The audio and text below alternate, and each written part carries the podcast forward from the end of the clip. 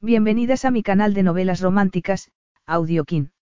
Antes de continuar, regálame un minuto de tu tiempo y comparte esta novela con familiares, amigas y conocidas. Me ayudarías a que otras personas conozcan este hermoso trabajo y cada día seguir creciendo. Estaré infinitamente agradecida por tu apoyo y deseando que una lluvia de bendiciones caigan sobre ti. Comencemos con la narración de la novela cuyo título es Seducida por el jeque. Argumento. Le pidió una noche, pero más tarde pidió su mano.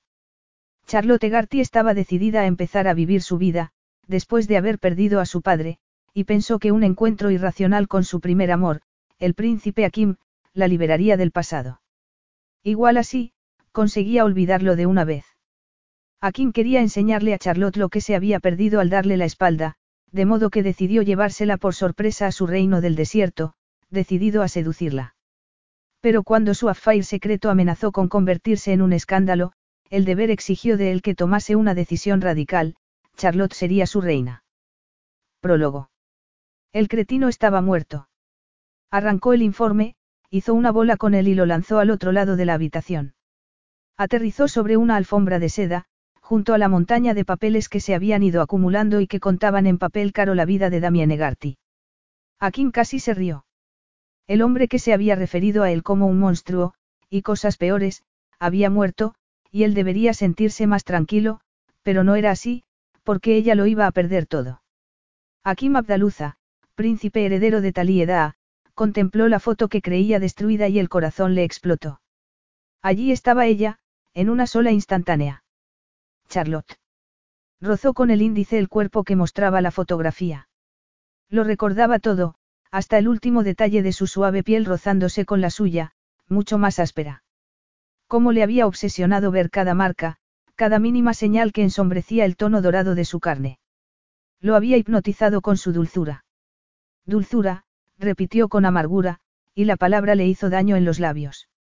Una descarga de deseo hizo que se mesara los cabellos, despertando en él unos recuerdos olvidados hacía ya mucho tiempo y que lo revolvían de un modo inesperado y no deseado. Las pecas que salpicaban su seno derecho, y cómo había ido lamiéndolas una a una hasta llegar a su pezón. Como ella había gritado su nombre mientras exploraba su cuerpo por primera vez, la misma noche en que lo rechazó, apartándolo de su lado como si no tuviera ningún valor. Se levantó de la silla para mirar por la ventana. Antes sí había una ciudad antigua y el desierto que se extendía hasta donde alcanzaba la vista. Sintió que el estómago se le encogía, como siempre, al saber que iba a ser suya que ya lo era.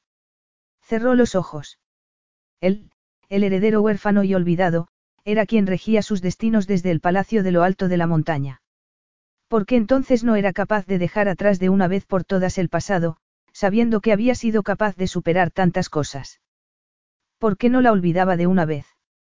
Charlotte Garty le había hecho daño, dando al traste con toda su inocencia. Y, no obstante, casi una década después, seguía deseándola. Sin medida. Dos semanas, y sería coronado rey de manera oficial, así que solo le quedaba una porción limitada de libertad antes de que el peso de la corona que le había estado vetada recayera sobre sus hombros y lo apartara definitivamente del pasado. Y de ella. Y de su necesidad de restregarle todo lo que había echado por la borda para vivir una vida de trabajos. Porque, antes de ser rey, estaba decidido a cobrarse venganza. Sería el acto de un hombre, no de un rey. Una oportunidad que no iba a echar a perder.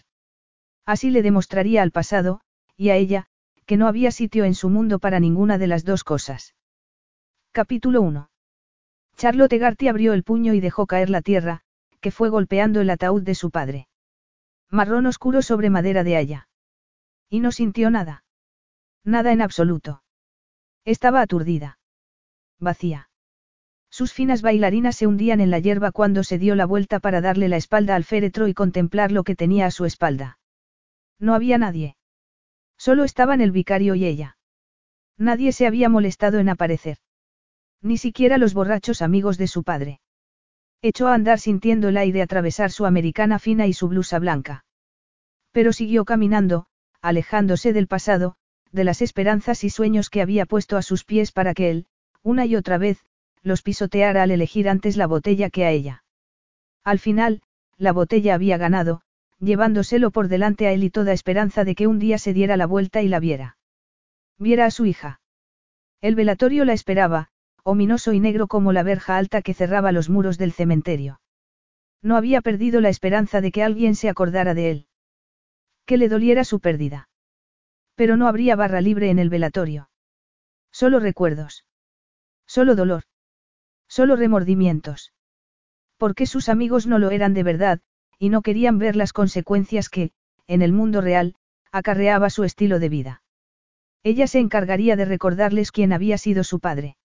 Su último acto como hija. Cruzaría la calle, entraría en el pub, donde le habían dejado un cuarto gratis para el velatorio, y fingiría comerse los pequeños sándwiches de pasta de pescado y pepino. Y todo terminaría. Arrastrando los pies, empujó la puerta de doble hoja que necesitaba desesperadamente una mano de pintura, y se quedó de piedra. Hasta el último átomo de su cuerpo quedó en suspenso porque el corazón había dejado de bombear sangre a los órganos vitales. Había conjurado un fantasma. Akim. Dio un paso. Estás aquí, eres tú. En carne y hueso, Charlotte, contestó, apoyándose contra la barra del bar. Su mirada se clavó en sus labios, en aquellos labios oscuros y carnosos que hacían que cada sílaba de su nombre sonase, mal. Igual que le había hecho sentirse nueve años atrás, cuando le recordó sin tapujos quién era. Charlotte Garty, indigna de amor incondicional. La hija de un borracho que vivía en el barrio más marginal de Londres, sobreviviendo a duras penas en una vida de pobreza, incapaz de llevar la vida que una cría de 16 años debía llevar. La amargura le subió por la garganta y le inundó el corazón. Akim no debería pronunciar su nombre, ni siquiera recordarlo. Tampoco debería estar allí, pero lo estaba. Respiró hondo, cuadró los hombros y lo miró a los ojos. Qué curioso que, el día en que ya no le quedaba nada por lo que pelear, aparte de sí misma, se presentara.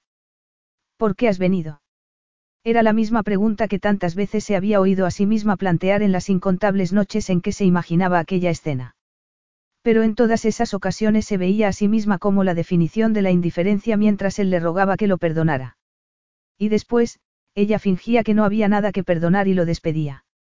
En el fondo, nunca había esperado que la escena tuviera lugar, y mucho menos, en aquel momento. Akim se encogió de hombros. Para ofrecerte mis condolencias. La rabia la sacudió hasta la punta de los pies. Aún con mentiras, Akim. Lo acusó, incapaz de contenerse. Había mentido para meterse en su cama y después marcharse sin tan siquiera una nota de despedida. Se apartó de la vieja barra de bar en la que estaba apoyado, y la fuerza de su más de metro ochenta de presencia masculina la asaltó. Y para colmo, sonrió. Un fogonazo de blanco de sus dientes en mitad de aquella barba negra y corta. Yo nunca te he mentido. El recuerdo era intenso, y mirando su boca recordó la última mentira que le había dicho mientras salía de su alcoba descolgándose por la ventana. Besándola en los labios inflamados le había susurrado promesas de amor para siempre mientras bajaba hasta el tejado del porche. Esa era la mentira que más le había dolido. Espero que, por lo menos, te permita dormir mejor por las noches, replicó. Dormir es para los muertos, sentenció, acercándose a ella. Charlotte se quedó sin aliento. Tenía su denso pelo algo alborotado, como si se hubiera pasado las manos por él. Y yo estoy muy vivo, añadió. Además, nunca duermo. Un estallido de calor le coloreó las mejillas, el cuello y más, más abajo. Su cuerpo lo había reconocido antes de que ella pudiera ordenarle que no lo hiciera, y le resultó aterrador. Aquel era el efecto que surtía en ella simplemente estando en el mismo espacio, robándole el aire que necesitaba para vivir. Tiene que ser agotador pasarse la vida ahuyentando los demonios que acosan tu cama. Abrió ligeramente las piernas, dispuesta a pelear.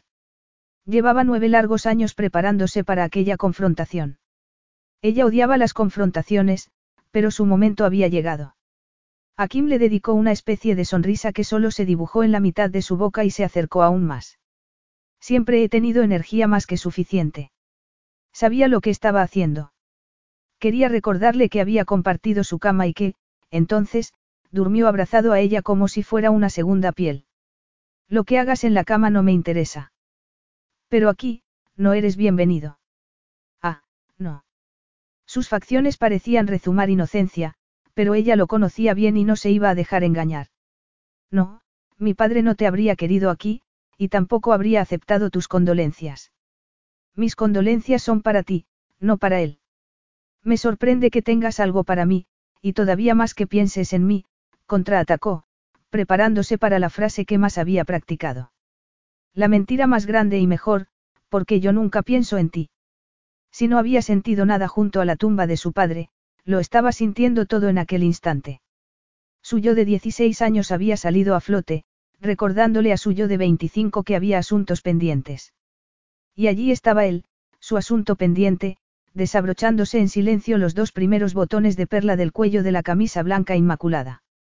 No respondió. Simplemente siguió mirándola, clavada su mirada en los ojos de Charlotte. Y una atracción magnética la empujó a acercarse todavía más, a dejarse envolver por aquel perfume terrenal a madera y arena, a tocarlo. Las palabras habían sido la parte fácil, porque lo que no se esperaba era que su cuerpo reaccionase de un modo tan primitivo ante él. No estaba en el guion, pero no iba a dejar que él lo supiera. No se iba a romper por fuera, aunque por dentro se estuviera derritiendo. Yo pienso en ti con frecuencia, Albi, admitió en voz baja y suave, que ella sintió como una caricia. Pienso en la vida que escogiste. La vida que yo escogí. Repitió. Qué rabia que la voz se le hubiera quebrado. Habían pasado nueve años, y no podía cargarle a él toda la culpa porque ella se hubiera quedado mientras que él se marchaba, pero lo hizo. Lo culpó por todo. Él asintió, viendo cómo se mordía el labio inferior. La existencia penosa a la que llamas vida. ¿Qué? Entonces dio un paso atrás, pequeño, pero lo justo para poder conectar un directo a su mandíbula de corte perfecto. No tienes ningún derecho a juzgar mi vida. Ah, no. Podrías haber sido lo que quisieras. Lo que quisieras, repitió. Pero decidiste seguir cuidando, durante una década más, de un hombre que te había menospreciado a cada oportunidad que se le había presentado de hacerlo. Charlotte parpadeó varias veces seguidas. Yo, podría haber sido lo que quisiera, tengo 25 años, te recuerdo. No estoy muerta. Pero sus palabras se le quedaron en el vientre, a pesar de su fingida confianza. No sabía cómo sería su vida de no haber tomado aquella decisión. Lo único que sabía con certeza era el hecho descorazonador de que no tenía a nadie ni nada a lo que considerar suyo. Dime que no es cierto. Cuéntame los maravillosos planes que tienes, ahora que eres libre. ¿Sigues dibujando? Lo miró atónita. Sí seguía dibujando. Se acordaba. Recordaba el rasgo que entonces la hacía libre. El lápiz era su billete a la aventura. Su válvula de escape. Y había renunciado a él. A su arte. A su único talento. Y lo había hecho porque su padre lo consideraba una estupidez que malgastase el tiempo dibujando cuando debería estar cuidando de él. Su padre había destruido sus trabajos. Había aplastado todos sus sueños, y ella se lo había permitido porque se sentía egoísta dedicando esos momentos a dibujar y soñar. Cómo tomarse tiempo para sí misma cuando su padre necesitaba que lo ayudase a sobrevivir. Cómo perseguir el absurdo sueño de ser retratista cuando el peso de la realidad era tan aplastante. Sigues persiguiendo tus sueños. Continuó él, y Charlotte se tragó el recuerdo de lo que había perdido, de lo que su padre le había arrebatado. Y no era solo su arte, sino también parte de lo único que definía su identidad. Había renunciado a sus sueños como si nunca hubieran existido. ¿Qué sentido habría tenido aferrarse a ellos? Pero él parecía decidido a hacerle recordar, a hacerle lamentar. ¿O es que has malgastado la vida rellenando las botellas de whisky vacías con té para intentar engañar al borracho de tu padre? Continuó. Has malgastado tu vida, Albi, intentando salvar a un hombre que no quería ser salvado. Levantó una mano de dedos largos como si pretendiera acariciar su mejilla, y ella retrocedió. Estaba demasiado cerca. Era demasiado íntimo. Pero sus preguntas la cuestionaban a un nivel muy profundo, ya que no había hecho ninguna de las cosas de las que hablaron en susurros aquella noche, escondidos en su alcoba. Aquellos sueños y esperanzas de ser, más. De repente experimentó una tremenda presión en los pulmones. Su padre la había necesitado cuando nadie más lo había hecho, aunque jamás hubiera reconocido su sacrificio. Su tiempo. Su arte. Nunca se había dado cuenta de que ella era quien lo había mantenido vivo, olvidándose de su propia vida. Nunca había reconocido la astucia que les permitía sobrevivir con la mínima, presentándose en el banco unas horas antes que él para retirar la pequeña pensión que recibían antes de que él se la gastase en whisky y que, después, no pudieran ni comer. Nunca la había visto acudiendo a los bancos de alimentos cuando él se le adelantaba y no dejaba ni un céntimo. Jamás le había dado las gracias. La hija haciendo las funciones del padre, encadenando trabajos temporales de camarera, de dependienta, de limpiadora. Todo lo había soportado en aquellos nueve años, justo desde que Akim la dejó. No había tenido elección. He hecho lo que tenía que hacer, replicó. Ayudé a mi padre como cualquier hija debe hacer, inspiró profundamente y sintió el algodón barato de la camisa en el pecho. Él era cuanto tenía. No, tu padre era cuanto tú misma te permitiste tener. Basta. No quería seguir escuchando. Así no era como ella había imaginado aquel reencuentro. ¿Por qué no estaba él de rodillas, rogándole que lo perdonara por haberla abandonado? Eres la mujer que quería ser, Charlotte. Hubo un tiempo en que se atrevió a imaginar que podía llegar a ser alguien, que la vida tenía más que ofrecerle, aparte de ser la cuidadora de su padre. Pero a Kim se había encargado de pulverizar esos sueños, y ahora no tenía ni idea de quién era, ni de lo que iba a hacer. Pero no iba a admitirlo delante de él. Ya era bastante duro admitir ante sí misma que cuidar de su padre había sido toda su vida. Basta, repitió. Odiaba a aquel hombre. Odiaba lo que le había hecho. Que la hubiera empujado a cuestionarlo todo. No solo porque había roto después la promesa de llevarla consigo, sino porque había acabado con quien era ella, y había cosas que ya nunca podría llegar a ser. Deja lo que sea lo que estés haciendo y márchate, lo conminó. Pero si acabo de llegar. Yo no te he pedido que vinieras. Preferirías estar sola, abrió los brazos y alzó las cejas, en un lugar como este. Qué amable eres recordándomelo. Pero te recuerdo que no tienes derecho a decirme cómo vivir mi dolor. Lo único que deberías sentir es alivio, espetó, pero tienes razón. No tengo derecho a decirte cómo vivir tu dolor, ni dónde, porque no lamento que haya muerto. Siento que hayas perdido a tu padre por ti, Charlotte, continuó. Sé que lo querías por razones que nunca. Este no es el momento. ¿Qué momento puede haber mejor que este? Respiró hondo y se pasó las manos por la cara. Tenía que acabar con aquella conversación. ¿Qué quieres? Volvió a acercarse. Lo que yo quiera no importa. Lo que importa es lo que yo tengo y tú necesitas, Lottie. ¿Y qué es lo que yo necesito, Akim? Oír que la llamaba por aquel nombre hizo que, a su pesar, se estremeciera por dentro. ¿Me necesitas a mí? A ti. Sí, sonrió, y su mirada ardió. A mí. Akim Abdaluza. Su voz, profunda y orgullosa, rezumaba masculinidad. Poder. Ya no eres Akim Ali. Abdaluza es el apellido de mi padre. El apellido de tu padre. Pero si tu madre. No terminó la frase y cerró los ojos. No importaba. No quería saber. Había renunciado a su apellido igual que había renunciado a ella. Los habría abandonado a ambos como si no significaran nada. Aquí Malí, o Abdaluza, no te quiero aquí, y por supuesto, no te necesito. Hoy es el primer día del resto de tu vida. Qué mejor modo de empezar que con una noche de placer en mis brazos, rodeada de lujo. ¿Quieres llevarme a la cama? repitió, incrédula. Sí. Pasarás una noche en mi cama. Una noche de placer extraordinario. ¿Por qué? Llámalo como quieras. Apoteosis final. Apoteosis final. El corazón se le desbocó. Has venido hasta aquí, sin haber sido invitado, porque has pensado que me acostaría contigo por última vez para dar no sé qué por terminado. Abrió los ojos de par en par. Qué arrogante eres. Sorprende mi arrogancia cuando veo tu pulso dando saltos en el cuello. Sí. El chico al que yo conocía lo sugeriría. Nunca lo exigiría. Un recuerdo descontrolado la asaltó. Él apoyaba la mano en la piel desnuda de su cadera mientras le susurraba al oído si le gustaba. Quería que le diera placer con sus manos. Se estremeció. Su Akim había sido delicado, tierno, nunca exigente. El Akim que ella había conocido no era el hombre que tenía delante. No soy el muchacho que tú recuerdas, su voz era pura seda, pura seducción.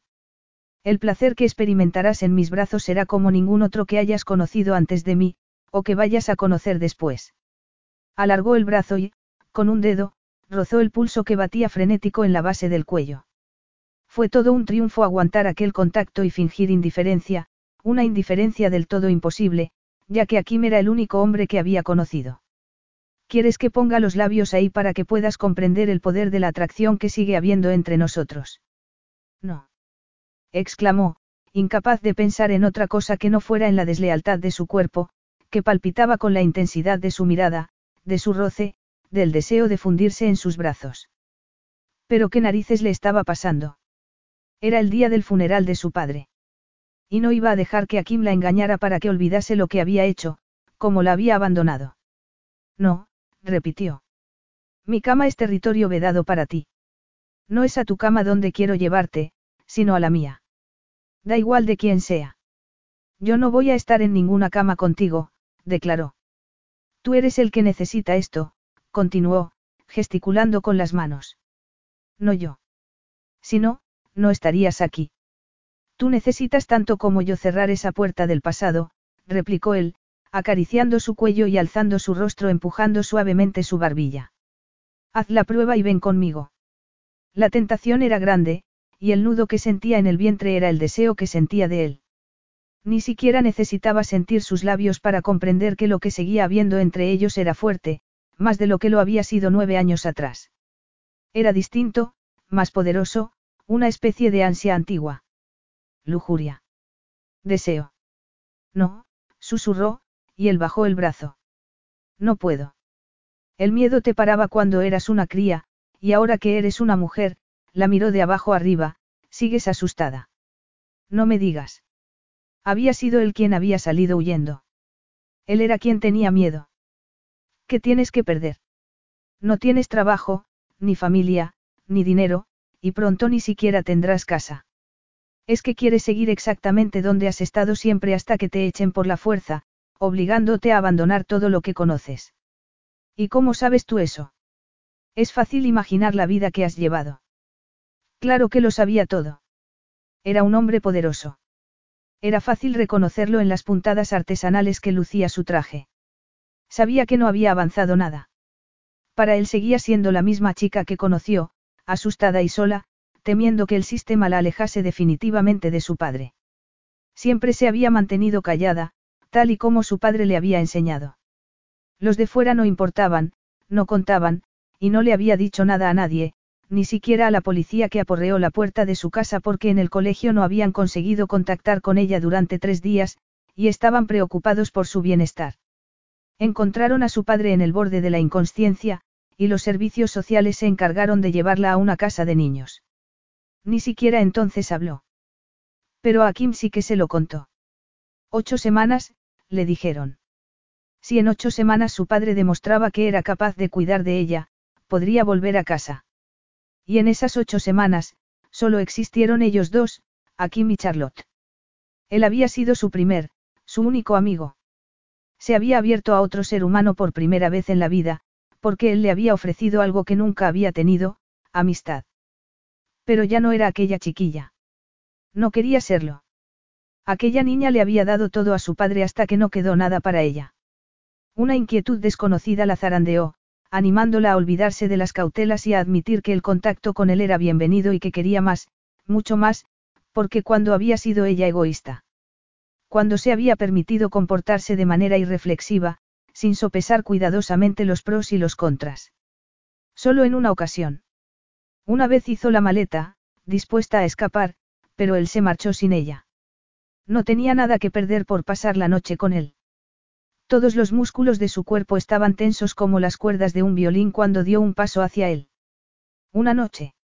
Susurró, y esperó frente a sus ojos, pegada a él, a que respondiera. Como un boxeador plantado ante un oponente antes de la pelea. Como hacía su padre de joven.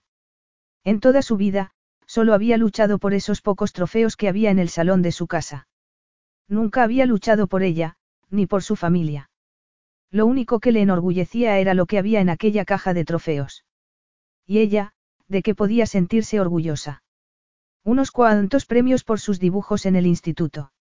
Una beca que tenía para estudiar en la universidad, que no aceptó porque tenía que buscar trabajo para poder cuidar de su padre. Sí, dijo él, la mirada hambrienta. Una noche. Era deseo. Sin más. En aquel momento, necesitaba conectar, y estaba reaccionando a los estragos del día y a la tormenta de emociones que él estaba provocando. La indulgencia de ser impulsiva era tan excitante como amedrentadora y se estaba rindiendo a ella con una espontaneidad que nunca se había permitido. Sus manos encontraron el camino a su pecho sólido como un muro. Puso los dedos sobre el tejido de su camisa y dio un paso atrás. Acabemos con esto, dijo, intentando proyectar una indiferencia que no sentía. Como desees, contestó, pero no va a ser algo que dejar atrás. Va a ser largo y gratificante. Una noche y solo una. Luego, nos separaremos. Nada cambiará. Seguiremos siendo lo que somos ahora, un recuerdo distante. Eso es. Dudo. Estaba mintiendo. Él, o ella. ¿Por qué lo cambiaría todo? Y no era eso lo que quería. Ser completamente nueva e iniciar el camino a un futuro brillante, sin sentirse rehén del pasado. Deja de pensar, Charlotte, le aconsejó, al tiempo que extendía un brazo. Toma mi mano. Respiró hondo y tomó su mano, sin pausa y sin preguntas. Akim la condujo a un coche que esperaba. Charlotte lo miró, acomodado en el asiento de cuero, casi ignorando su presencia, y el corazón traidor dio un salto mortal. La mano le ardía, aún con el calor de la de él. Y la boca, ay, la boca, le palpitaba por haberse sentido tan cerca de la de él. Apartó la mirada cuando sintió el corazón a punto de explotar. Tenía las palmas sudorosas y se las limpió en la falda. Tenía una carrera en las medias, a la altura de la rodilla. Medias de 90 céntimos y falda barata estilo lápiz. Ese no era el aspecto que debía tener una mujer de camino a la seducción. Miró por la ventana. La escena que había al otro lado del cristal era un borrón. La ropa no importaba. Quería que pasara lo que iba a pasar. Lo deseaba. De espaldas a él, sintió el calor de su aliento en la nuca. Qué tensa. Un dedo trazó con suavidad la línea de su espina dorsal, dejando una sensación intensa en su camino. Tengo la firme intención de que te deshagas de esta tensión.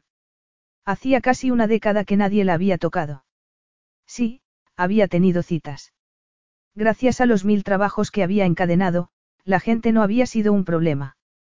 Pero nunca había conseguido conectar, no había deseado a nadie porque su boca no era la de Akim. Ninguno le había hecho sentir así. Ladeó el cuello y se dejó llevar. Una noche. Eso era todo. Sus manos estarían por todas partes en ella, solo en ella. Estarían desnudos, serían anónimos en un viejo hotel de Londres. Lo necesitaba. Él tenía razón. El coche aminoró la marcha. ¿Te asusta? Le preguntó, incapaz de hacer otra cosa que no fuera sentir. Él la atrajo hacia su pecho y ella apoyó en él la espalda. ¿Qué es lo que me asusta?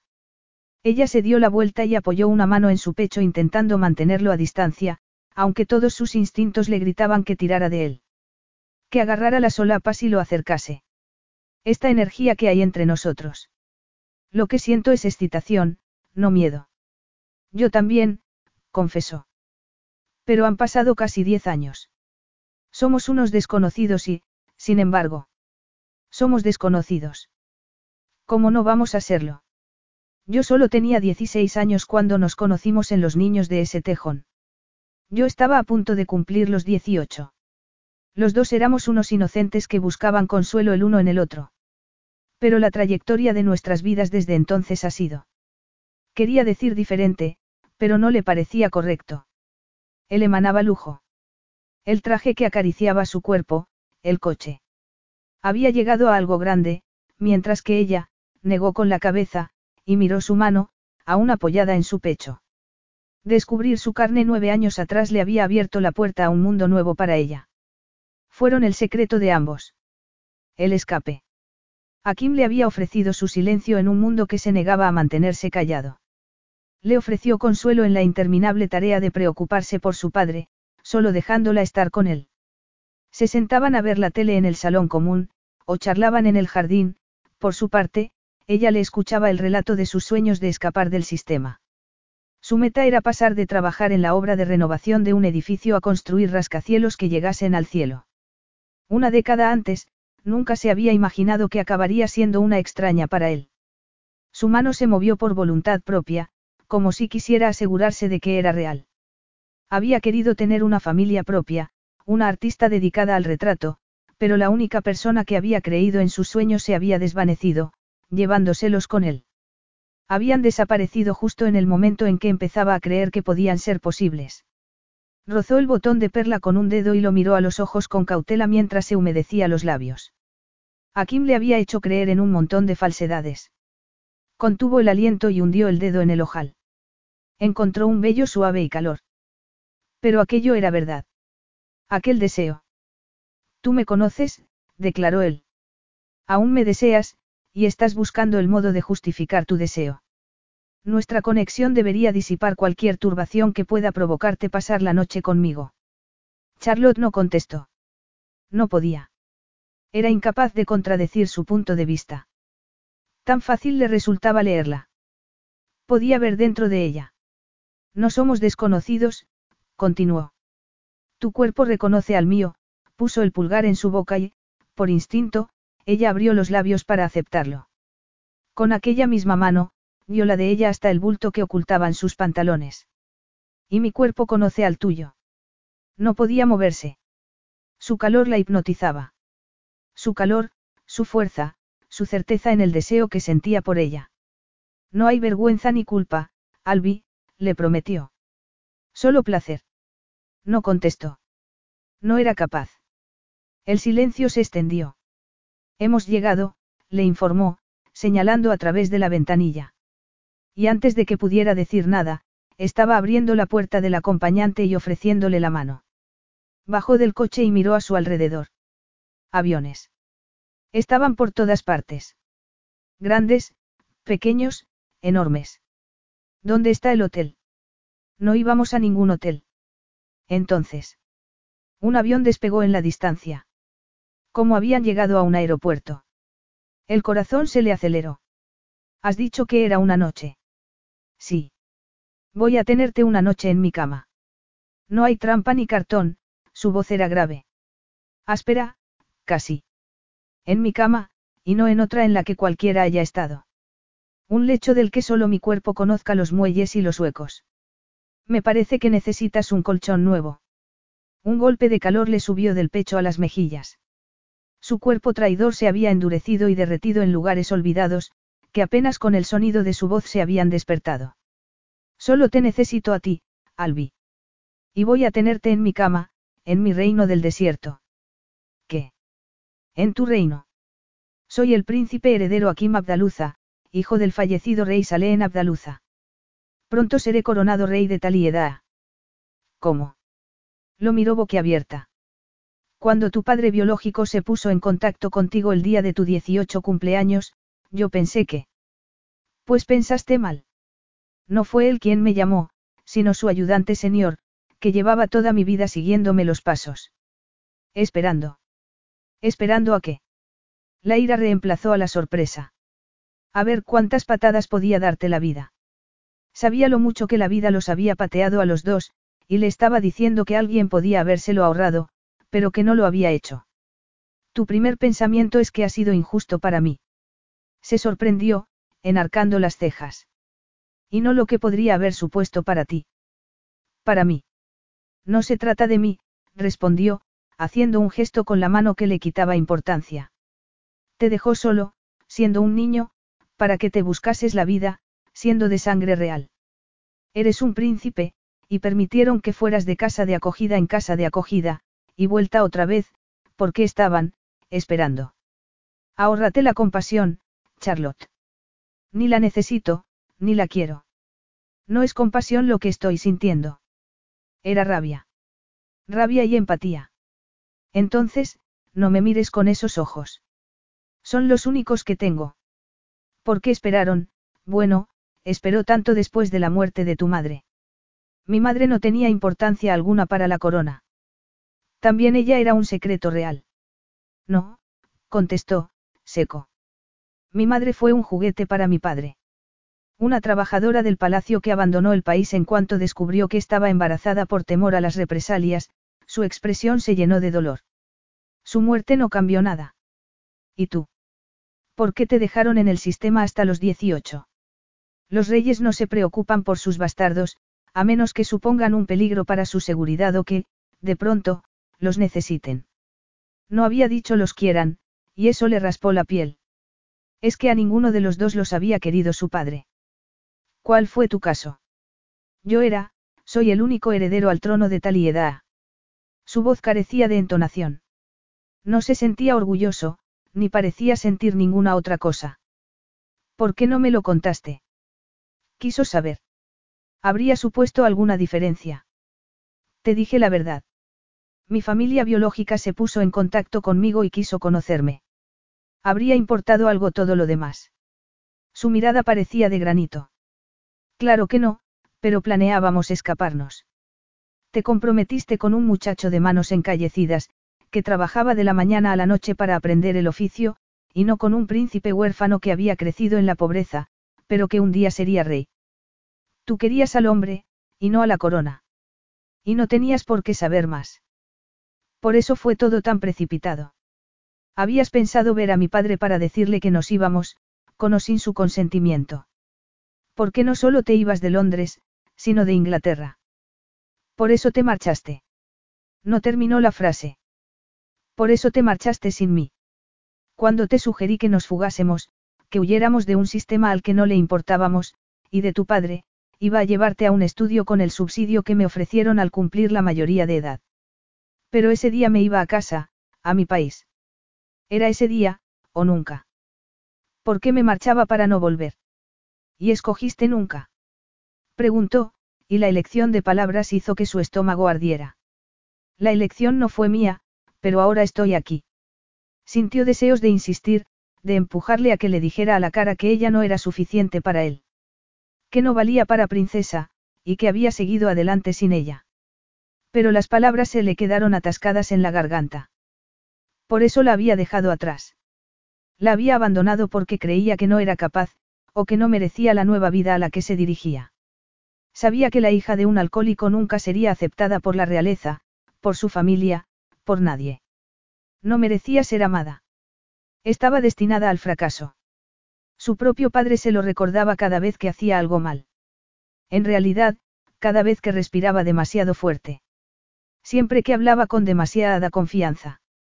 El pecho le dolió por la niña que fue, la que le confió sueños y esperanzas al oído, convencida de que la aceptaría por ser quien era. No puedo ir a Talieda, dijo, intentando cerrarles la puerta a aquellos recuerdos cargados de amargura. No quiero ir a un mundo en el que tú eres un príncipe heredero y yo soy, yo, se miró la ropa. Tengo carreras en las medias. No puedo subirme a un avión. Él la miró fijamente. Pues quítatelas. Es que, inspiró hondo. No puedo. Y no podía, porque de las medias podía deshacerse, pero de la piel, no. No podía dejar de ser quien era, como tampoco podía cambiar quién era él. ¿Y dónde vas a ir, Albi? A esa casita en la que nos hicimos amantes. Que nos acostásemos una vez no nos convierte en amantes. Vale. Me doy por corregido, sonrió con sus dientes perfectos. La misma casita en la que pasábamos horas escondiéndonos de tu padre y de aquel insufrible director de la casa de acogida, la miró sin parpadear y ella sintió que el estómago se le retorcía. Su sonrisa se esfumó. La misma casita donde los dos perdimos la virginidad. Los recuerdos la dejaron sin respiración, que era lo que él pretendía. Recuerdos de la única vez que habían hecho el amor. De la noche en que ambos entregaron su virginidad para sellar su voluntad de casarse. La noche antes de que escaparan de allí para no volver jamás. Pero él se había marchado solo, dejándola atrás, con su padre diciéndole a cada momento, ya te lo decía yo. Es que había cambiado de planes y terminado por decirle a su padre que aquí me iba a llegar. Y no llegó.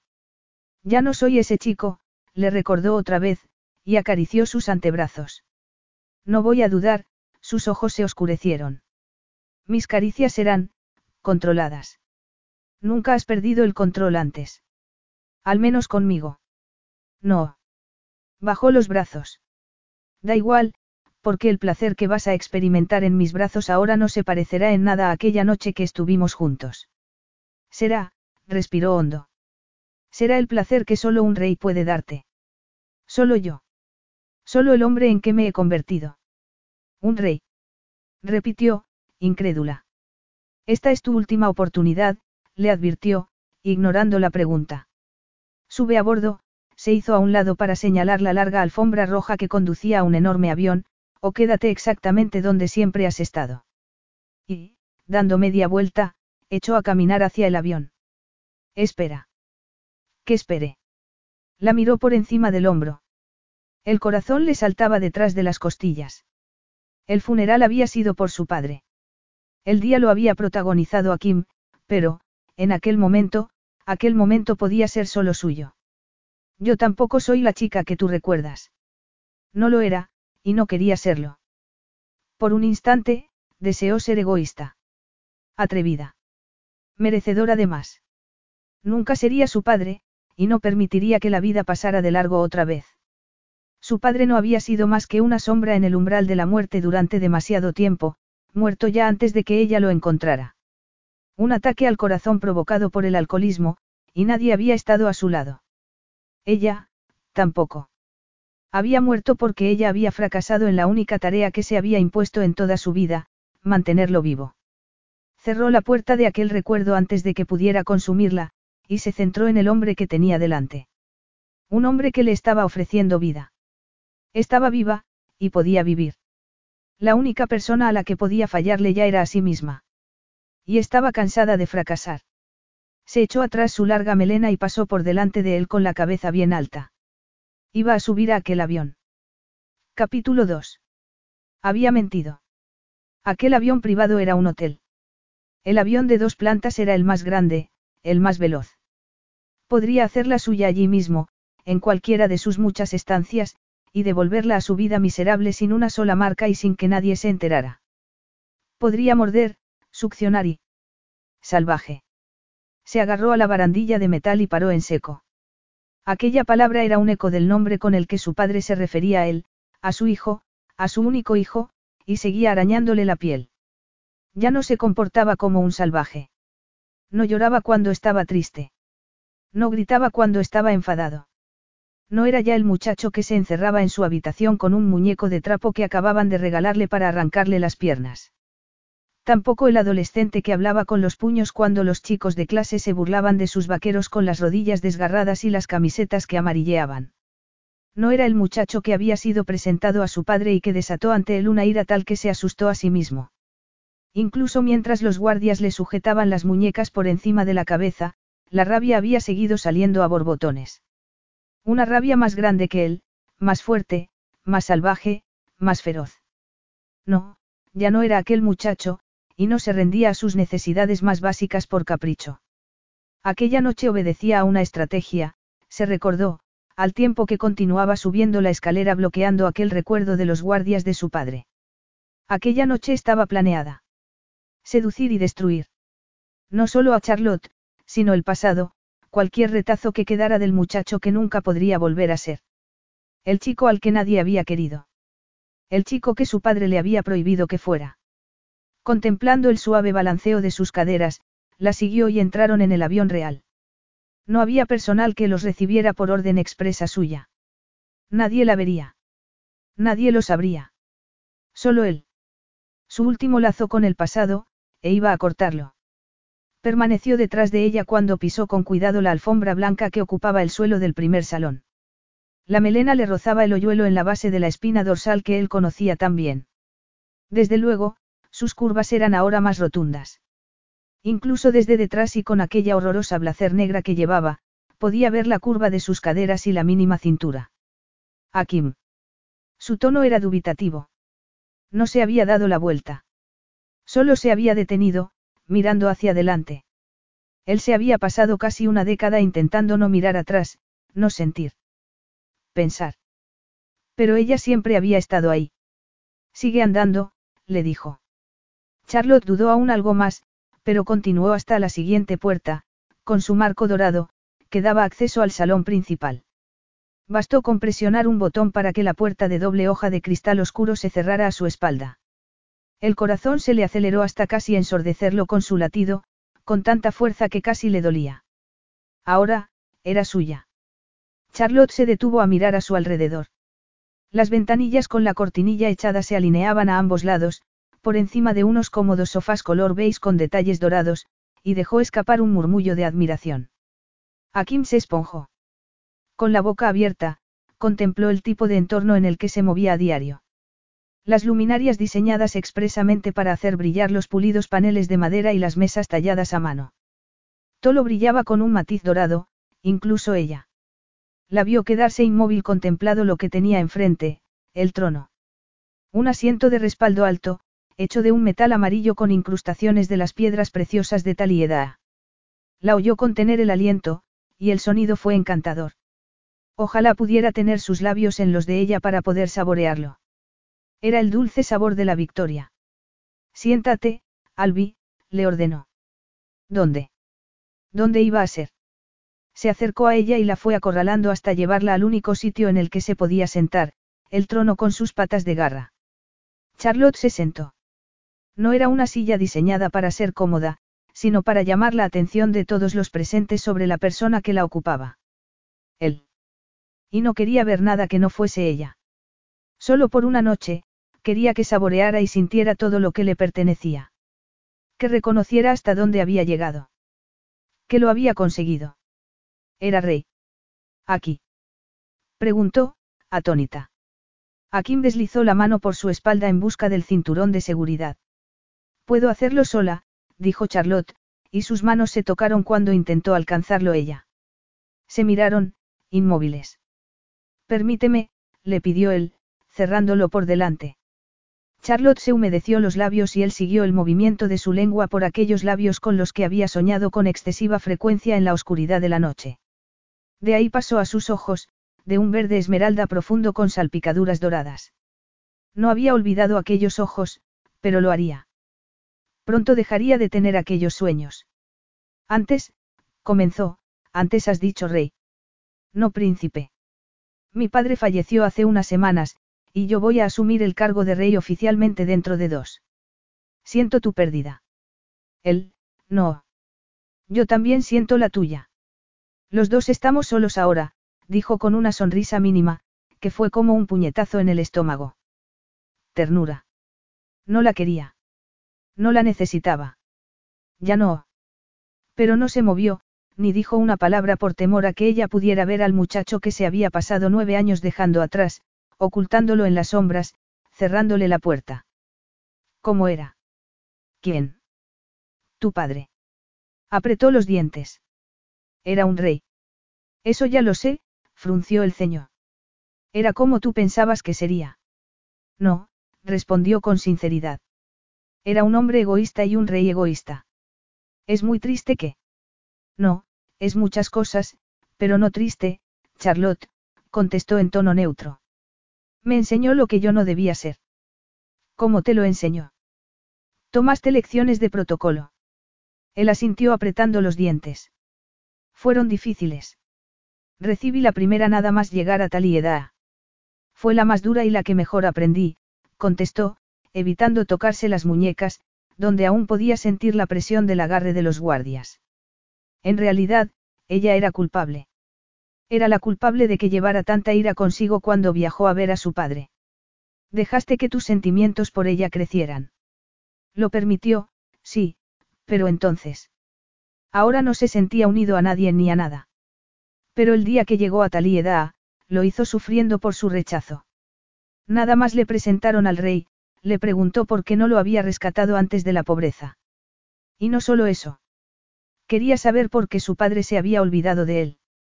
Por qué todos lo habían abandonado, empezando por su madre. Y las casas de acogida.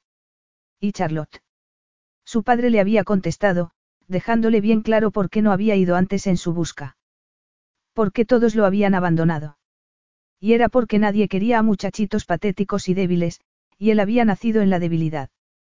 Además, estaba en su naturaleza rendirse a ella. Ser frágil. Como su madre. Se lanzó a por él. En un abrir y cerrar de ojos, quiso desahogar una vida entera de dolor contra aquel hombre que era su padre. Estaba herido. Lloraba. Gritaba. La guardia personal de su padre lo sujetó agarrándolo por las muñecas y colocándole los brazos por encima de la cabeza, mientras su padre se reía. Allí, cara a cara con su padre, sentado en su bonito trono, rodeado de hombres que lo protegerían con su vida, cada vez que Akim se revolvía, o vociferaba, su padre ordenaba que lo golpearan, cada vez más fuerte. Él se había resistido. Lo había insultado. Y ellos habían acabado golpeándolo con los puños cerrados. Su padre hizo entonces que lo dejaran desnudo para mostrarle lo primitivo que era, que reaccionaba a sus necesidades sin pensar y sin razonar, actuando por impulso como un perro de la calle, en lugar de analizar su situación, o cómo debía responder para conseguir el mejor resultado para él. Eres peor que un perro, le había dicho, porque los perros responden a los estímulos. Pero, según el rey, él era una fiera. Primitivo, salvaje e inútil. Su padre le había dado a elegir, olvidarse del muchacho que era y el hombre en que se estaba convirtiendo, o volver a casa. A su vida insignificante en Inglaterra. Su explosión no había significado nada para su padre, sino que la había utilizado como herramienta para enseñarle. Su padre lo había buscado para ponerlo en el trono movido solo por su propio ego, para continuar con su línea de sangre, aunque fuera diluida o ilegítima, dado que no había engendrado más hijos. ¿Y cuál fue la lección? Preguntó Charlotte, devolviéndole a la razón por la que la había hecho ir hasta allí. Quería que viera a la persona en que se había convertido. Rico. Poderoso. Diferente no solo en nombre, sino en cuerpo y mente. Había elegido llegar a ser Akim Abdaluza, príncipe heredero de Talieda. No había tenido elección. Era ser nada, o ser otra cosa. Un príncipe. La lección fue que tenía que dejar atrás a Akim Ali. Charlotte asintió. Quería que su hijo llevase su apellido. Eso es comprensible, pero es que tú no querías llevarlo. No era una opción para mí. Pero tu padre entendería lo importante que era tu madre para ti, aunque no lo fuese para él. Lo único que le importaba a mi padre era él. ¿Y su pueblo? Tampoco se preocupaba por ellos. Preguntó. Le estaba pidiendo respuestas que no quería dar. No quería hablarle de las partes insufribles del rey. La intimidad explícita. Mujeres practicando el amor con él a la vista de todo el mundo. La codicia. Su deseo de juguetes cada vez más rápidos y brillantes mientras su pueblo sufría. El absoluto desdén por las necesidades de su país. Y por las de su hijo. Lo único que le importaba a mi padre era él, repitió. ¿Y a ti? ¿Qué te importa a ti? Yo no voy a ser ni el hombre ni el rey que era mi padre, replicó, cada palabra medida y sincera, a pesar de las ganas que sentía de restregarle su posición. Seré nombrado rey, y mi pueblo será lo primero para mí. Seré lo opuesto a mi padre. Y lo haría como había venido obrando aquellos últimos nueve años. Paso a paso. Poco a poco. Con pequeños cambios. Su pueblo, lo primero, y sus necesidades. Hasta el día de hoy, se burló una vocecita. La dejó a un lado. Un día era todo lo que quería. 24 horas para satisfacer su venganza como hombre, para disfrutar de lo que necesitaba y cerrar la puerta para siempre al pasado. Solo entonces podría ser el rey que su pueblo necesitaba. Somos el reflejo en el espejo, dijo Charlotte. ¿Cómo? Tú perdiste a una madre que amabas, y yo perdí a mi padre. Comparas lo que yo sentía por mi madre con lo que tú sentías por tu padre. Sí. Tú querías a tu madre incondicionalmente. Sé que eras muy joven cuando falleció, pero hablabas de ella con pura adoración. Sé que, si hubieras podido impedir que se montara en aquella chatarra de coche, lo habrías hecho. La habrías mantenido a salvo. Yo nunca he idolatrado a mi padre, pero le quería. Y también intenté mantenerlo a salvo. Sus ojos se abrieron de par en par. ¿Y mi padre? Ausente, como mi madre. Ella me dejó con mi padre, como a ti tu padre te dejó con tu madre. No somos iguales. He dicho que éramos la imagen del espejo. La cara y la cruz. Opuestos. Tenía razón. Pertenecían a mundos distintos, pero habían partido de un punto muy parecido. Un punto de referencia con el que ambos podían identificarse. Incluso se atrevió a quererla durante un tiempo. Esbozó una sonrisa que fue más una mueca feroz y le dio la espalda. Ahora sabía la verdad. Ahora era mucho más listo. El amor era una ideología absurda pensada para los débiles, una emoción básica, y él nunca volvería a ese ser primitivo. La deseaba, sí, pero lo único que necesitaba era un broche final físico. Sin sentimientos. Sin emociones. Solo sexo, y su reconocimiento de que no era ya el muchacho al que había rechazado. Akim se había sentado en el sofá y la observaba como lo hacía el hombre que le había enseñado a él. Cómo lo haría un rey, con sincera apreciación. ¿Es que te vas a quedar ahí mirándome? Preguntó ella. Las salpicaduras doradas ardieron en un mar verde cuando, con la espalda muy recta y las piernas bien juntas, alzó la mirada como si nada pudiera alterarla. Él sonrió y, con las piernas abiertas, se recostó en el respaldo. Charlotte. Ella no respondió. El avión había ido cobrando velocidad y se elevó en el aire, y distraídamente miró sus piernas, cubiertas con aquellas medias rotas. Su mundo estaba ahora muy alejado del de ella, con sus medias baratas y sus zapatos viejos, un mundo que él conocía bien y que detestaba que le recordasen. Apretó los dientes. No era su ropa lo que le hacía sentirse incómodo, sino los recuerdos que le despertaba porque, con ella, él era todo lo que su padre le había dicho que no era. Sereno.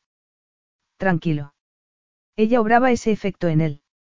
Alimentaba el ego hambriento de un muchacho que nunca antes había conocido esa serenidad. No desde la muerte de su madre, y menos aún, con las familias de acogida, que lo habían devuelto una y otra vez con una nota sobre sus silencios, sus lágrimas, sus gritos, su ira, demasiado roto para todos. Los psicólogos que habían intentado sacarlo de su mutismo se habían rendido ante los escasos avances y ante el hecho de que hablase más alto con los puños que con las palabras. Los guardias del palacio lo habían sujetado por las muñecas mientras su padre, con cada golpe, le decía que nadie lo quería tal como era. Con ella no había hecho falta palabras hirientes ni puños para detener su rabia. Ella era suficiente. Su presencia calmaba como un bálsamo la ira que había aprendido a esconder, a camuflar con determinación para lograr el éxito. Pero en aquel momento, no se sentía sereno. El deseo de arrancarle aquellas medias le estaba haciendo hervir la sangre, pero no volvería a habitar ese mundo. Apretó los dientes. Los zapatos, las medias, la ropa, ella se había quedado en aquel mundo de miseria y, sin embargo, su prestancia en aquel trono era la de una reina. Conocía él a aquella Charlotte. Daba igual porque, durante 24 horas, ella olvidaría ese mundo de contar céntimos, y él disfrutaría exponiéndola a las delicias de la carne y devolviéndola después cargada de lamentaciones. Se inclinó hacia adelante. Estaba pálida, tensa, y Akim se levantó para acercarse y quitarle el cinturón. Ella abrió los ojos, y el deseo explotó de inmediato. ¿Te mareas? Le preguntó, apartándole un mechón de pelo de la cara. Es la primera vez que monto en avión, le confesó, azorada. No se encontraba bien, pero era desbordada como se sentía, no mareada. Conteniendo el deseo de vociferar, la hizo levantarse y la obligó a seguirlo. ¿Dónde me llevas? Notó su voz ahogada, la tensión de su mano cuando avanzaban por un largo corredor que llevaba a los dormitorios principales. A enseñarte tu habitación. No tienes personal que se encargue de esas cosas. Se volvió a mirarla. Solo yo puedo verte. Abrió una puerta y la hizo entrar a ella primero, quedándose en la puerta mientras Charlotte miraba a su alrededor. La vio mirar la gran cama, y sintió el impulso de entrar y tumbarla en el colchón, colocándose entre sus muslos. Ella se volvió a mirarlo. ¿Por qué nadie más puede verme? Le preguntó, arrancándole del calor que le abrasaba el vientre.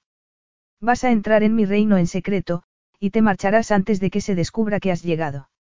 Voy a entrar y salir sin que se sepa. Así es. Ni un ápice de indecencia tiñó el terciopelo de su voz, pero la sintió. Sintió los dedos pegajosos de la duda donde debería haber solo triunfo, porque actuar de un modo tan egoísta era ser todo lo que no quería ser. Todo lo que era su padre. De tal palo. ¿Por qué tanto secretismo? Incluso un rey tiene necesidades, no. Mi padre se acostaba con montones de mujeres. Presumía de ello y se burlaba de su pueblo por ello, porque anteponía sus necesidades a su país. Se interrumpió. Ya le había dicho demasiado. ¿Y tú no quieres ser un rey como él? No, respiró hondo. Aquello no se parecía en nada a lo que hacía su padre. Era diferente. Ella era diferente. ¿Por qué arriesgarte a que te vean conmigo si eso podría dañar tu reputación? Preguntó, arrugando la nariz. Es solo sexo. No era solo sexo. Por el precio de una noche, se iba a permitir el egoísmo. Satisfaría su venganza.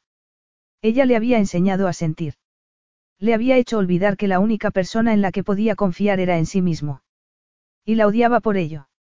Ella era la única conexión con el caos emocional que era de muchacho, y después de la noche que iban a pasar juntos, en la que le enseñaría el hombre en que se había convertido, el recuerdo de quién era en el pasado quedaría obsoleto, sería un lazo que no volvería a retenerlo, ni a perseguirlo, porque el último eco de la persona que era, Akim Ali, desaparecería.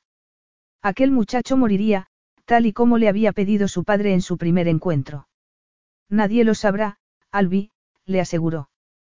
Porque su pueblo no podía saber que la necesidad primitiva de tenerla por última vez lo consumía. Dispondría de una noche para cerrar la puerta del pasado para poder abrazar por completo el futuro. Se aseguraría de que los sacrificios de su madre no hubieran sido en vano. Lo tendría todo. Sería rey. Vas a ser la aventura de una noche, no mi futura reina, concluyó, dejándole claro el lugar que iba a ocupar en su futuro. Ninguno. Necesitó todo su autocontrol para no reaccionar ante semejante crueldad. Era como si un enjambre de abejas hubiera aterrizado en su cuerpo y la hubieran picado por todas partes. La aventura de una noche. Una mujer de usar y tirar. La boca se le quedó seca. Vístete, Charlotte, le ordenó desde la puerta cuando ya se disponía a salir y el silencio se extendió entre ambos.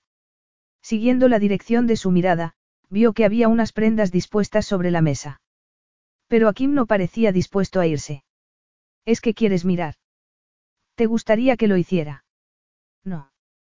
Pero la idea de tenerlo allí, mirando mientras ella se levantaba la falda para bajarse las medias y ver cómo su mirada seguía el movimiento por sus muslos, las rodillas, los tobillos, hizo que se le humedecieran las bragas. No sabía qué hacer con las manos, y las abría y cerraba con los brazos pegados al cuerpo. Se volvió a la cama y miró el edredón de dibujos dorados. Y las sábanas también eran doradas. Seguro que era oro de verdad, mezclado, hilado, suavizado expresamente para él. No has dicho dónde iba a pasar. Solo que sería en tu cama, le dijo. ¿Cuántas camas tienes? Es que pretendes enseñármelas todas hasta que lleguemos a la definitiva. Tengo muchas camas, en muchos países, pero solo voy a enseñarte una. La mía. En edad. No comprendo, de verdad no entendía sus dudas, ni las suyas propias. ¿Para qué me has hecho venir aquí? Solo para esperar. Es que no quieres hacerlo entre sábanas de oro. Akin compuso una mueca de disgusto. Hacerlo. Una cama es una cama. No entiendo esta necesidad tuya de esperar y prolongar esto, teniendo en cuenta que no quieres que nos vean juntos. Cerró la puerta y el sonido del resbalón reverberó en la alcoba. A veces la espera es más placentera que el hecho en sí, Charlotte, había clavado la mirada en ella y se acercaba despacio. He esperado nueve años a que llegase este momento, y ahora no lo voy a precipitar. Te voy a devorar con la boca, se detuvo delante de ella. Con las manos. Voy a estar encima de ti. Dentro de ti. Te voy a saborear. Pero solo cuando tú me lo pidas, no antes. Sus pulmones se habían negado a recoger aire porque sabía que su olor sería letal. Estaría perdida, y no solo ante sus palabras, sino ante él.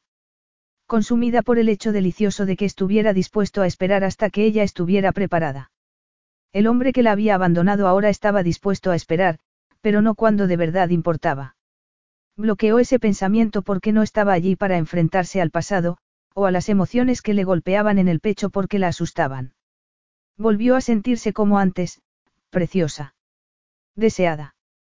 Amada. Pero estaba allí solo para reclamar su placer. Para reclamar la vida, no su amor. En ese caso, te lo estoy pidiendo. Lo quiero, dijo, acercándose todavía más y rodeándole el cuello con los brazos. Él le pasó las manos por la nuca antes de preguntar. ¿Quieres mis besos, Albi? Ella asintió, y unos músculos tensos y trabajados la respondieron. Akim rozó con los labios la base de su cuello, y ella gimió. Un placer tentador se estaba arremolinando en su abdomen y la empujó a apretar los muslos. Un poco más arriba. Por favor.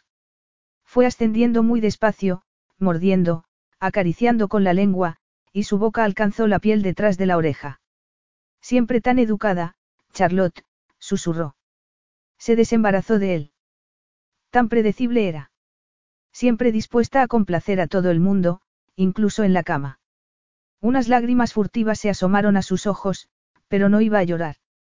Él fue a abrazarla de nuevo, pero Charlotte se escabulló. No voy a echarte a patadas de la cama porque no digas por favor, Albi. ¿Y si no quiero decirlo? Se mordió un labio para detener las lágrimas. ¿Y si no quiero ser educada? Es que de pronto sientes aversión a los buenos modales. Lo que tengo es aversión a que, respiró hondo, a ser predecible. Se había pasado la vida haciendo lo que consideraba que necesitaban los demás para ser felices. Lo que necesitaba su padre. Él supo, en cuanto a Kim no se presentó, que se quedaría con él para cuidarlo, olvidando todo lo demás. ¿Por qué era predecible? Cerró los ojos para no ver aquella mirada clavada en ella con tanta intensidad. Aquella noche era solo para ella, no. ¿Cómo podía ser, si no sabía cómo anteponerse a todo lo demás? No estoy preparada, admitió en voz baja. Y no lo estaba. En aquellos nueve años, él había vivido en su cabeza. Su boca. Sus manos. Sus caricias. Y ahora lo tenía al alcance de la mano. Lo estaba tocando. Su Akim. Su amigo. Su novio. Su amante de una sola ocasión. Cerró los ojos y tuvo que tragarse el nudo que se le había hecho en la garganta. Ya no era su Akim. Solo el hombre que le había destrozado el corazón, y ahora quería restañar las heridas con algo que él llamaba apoteosis final. Pero el final no podía dártelo otra persona. Tenías que encontrarlo tú mismo. O eso decía un artículo que había leído en una revista. Y estar en sus brazos, o en su cama, no era para ella un punto final. Sentir de nuevo sus caricias, encontrar placer en un día en el que no debería haberlo. Entonces, esperaré a que lo estés. Su voz le hizo abrir los ojos y la devolvió a su dormitorio. Le estaba dando el control. ¿Y cuando lo estés? Deslizó el pulgar con una ternura inimaginable por su mejilla. ¿Y que cuando lo esté? Repitió, temblando por dentro. Le había entregado las riendas de algo poderoso, la energía oculta que había entre ellos y que hacía que hirviera por dentro. Tú decidirás, Albi. Yo seré quien te dé el placer. Sintió deseos de besar la boca que había hecho aquella promesa, pero, al mismo tiempo, tuvo miedo de saborearla. De decidir. Descansa, Albi. Y después, vuelve a mí. Y salió cerrando la puerta tras de sí. La había arrancado de su vida para llevarla hasta allí, y se sentía como pez fuera del agua, pero se había subido al avión por voluntad propia, porque lo deseaba, porque quería tener un momento en la vida al que llamar propio. Pero aquel no era su momento. No tendría lugar entre sábanas doradas porque no estaba preparada, y él lo sabía. Se acercó a la cama, se quitó los zapatos y apartó la colcha para tumbarse, completamente vestida, y cubrirse con aquellas sábanas doradas. Había algo que la inquietaba, y era el modo en que la miraba, en que la veía, anticipándose a sus necesidades. Nadie había hecho algo así por ella. De hecho, era ella la que siempre se ocupaba de los demás. Pero Akim había sabido que necesitaba descansar antes de que ni siquiera ella lo supiera. Un cansancio como nunca lo había sentido le hizo cerrar los ojos, a pesar de sus esfuerzos por mantenerlos abiertos. Y la oscuridad la reclamó. Capítulo 3. Akim tenía razón. Necesitaba descansar. Pero en aquel momento se sentía consumida por una nueva energía, y respiró hondo antes de ir a la puerta y salir de la alcoba con tanta confianza como fue capaz de fingir. Apenas puso un pie fuera y se quedó inmóvil. Akim era una imagen de autoridad incontestable. Había cambiado. La ropa occidental había desaparecido. Vestía varias capas de negro y un turbante le cubría la cabeza, asegurado con una banda dorada. Lo miró entonces a la cara y vio que la observaba con los dientes apretados. Se había puesto un vestido largo verde intenso con manga larga, a juego con un velo verde con un ribete dorado que, suelto a la espalda, cubría sus rizos húmedos aún, sobre un pantalón largo de campana. Con la cabeza bien alta y erguida, dijo las palabras que había estado ensayando. Estoy preparada. Él se levantó. ¿Preparada para qué? Charlotte clavó la mirada en su boca. Aún podía sentir sus labios recorriendo su cuello. Ni siquiera la ducha había podido borrar su huella en la piel. Quería volver a sentirlos, y por eso estaba allí. Quería. Para ti, contestó. Con un solo movimiento, Akim la levantó en el aire e hizo que colocara las piernas alrededor de sus caderas, con lo que su zona más íntima quedó sobre la de y, llevándola así, casi como una segunda piel, la acomodó delante del trono. ¿Y ahora, qué? Quiso saber. Muéstrame que estás preparada para mí, Albi. ¿Cómo? Quitándote la ropa. Esta vez, quiero que te sientes en mi trono desnuda. Desnuda. Tragó saliva. Creía que querías esperar a que estuviéramos en tu cama. Con un dedo había estado acariciando su cuello mientras ella hablaba, y la caricia se detuvo. Entonces, no estás lista. Sí que lo estoy. Akim sonrió. Puedo hacer muchas cosas sin reclamar tu cuerpo con el mío, dijo, y su voz fue una caricia dirigida directamente a su parte más íntima. Aquí. Cualquiera podría vernos. Nadie puede entrar sin mi permiso, sonrió, y el movimiento de sus labios resultó sensual y aterrador. Aquí mismo y en este instante, vas a quitarte la ropa, se echó mano al turbante y se lo quitó. Yo lo haré primero. En un abrir y cerrar de ojos, se había quitado la túnica y los calzoncillos. Estás, desnudo, musitó ella, sorprendida por la facilidad con la que se había desprendido de la ropa ante ella, y se lo bebió con la mirada. De arriba abajo. Cada curva de su carne prieta. Te ofende mi desnudez. Salió del montón de tela y Charlotte entornó los ojos. La boca se le había quedado seca y la respiración era una rasposa y dolorosa tarea. Su cuerpo era glorioso, más alto y más fuerte de lo que lo recordaba, y su mirada se detuvo en su parte más orgullosa. No, contestó, pero su respuesta apenas fue audible. Deseaba tocarlo como lo había hecho nueve años antes. Ir subiendo por su cuerpo, subirle la camiseta y cubrir con su boca uno de sus pezones. Para los dos había sido la primera vez. Le había confiado al mismo tiempo sus secretos y su cuerpo. Seguía confiando en él. Por inocente que pudiera parecer, sí, seguía confiando en él. Además, con una falsa sensación de seguridad basada en quienes eran entonces. Se había ofrecido a ella sin fisuras, y volvía a hacerlo ahora. Y ella quería hacer lo mismo. Tener la misma confianza que años atrás en el cuerpo que tenía entonces. Ser tan libre como había sido entonces con él. Se levantó y se quitó los zapatos. No se atrevía a hablar. A continuación, se bajó los pantalones y los dejó a un lado como había hecho él. Tampoco se atrevía a mirarlo. Aquella era su vida, y nunca se había sentido tan decadente o tan viva como cuando se sacó por la cabeza la túnica verde. Quítate el sujetador. Entonces lo miró a los ojos, y vio en ellos un desafío salvaje. La había desafiado desde el momento en que entró en el pub. Le había hecho preguntarse por qué no había llegado a ser algo más, había comprendido sus dudas antes incluso de que las pusiera en palabras. En el coche, había reconocido sus miedos con una agudeza increíble, y en el avión había sabido que no estaba preparada. Igual que en aquel momento sabía que sí lo estaba. Veía todo lo que nadie se había molestado en ver en ella. Todo lo que creía invisible. Ella misma se creía invisible ante su padre, por ejemplo. Ante los profesores que había tenido en la adolescencia, que nunca se habían dado cuenta de sus dificultades. Ante sus compañeros de un trabajo siempre inestable. Pero él veía cosas que nadie se había molestado en ver. Sus necesidades. Su verdadero ser. Se bajó las sombreras del sujetador y, con manos torpes, soltó el broche de la espalda y lo dejó caer. Sus pezones se endurecieron de inmediato al sentir en ellos la caricia de su mirada. Entusiasmada y aterrada, metió los dedos en el elástico de sus bragas. Él quería verla, y ella quería ser vista. Vista por él. Pero Akim levantó una mano. No, eso no. Conteniendo el aliento y mostrándose todo lo digna que podía llevando solo las braguitas, susurró. Bésame.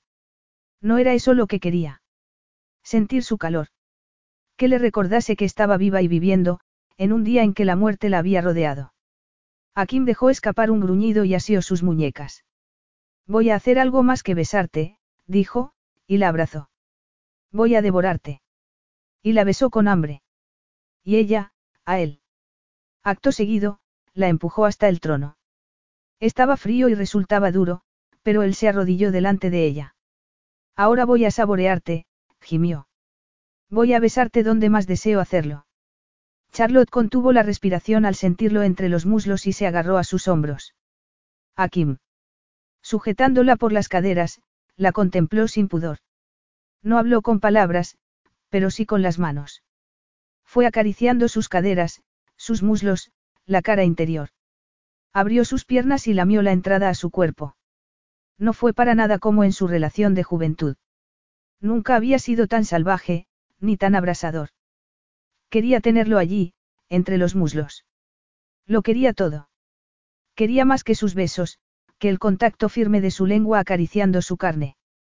El cuerpo gritaba pidiendo sentirlo dentro. Akim subió y atrapó su punto más sensible para sorberlo por encima del algodón de sus braguitas. Akim. El latigazo de placer la hizo gritar y arquear el cuerpo. Fue una explosión de sensaciones, ardiente y cegadora. La boca de Akim se movía sobre ella con una precisión de maestro, succionando más y más. El tejido que había entre su boca y su carne era pura agonía. Pero Charlotte quería sentir a Kim dentro de ella.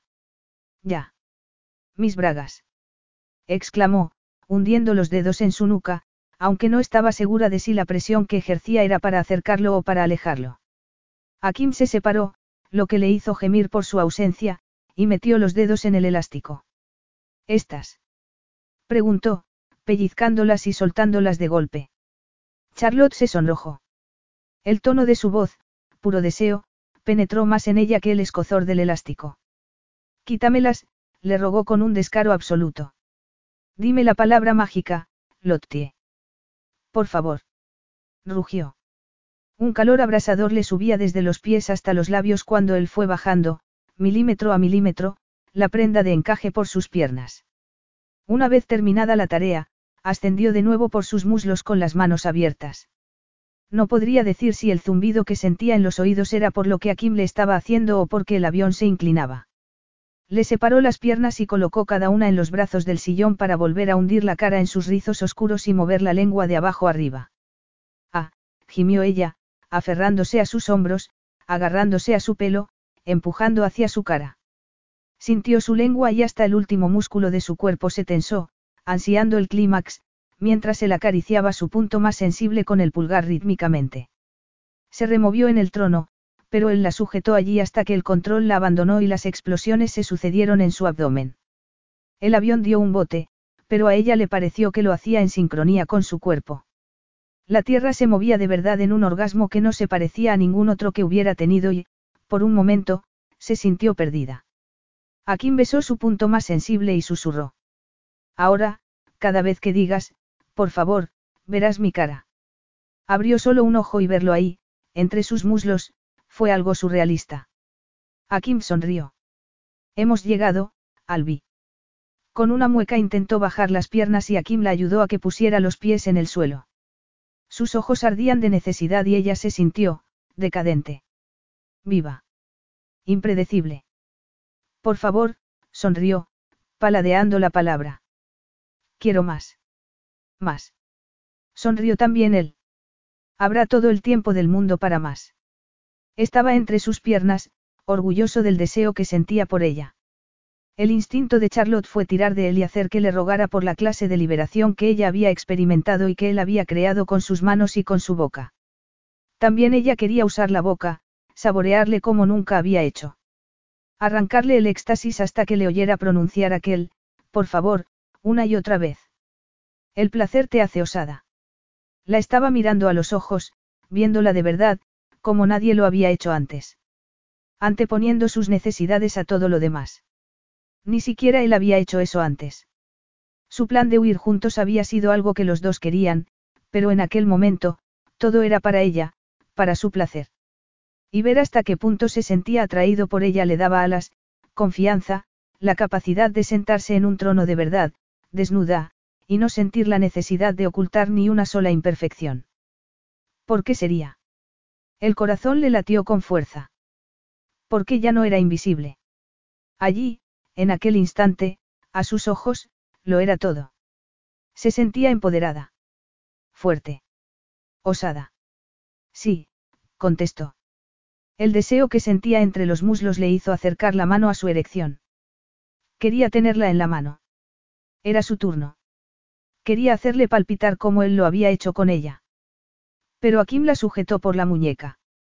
Voy a disfrutar mucho con tu osadía, dijo, colocando su mano en el abdomen, pero todavía no. Guiándola con su propia mano, fue haciendo que la de ella ascendiera por su vientre, por su pecho, acariciando el suave y oscuro vello que lo cubría. Tan suave. Tan firme. Tan irreal. Los dos solos allí, eran aquello. Ella era aquello. Distinta. Sería tan fácil dejarse arrastrar por el fuego una y otra vez, y permanecer en las alas de éxtasis, olvidando quién era, olvidándolo todo, teniendo solo en el recuerdo el placer. Aquella Charlotte era visible, poderosa. El placer me hace olvidar. ¿Olvidar el qué? Todo, susurró con sinceridad. Su mirada no le dejaba otra alternativa. Todo. Repitió, apretando su mano. O solo las partes que no importan aquí. Sí que importan porque, cuando vuelva a casa, seguirán estando ahí. Tú, no, añadió en silencio. Pero la pena, los lamentos, seguirían acompañándola. Estaban dentro de una burbuja. Una bruma de placer los rodeaba, manteniéndolos suspendidos en el tiempo. Juntos. Pero después de aquella noche, nunca volverían a estar juntos. Él se encogió de hombros y fue a buscar, en uno de los sofás, la seda que lo cubría. De nuevo se acercó a ella y cubrió su desnudez. Si van a seguir estando ahí, ¿por qué no permitirte el placer sin reservas ahora? Déjame que te haga olvidar cuantas veces desees. Lo que te espera no importa hasta que importe. Durante 24 horas podía dejarse ir, no. ¿Por qué no flotar en su abrazo, encerrada en aquella burbuja? Pero si se dejaba subir muy alto, y él la estallaba antes de que ella pudiera, antes de que estuviera preparada, lograría recuperarse después. Tenía que ser ella quien la estallara. La burbuja. Necesitaba protegerse de la influencia del placer que Akim podía darle. De su poder. Ya me hiciste olvidar antes, le dijo, empujada por el recuerdo, pero no con tu cuerpo. No, concedió, mirándola fijamente. Ha sido con la lengua. En ese tejón, le aclaró. Era un recuerdo feliz, de los que no tenía muchos. Y quería que también él lo recordara. Dejaste que te dibujara una y otra vez, hasta que quedó bien, le recordó, y ambos se transportaron al recuerdo compartido de estar sentados bajo un gran árbol en el jardín de la casa de acogida para niños. Le había dado un medio de escapar a la realidad prestándole su cuerpo, su presencia, y ella habría deseado permanecer indefinidamente allí, a la sombra de aquel roble, con papel y lápices. Con Akim. Podría pasar 24 horas otra vez con él, no. Pero tendría que protegerse siendo consciente de que el cuento de hadas iba a tener un final, y luego llegaría la realidad, que podía ser lo que ella quisiera que fuera. Me gustaría volver a dibujarte, dijo, poniendo la mano en su mejilla, deslizando el pulgar por la línea de su mentón. Hacía casi diez años que no tenía un lápiz en la mano. Desde que su padre había destruido todos los retratos que conservaba de Akim.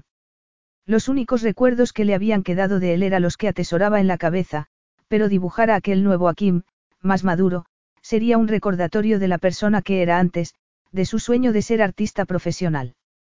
Del sueño que tenía antes de que su padre le recordara que no tenía tiempo de soñar.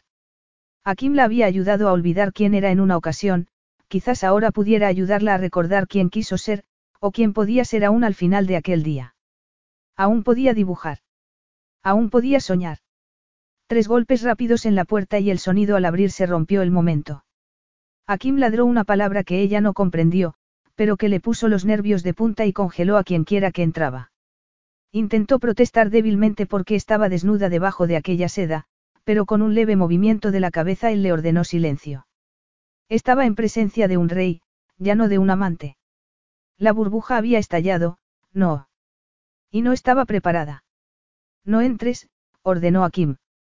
Su voz sonaba distinta, controlada, centrada, segura. Charlotte fue a decir algo, pero él la besó suavemente en los labios. Apenas fue un roce. Una promesa. Y el miedo no fue por esa persona que había estado a punto de entrar, ni por la vergüenza de que pudiera verla desnuda, abrazada al hijo de un rey. Lo que la asustó fue él, y el hecho de que cubriera la desnudez de ella en lugar de la propia. Y no con la seda, sino con el cuerpo. Grande como era, la había protegido como nadie lo había hecho. Akim se volvió y caminó rápido a la puerta para bloquear la visión de ella con su cuerpo. Su desnudez era su propia e inmaculada armadura. No necesitaba traje hecho a medida, o los ropajes de un príncipe, sino su propia piel. Solo el hombre tenía que estar presente porque, incluso sin aquellas prendas caras, seguía rezumando el poder que solo el hijo de un rey podía emanar. Una euforia inesperada se abrió paso en ella porque, se presentara quien se presentase a la puerta, un rey la protegía. Había cometido un error. Escándalo. La palabra crecía en su interior, amenazando con romper el rígido control que lo mantenía erguido. No podía ocultarla. En cuanto se abrieron esas puertas, Charlotte había dejado de ser un secreto porque, ante él, estaba la Guardia Real y dos de sus asistentes más antiguos. En cuanto llegase Natalie Eda y las ruedas del avión tocasen suelo, sus hombres estarían listos para proteger a su nuevo rey. Y allí estaban, porque era su trabajo asegurar la seguridad de su rey, pero él se había olvidado. En un momento había pasado a ser la viva imagen de su padre, disfrutando del placer y olvidando todo lo demás. Un hombre confiado hace a veces cosas fuera de lo normal sin sentir ansiedad por ello, pero un rey. Un rey puede hacer lo que le dé la gana, pero no la clase de rey que él quería ser. Él quería ser la personificación del control. No iba a seguir su instinto y pedirles a sus hombres que salieran porque se merecían el respeto que su padre nunca les había mostrado. El respeto que exigía para él, aunque nunca lo había merecido. Esperaba que todo el mundo fuera lo que él nunca había sido. Nueve años había pasado demostrando que no era ni el hijo de su padre, ni el muchacho que había llegado a tal edad, porque el príncipe heredero tomaba sus decisiones basándose en el precio de sus actos. Otra lección que su padre le había enseñado. Él, el heredero huérfano, el siguiente en la línea de sucesión al trono, era más fuerte que su padre, mejor no gracias a él, sino a su pesar. El reinado de su padre, centrado en la búsqueda de placer a costa de la reputación de la corona, a costa de la reputación también de su madre, se había terminado. Alteza. El jefe de la Guardia Real tuvo la decencia de sonrojarse, y los tres hombres que lo acompañaban bajaron la cabeza. Está bien mi pueblo. El hombre frunció el ceño. Sí, contestó sin comprender. Sigue en pie el palacio. Sí, como su Alteza lo dejó. Sigue saliendo el sol. A la hora acostumbrada, Alteza Real. Entonces, está todo como debería. Unos ojos tan oscuros como los suyos repararon en su desnudez. Sí, contestó, cada vez más azorado. Aquí me emitió un sonido de desaprobación, pero estaba sintiendo como los pulmones se le encogían como apretados en un puño de hierro. No podía negar ni explicar lo que había pasado en aquella estancia sin empeorar la situación. Y, de pronto, el camino que debía tomar quedó claro, igual que ocurrió cuando tenía 18 años y fue lanzado al mundo de su padre. No iba a ser él. Sus hombres se merecían más, lo mismo que su pueblo, e iba a demostrarles que el príncipe heredero bastardo era digno de ser su rey. Solo había un modo de lograrlo, para mantener intacta su reputación y que su pueblo creyera que jamás iba a rendirse a los bajos instintos de su padre. La escena que tenía a su espalda no era el principio del fin de su reinado. No era la repetición de las que había protagonizado su padre, en los brazos del placer, sin decencia ni cuidado. Ah, no. Pues no. ¿Y por qué no? Pues porque, la respuesta no era fácil. A los ojos de sus hombres, era más de lo mismo. Tan inmoral como cuando su padre ordenaba a sus hombres que contemplaran cómo las mujeres le daban placer. Apretó los dientes. Tenía que arreglarlo. Se acercó un poco más a sus hombres y bajó la voz para decir. Esto de interrumpir al rey y a vuestra futura reina solo para decir que el cielo sigue siendo azul. La tensión salía a oleadas de los guardias. Alteza, nosotros no. Akim hizo un gesto displicente con la mano para detener el balbuceo de sus hombres. El helicóptero, dijo. Que esté listo en 15 minutos. Y dicho esto, pulsó el botón para cerrar la puerta, sellando con ello su destino. Cerró los ojos.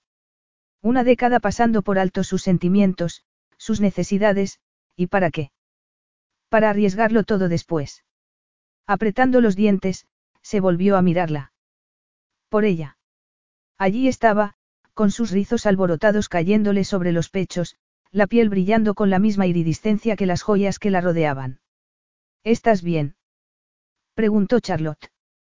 Que si estoy bien yo. Lo estás. Lo estaba. No podía recordar la última vez que alguien se lo había preguntado. Sus sentimientos no importaban. Solo su sangre. Solo su deber. Asintió, pero el corazón se le puso al galope cuando ella se le acercó. Lo único que no querías que ocurriera. Se detuvo delante de él, y sus sentidos se vieron asaltados por su perfume. ¿Qué perfume? ¿Qué poder tenía sobre él para que un rey se volviera solo un hombre ante ella? Y ahora ha ocurrido. La seda se le escurrió de los hombros y Akim la sujetó por instinto, pero todo se quedó inmóvil ante su desnudez. Rápidamente, intentando no pensar en aquella imagen, en cómo la había sentido en las manos, se la devolvió y Charlotte se envolvió con ella, sujetándosela sobre el pecho. ¿Pasa algo porque nos hayan pillado? Preguntó, azorada. Que estuviéramos, que tú. Sí, contestó. Ella lo miró con los ojos muy abiertos y le pareció que se estremecía, recordando. No sé qué está pasando, continuó, y se volvió para recoger su ropa del suelo, ni lo que está sintiendo. Los sentimientos no tienen cabida aquí. Con la ropa en la mano, se volvió a mirarlo. ¿Quién ha dicho eso? La corona debe anteponerse ante cualquier sentimiento o emoción, replicó, áspero. El deber es siempre lo primero. Esas enseñanzas las llevaba grabadas a fuego. Pero Charlotte Garty había tirado de golpe de la cinta adhesiva que mantenía su vida unida, dejando al descubierto la verdad. Un mal paso había bastado para dejar al descubierto que aún reaccionaba ante sus impulsos más básicos. Que aún era débil. Un roce de su mano lo devolvió a la estancia. Le estaba ofreciendo su ropa. Entonces, me han visto. A los ojos de sus hombres, él era como su padre, pero si hacía lo que el anterior reino había hecho, si se casaba con ella haciéndola su reina.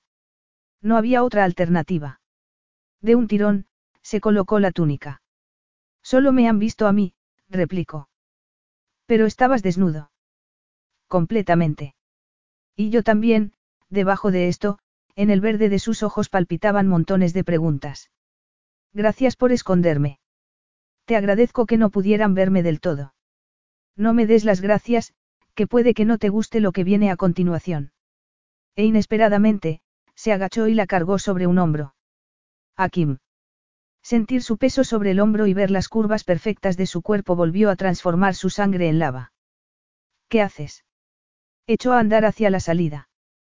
Te llevo de vuelta a tu habitación. A mi habitación. No puedes mandarme a mi habitación porque no te guste lo que te digo. Tengo derecho a saber qué va a pasar ahora. Abrió la puerta de su habitación y la acomodó en el borde de la cama. Vístete y espérame.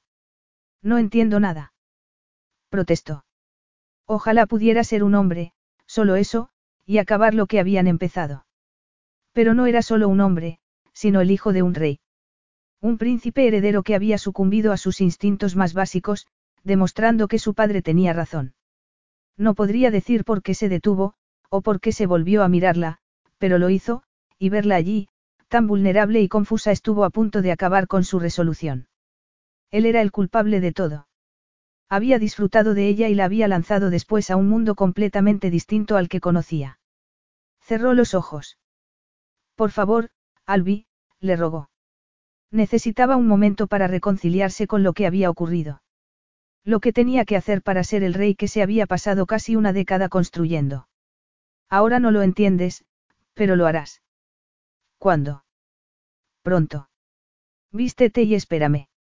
Cerró la puerta y salió en dirección a su cámara. Había decidido tener su noche de venganza y había estado a punto de conseguirla, pero ¿a qué precio? Capítulo 4. Se había pasado la vida esperando a otras personas. A que su padre volviera a casa de una pieza. Y a Kim. Ya lo había esperado antes, y lo único que había sacado en claro era la certeza de que no debía confiar en nadie, solo en sí misma. A Kim no se molestó en aparecer entonces. ¿Para qué, si ya había conseguido lo que quería? Ella ya le había entregado su cuerpo. Y entonces, él desapareció. Hasta que había vuelto a querer algo. Se vistió rápidamente. Todas sus relaciones habían consistido en dar, dar y dar, y por eso no había vuelto a entregar su corazón. Nunca. Porque ya no tenía nada que dar. A nadie. Puede que ni siquiera a sí misma. Quería irse a casa. Estaba harta de esperar. De promesas para después. La vida era el momento, no. Abrió la puerta de su alcoba y miró el largo corredor con puertas a ambos lados. Era una escalera lo que se veía a un lado. Se acercó y tocó la balaustrada. Los peldaños eran de una especie de cristal, y descalza comenzó el descenso. Llegó a otra especie de sala con más sofás, tumbonas, televisiones y... Unas suaves vibraciones le llegaron a la planta de sus pies descalzos, que se fueron haciendo más fuertes. Había una puerta en el centro de la escalera, y la columna blanca que descendía por el centro era un, era un ascensor. Las puertas blancas del ascensor se abrieron despacio y, conteniendo el aliento, esperó sin moverse. ¿Por qué te escondes aquí? Impecablemente vestido, Akim apareció ante ella. Perfectamente perfecto en todos los sentidos. Algo en su interior cambió. Cuidar de su padre le había enseñado a escuchar primero y reaccionar después, en privado. Pero ahora no iba a esperar. No se iba a contener. Cortaría las cuerdas del control que tan cuidadosamente había venido manteniendo para soportar cada vez que su padre arremetía contra ella por nada. Se puso en movimiento y caminó hacia él, imparable. Embriagadora sensación. Irreal. El estómago echó un nudo, pero nunca se había sentido tan serena y tan enrabietada al mismo tiempo. Alzó el brazo, abrió la mano y... Akim le sujetó la muñeca en el aire. No vas a abofetear al rey. No pretendo abofetear al rey, masculló, sino al hombre. No al rey con sábanas doradas y un avión más grande que una casa, sino a ti. La verdad siempre resulta difícil de escuchar, pero los dos son la misma persona, contestó, y sujetó sus dos manos por encima de la cabeza, acercándose mucho. Agredirme es una ofensa que se castiga con la cárcel. ¿Y por qué romper el hábito de una década? Espeto. ¿Por qué no me llevas a la comisaría y me abandonas allí, como has hecho siempre? Él retrocedió. Yo nunca te he abandonado. Ella se rió. Acabas de hacerlo. Dejó caer las manos contra los muslos. Llévame a casa, a Kim, le pidió en voz baja. Ahora. No puedes irte. ¿Por qué? Tiene que repostar el avión. No. Entonces, ¿por qué no? Tú eres el rey. Da la orden. Aún no lo soy, Albi. ¿Qué significa eso? Pues que, como nos han encontrado, como me han visto a mí, respiró hondo y se irguió. Un momento en el que olvidé mi deber y me convertí en lo que temo más que nada. En tu padre. Le vio apretar los labios y asentir. Que nos hayan visto juntos hará crecer las dudas en mi pueblo, que ya piensa que voy a seguir los pasos de mi padre.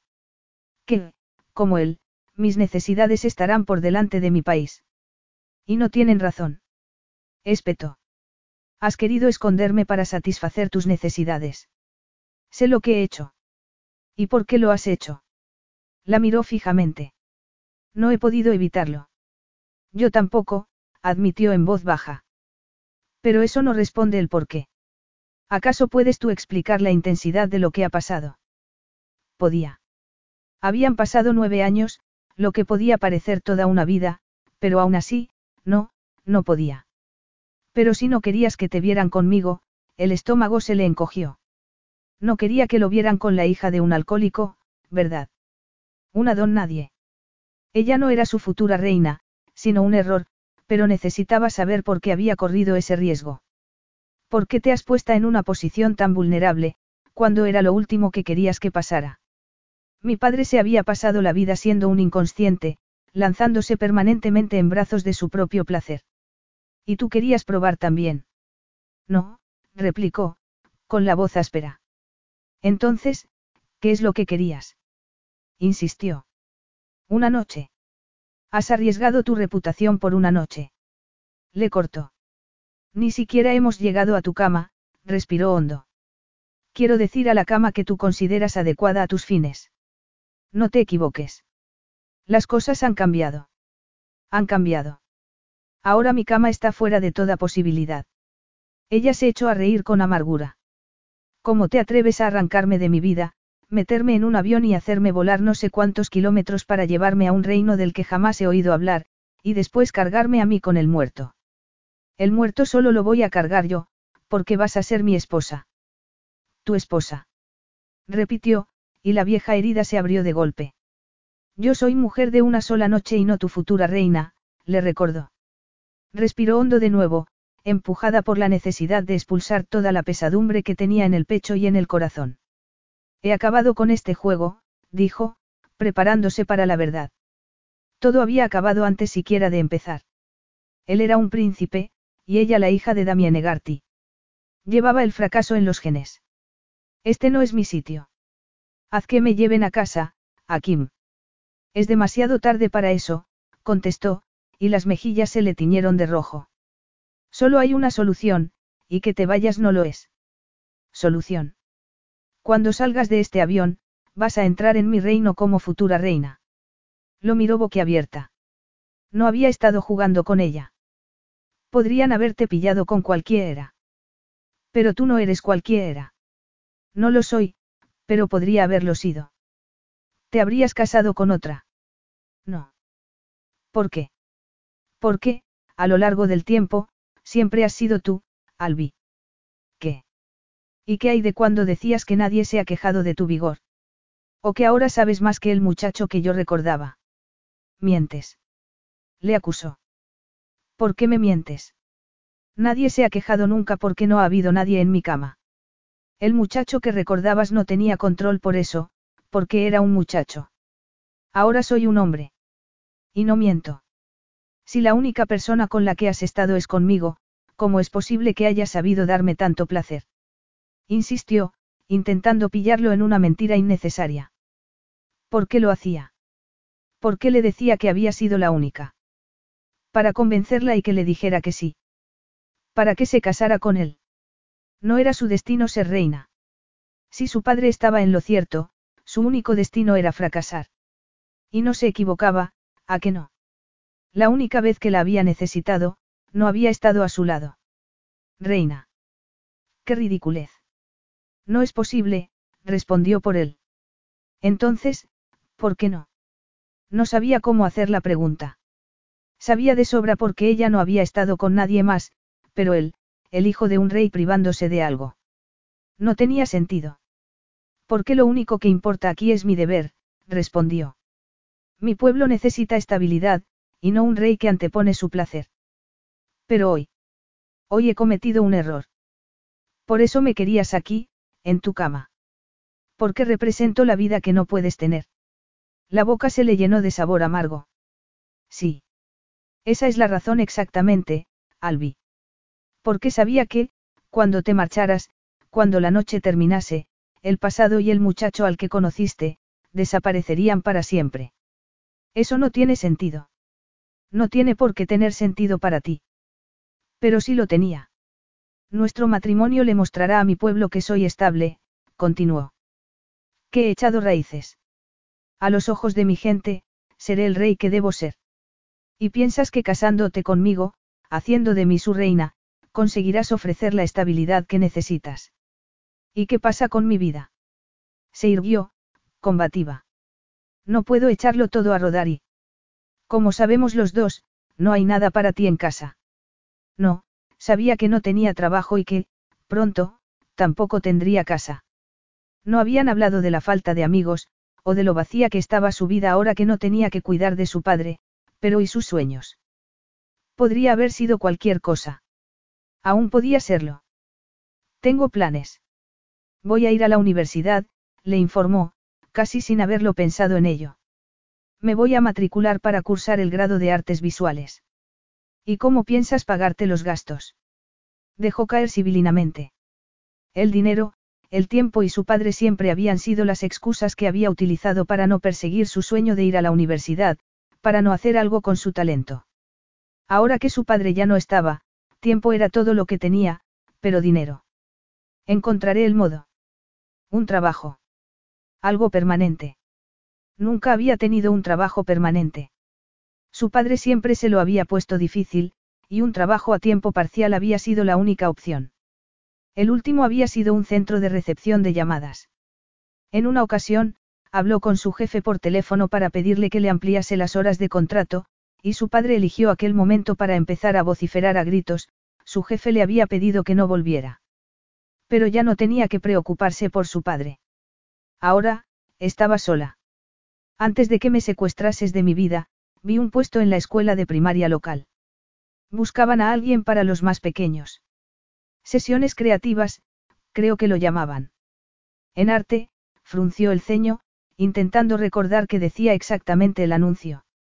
No le había prestado demasiada atención porque creía que no iba a ser idóneo para ella. Juegos con niños con necesidades educativas especiales. Me gustan los niños. ¿Cuándo has estado tú en contacto con niños? En Navidad he trabajado como dependienta. Los niños se aburren mientras sus padres están de compras, y hablaba con ellos. De hecho, había descubierto que los niños respondían cuando se les hablaba como seres humanos, y siempre la llenaba de orgullo el agradecimiento de las madres que cargaban con más de un chiquillo. Podría trabajar con niños. Sabía que podría. Combinaría su amor por el aire libre y los niños mientras trabajaba en su cartera como retratista. Siempre había querido ser artista. El corazón se le aceleró. Aún podía serlo. Pero el gesto se le endureció al ver que Akim sonreía mostrando los dientes. ¿Te estás riendo de mí? ¿Cuántas veces se habían reído de ella en el colegio, o la habían llamado estúpida por dibujar desnudos recreando las ilustraciones que veía en los libros de arte de la biblioteca? Los recuerdos se le agolparon. Las risotadas de su padre al encontrar sus retratos, y contarle ella que quería ser profesional del retrato. Cuando Akim la abandonó y ella le confesó que había asistido a una clase de prueba de artes visuales en la universidad. Entonces fue cuando le escondió todo su material de dibujo. Cuando destruyó todo su trabajo. Sus recuerdos. Pero aún tenía libros, y los devoraba. Se perdía en la fantasía, en el romance y los cuentos de hadas. No, me sorprende tu capacidad de sorprenderme. Nunca me reiría de tus sueños. Charlotte apretó los dientes para controlar la respuesta que su cuerpo estaba experimentando con sus sinceras palabras. Puedes estudiar aquí, le dijo. Aquí. ¿Por qué no? Puedo contratar a un profesor de arte para que te dé clases particulares. Obtendrías tu título, Charlotte. Tendría un título, ¿qué más alternativas tenía? Nadie la esperaba en casa y, sin embargo, allí podría echar a andar hacia la consecución de su sueño. Podría recuperar su identidad a través del arte. Podría tener una vida propia. ¿Qué clase de vida sería? Llena de restricciones, eso sí. Una vida en la que su esposo echaría la llave a la puerta de su dormitorio en nombre del deber. Entendía por qué lo había hecho, pero la energía entre ellos seguía presente. La atracción, poderosa. Pero un matrimonio sin sexo y sin amor sonaba muy triste y doloroso. Emocional y mentalmente. Tendría la fuerza necesaria para ser su reina, para ayudarlo a construir una reputación sólida como rey, mientras crecía como persona, creando su propia vida. Pero, si volvía a casa, lamentaría no haber aprovechado la oportunidad. Una oportunidad que solo podía aprovechar si cerraba su corazón a las personas que habían sido y aceptaba a las personas que iban a ser. ¿Y quiénes eran esas personas? Él era un rey, y ella. Ella iba a ser egoísta. Atrevida. Fuerte. Pero una noche de sexo y un matrimonio eran cosas bien distintas. Si se cerraba a las emociones que rugían en su pecho, si le cerraba el paso a él, podría ser la reina que él necesitaba y cursar sus estudios. Respiró hondo y asintió. Lo haré, consintió con una firma inclinación de cabeza. Me casaré contigo. Por un diploma estás dispuesta a aceptar las consecuencias de nuestros actos. Tomó una bocanada de aire. Ya no se enfadaba. Lo tenía todo siempre bajo control. Pero pensar que Charlotte iba a acceder a lo que le había pedido solo para poder graduarse en la universidad le enfadó. Solo él no era suficiente. Él, como hombre, nunca bastaría. Ni para su padre, ni para ella. Él solo era una consecuencia, una carga que Charlotte tendría que llevar a cuestas, ni más ni menos que lo que había sido siempre. Solo lo querían cuando tenía algo que dar, su sangre, un diploma. Por supuesto que no, replicó ella, el fuego de su mirada clavada en sus ojos. Seguían necesitándolo, pero no queriéndolo. El recuerdo del tiempo pasado en el sistema de casas de acogida volvió con fuerza. Casa tras casa, rodeado de familia, pero siempre un extraño, no querido, solo soportado por el cheque a final de mes. Hasta Charlotte. Hasta que ella lo envolvió en sus mentiras y sus promesas de amor para que, al final, acabase rechazándolo también porque no le ofrecía lo suficiente. Escapar con él no había bastado cuando no era más que un huérfano, ganándose la vida en la obra. Contuvo la respiración. La sensación que tuvo cuando descubrió que era un príncipe, necesitado pero no deseado, y mucho menos querido, volvió con un pinchazo en el pecho. La había puesto a prueba entonces al no contarle su secreto, y ella le había fallado como todos los demás. ¿Cómo acababa de fallarle? Porque ahora Charlotte sabía lo que él podía ofrecerle. Necesitaba oírselo decir. Necesitaba que lo confesara. Se acercó y la acorraló contra la pared. Si te hubiera dicho hace nueve años que era un príncipe, habría comprado tu lealtad mi corona. Habrías tomado otra decisión, Albi. ¿Qué quieres decir? Su perfume le empujó a reaccionar ante la traición que palpitaba en su alma, en lugar de hacer lo que debía y mantener las distancias con ella. Aún podía saborear la dulzura de su cuerpo en la boca, sentir el orgasmo sacudiéndola cuando. Te esperé y no te presentaste. No fue decisión mía. Mientes, susurró, tomando su barbilla entre dos dedos. Qué difícil debe ser para ti, ahora que eres el poderoso príncipe Akim, recordar que aquel día habías prometido conocer a mi padre, movió la cabeza. Mi padre estaba muy contento porque iba a conocerte. Estaba muy ilusionado. De hecho, me mandó a por algunas golosinas para. Golosinas. Galletitas, dulces, se encogió de hombros. Era la primera vez que invitaba a alguien a casa. Al menos, que entrase por la puerta principal. Entonces también él lo recordó, se vio a sí mismo entrando por la ventana de su alcoba para escapar del borracho que gritaba abajo, y abrazándola luego hasta que el silencio llenó la oscuridad. También se recordó a sí mismo jurando que nunca la dejaría sola en la oscuridad. Nunca llegaba a estar sobrio del todo, la oyó decir. Y yo no tenía amigos de verdad. Amigos que entendieran que mi padre era como era, pero que yo era yo. Para mí era muy especial que tú fueras a conocerlo, y él se dio cuenta, suspiró. Luego volví de la tienda en la que íbamos a reunirnos, maleta en mano, porque te habías olvidado de mí, príncipe heredero Akim. No he olvidado nada. Él también había confiado. Había dejado atrás la puerta del patio que colgaba de un solo gozne, caminado por la senda llena de malas hierbas y se había plantado ante la puerta principal para llamar con la confianza de un hombre que iba a buscar a su amor. A salvarlo. A hacerlo crecer. A protegerlo. Pero el amor no había estado allí. El amor no lo conquistaba todo. Su amor era mentira, y ella, una mentirosa.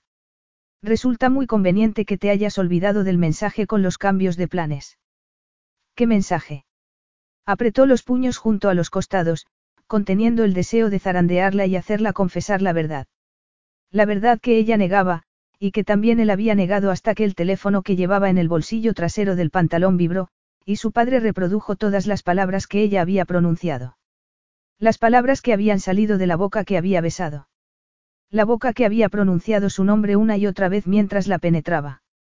La boca que había hecho suya mientras los dos llegaban al orgasmo. El primero que habían tenido juntos, como un solo cuerpo. Habían renacido en aquel momento, prometiéndose el uno al otro. Prometiendo estar juntos. Prometiendo casarse. Prometiendo ser una familia. Todo mentiras. El mensaje que me enviaste. ¿Qué decía? Tú lo sabes bien. Lo escribiste tú. Ella lo miró fijamente. Yo no te envié ningún mensaje. Se había olvidado. Tan fácil era el de olvidar. Solo era digno de ser recordado cuando tenía algo que dar. ¿Cómo te atreves a mentirme a la cara? Exigió saber, apretando los dientes. Había acusado a su padre de mentir y lo había llamado borracho, convencido de que su Charlotte no diría tal cosa. Charlotte era una mujer honesta. Dulce. Pero había jugado con él. Le había hecho creer que lo quería. Había hecho que se sintiera unido a ella. Lo había hecho débil. Las pecas doradas de sus ojos brillaron. ¿Qué decía el mensaje? Mi padre me necesita. No me voy contigo. Nunca tuve intención de hacerlo. Akin pronunció en alto las tres frases. Qué idiota había sido pensando que lo quería. Nadie lo había querido en toda su vida. Ni su padre, ni Charlotte. La gente solo quería lo que él podía darles, su sangre, su tiempo, su sacrificio. Con 18 años se prometió que aquella sería la última vez que lo rechazaban. Se haría mejor, más fuerte. ¿Qué muchacho de 18 años habría elegido el otro camino, el de volver a su vida como un don nadie, una vida que ni lo necesitaba ni lo quería? Allí tenía poder. Allí tenía elecciones. Allí, era el protector de su pueblo, unido a él por el deber. Y ahora su deber lo ataba al pasado, porque había sido lo bastante irreflexivo como para traerlo al presente. Yo no envié ese mensaje. Akim tiró de sus brazos para acercarla a él, y se rodeó el cuello con sus manos. Te voy a seducir aquí mismo, ahora mismo, como incentivo para que digas la verdad. La besaría hasta que se le derritieran los huesos. Te estoy diciendo la verdad. Tomó una bocanada de aire y lo soltó de golpe, dejando vacío el pecho. Estaba agotado, mental y físicamente. ¿Qué narices le estaba haciendo? Me dejaste solo con tu padre, la acusó, con el desgarrador recuerdo de cómo los había defendido a ambos ante su padre. Hasta que ella le escribió. No fuiste capaz de dar la cara y decirme que no te venías conmigo. Dejaste que el ser humano lamentable que era tu padre, junto con un mensaje de texto, te hicieran el trabajo sucio. Pero si yo, tú no viniste. ¿Sabes lo que me llamó? ¿Qué te llamó? Preguntó con un hilo de voz. Dijo que yo era un monstruo por querer tenerte a mi lado. Damien Egarty le había dicho algo mucho peor, pero no iba a repetir aquellas palabras. No estaba dispuesto a volver a escucharlas. Ya se lo habían dicho bastante cuando era un niño, bicho raro, gusano, que tus padres no te querían. Un monstruo. Tu propio padre te dijo cosas peores, Akim. Pero aquello no tenía que ver con su padre, sino con ella. Acababa de cumplir 18, continuó. Tú tenías 16. Me dijo que te había hablado de los hombres como yo, que usan a las chicas y después se deshacen de ellas, y que se alegraba de que tú me hubieras usado a mí. No podía parar, aunque sabía que tenía que calmarse. Que respirar. Que olvidar. Dijo que no eras tan inocente como hacías creer. Que habías querido pasar un buen rato y me habías usado para lograrlo. Que lo habías organizado todo para que me encontrase con él y que me llegase alto y claro el mensaje de que no querías volver a verme. Y entonces me llegó al teléfono el mensaje que confirmaba todo lo que me había dicho. ¿Y lo creíste? Preguntó con el corazón desbocado. Después de todo, creíste lo que te dijo mi padre. Respiró hondo y se apretó el puente de la nariz. Después de todo lo que habíamos compartido, te marchaste porque llegaste a la conclusión de que te había engañado. ¿Por qué mi padre te lo dijo? Lo miró de nuevo. Entonces, es que no me conocías en absoluto. Creí lo que me dijo un mensaje que venía de tu teléfono, en el que me decías que no te venías conmigo. Y lo había creído. ¿Por qué no iba a hacerlo viniendo de su número? ¿Por qué no iba a creer que lo había escrito ella, igual que las familias en las que había vivido habían escrito sus notitas en aquellos sobres color sepia explicando por qué no podía quedarse con ellos. No fui yo, respondió, mirándolo sin pestañear. Te traicionó. Mi padre, se estremeció. Mi padre utilizó nuestras propias vulnerabilidades contra nosotros. Consiguió hacerme creer que él era cuanto tenía, y a ti te convenció de que ya no te quería. No es cierto. No podía serlo. Damien no había podido engañarlo así. Yo no llevaba el móvil conmigo. Mi padre sabía que ibas a venir e hizo que saliera de la casa, recapituló, la respiración transformada en pequeños jadeos. Es la verdad. Ahora puedo verlo. ¿No te das cuenta? Su corazón se olvidó de latir. Sus pulmones no recibieron aire. Había pasado nueve años cargado de amargura, necesitando vengarse. Ahora sí. Su enfado era inconmensurable. Estaba enfadado con ella, con su padre, consigo mismo y con el pasado que no tenía modo de controlar. Damien Egarty lo había manipulado para hacerle creer que Charlotte no lo quería, y a ella la había convencido de que no se había presentado a la cita. Los dos habían sido engañados, arrancados de cuajo de sus destinos. Y tampoco tienes control de tu presente. Ya se encargó tu padre de ello. Hizo callar la voz que le había dicho aquello porque sí que podía controlar la situación. La necesidad de perderse en otra cosa que no fuera el pasado era pura agonía. Qué inocente había sido. Qué frágil le había hecho sentir aquel rechazo, guardado encima de todos los que había experimentado desde que era niño. Desde el rechazo de su padre. Sí, al final lo había llamado a su lado, pero solo porque era el único de su sangre, no por la persona en sí que era. Había arrancado de su cuerpo a aquel muchacho. Lo había moldeado para que fuera lo que él quería que fuese. Pero Charlotte, se había equivocado con ella.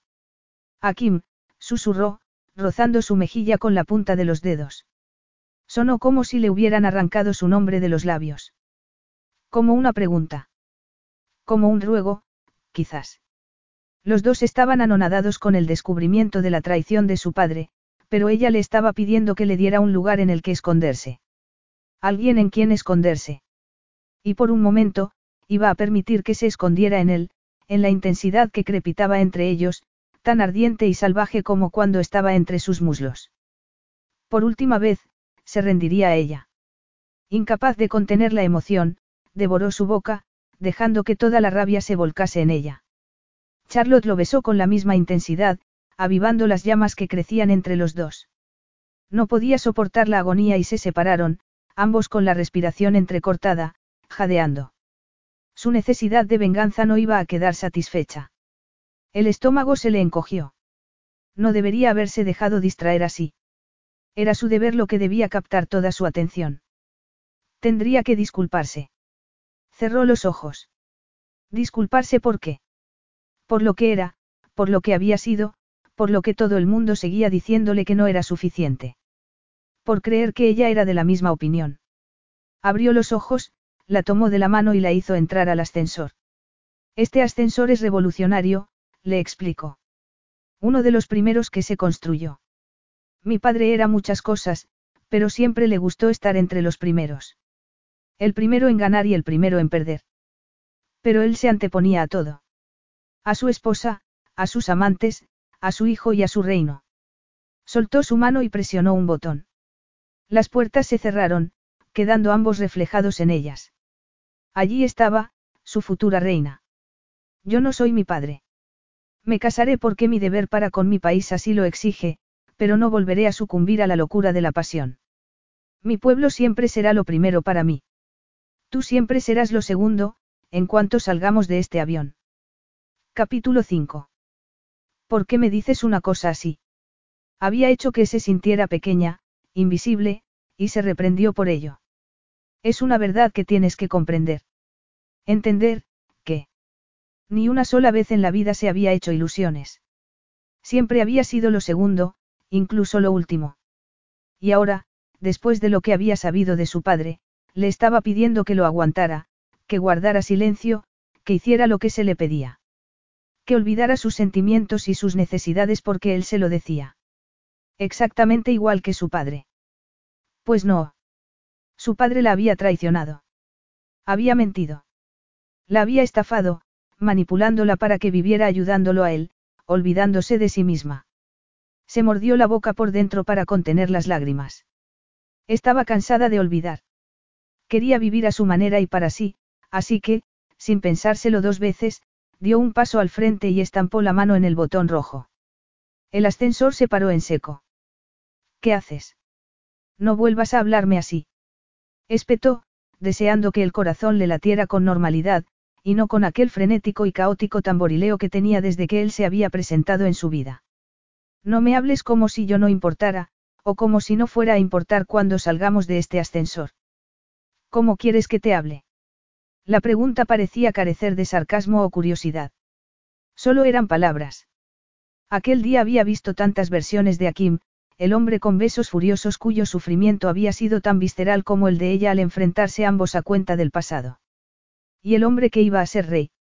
Un hombre que había recibido la visita inesperada sin tan siquiera pestañear, y que le había exigido que se casara con él. El Akim que la miraba en aquel momento ya era rey. Nada de pasión. Solo una fría consideración.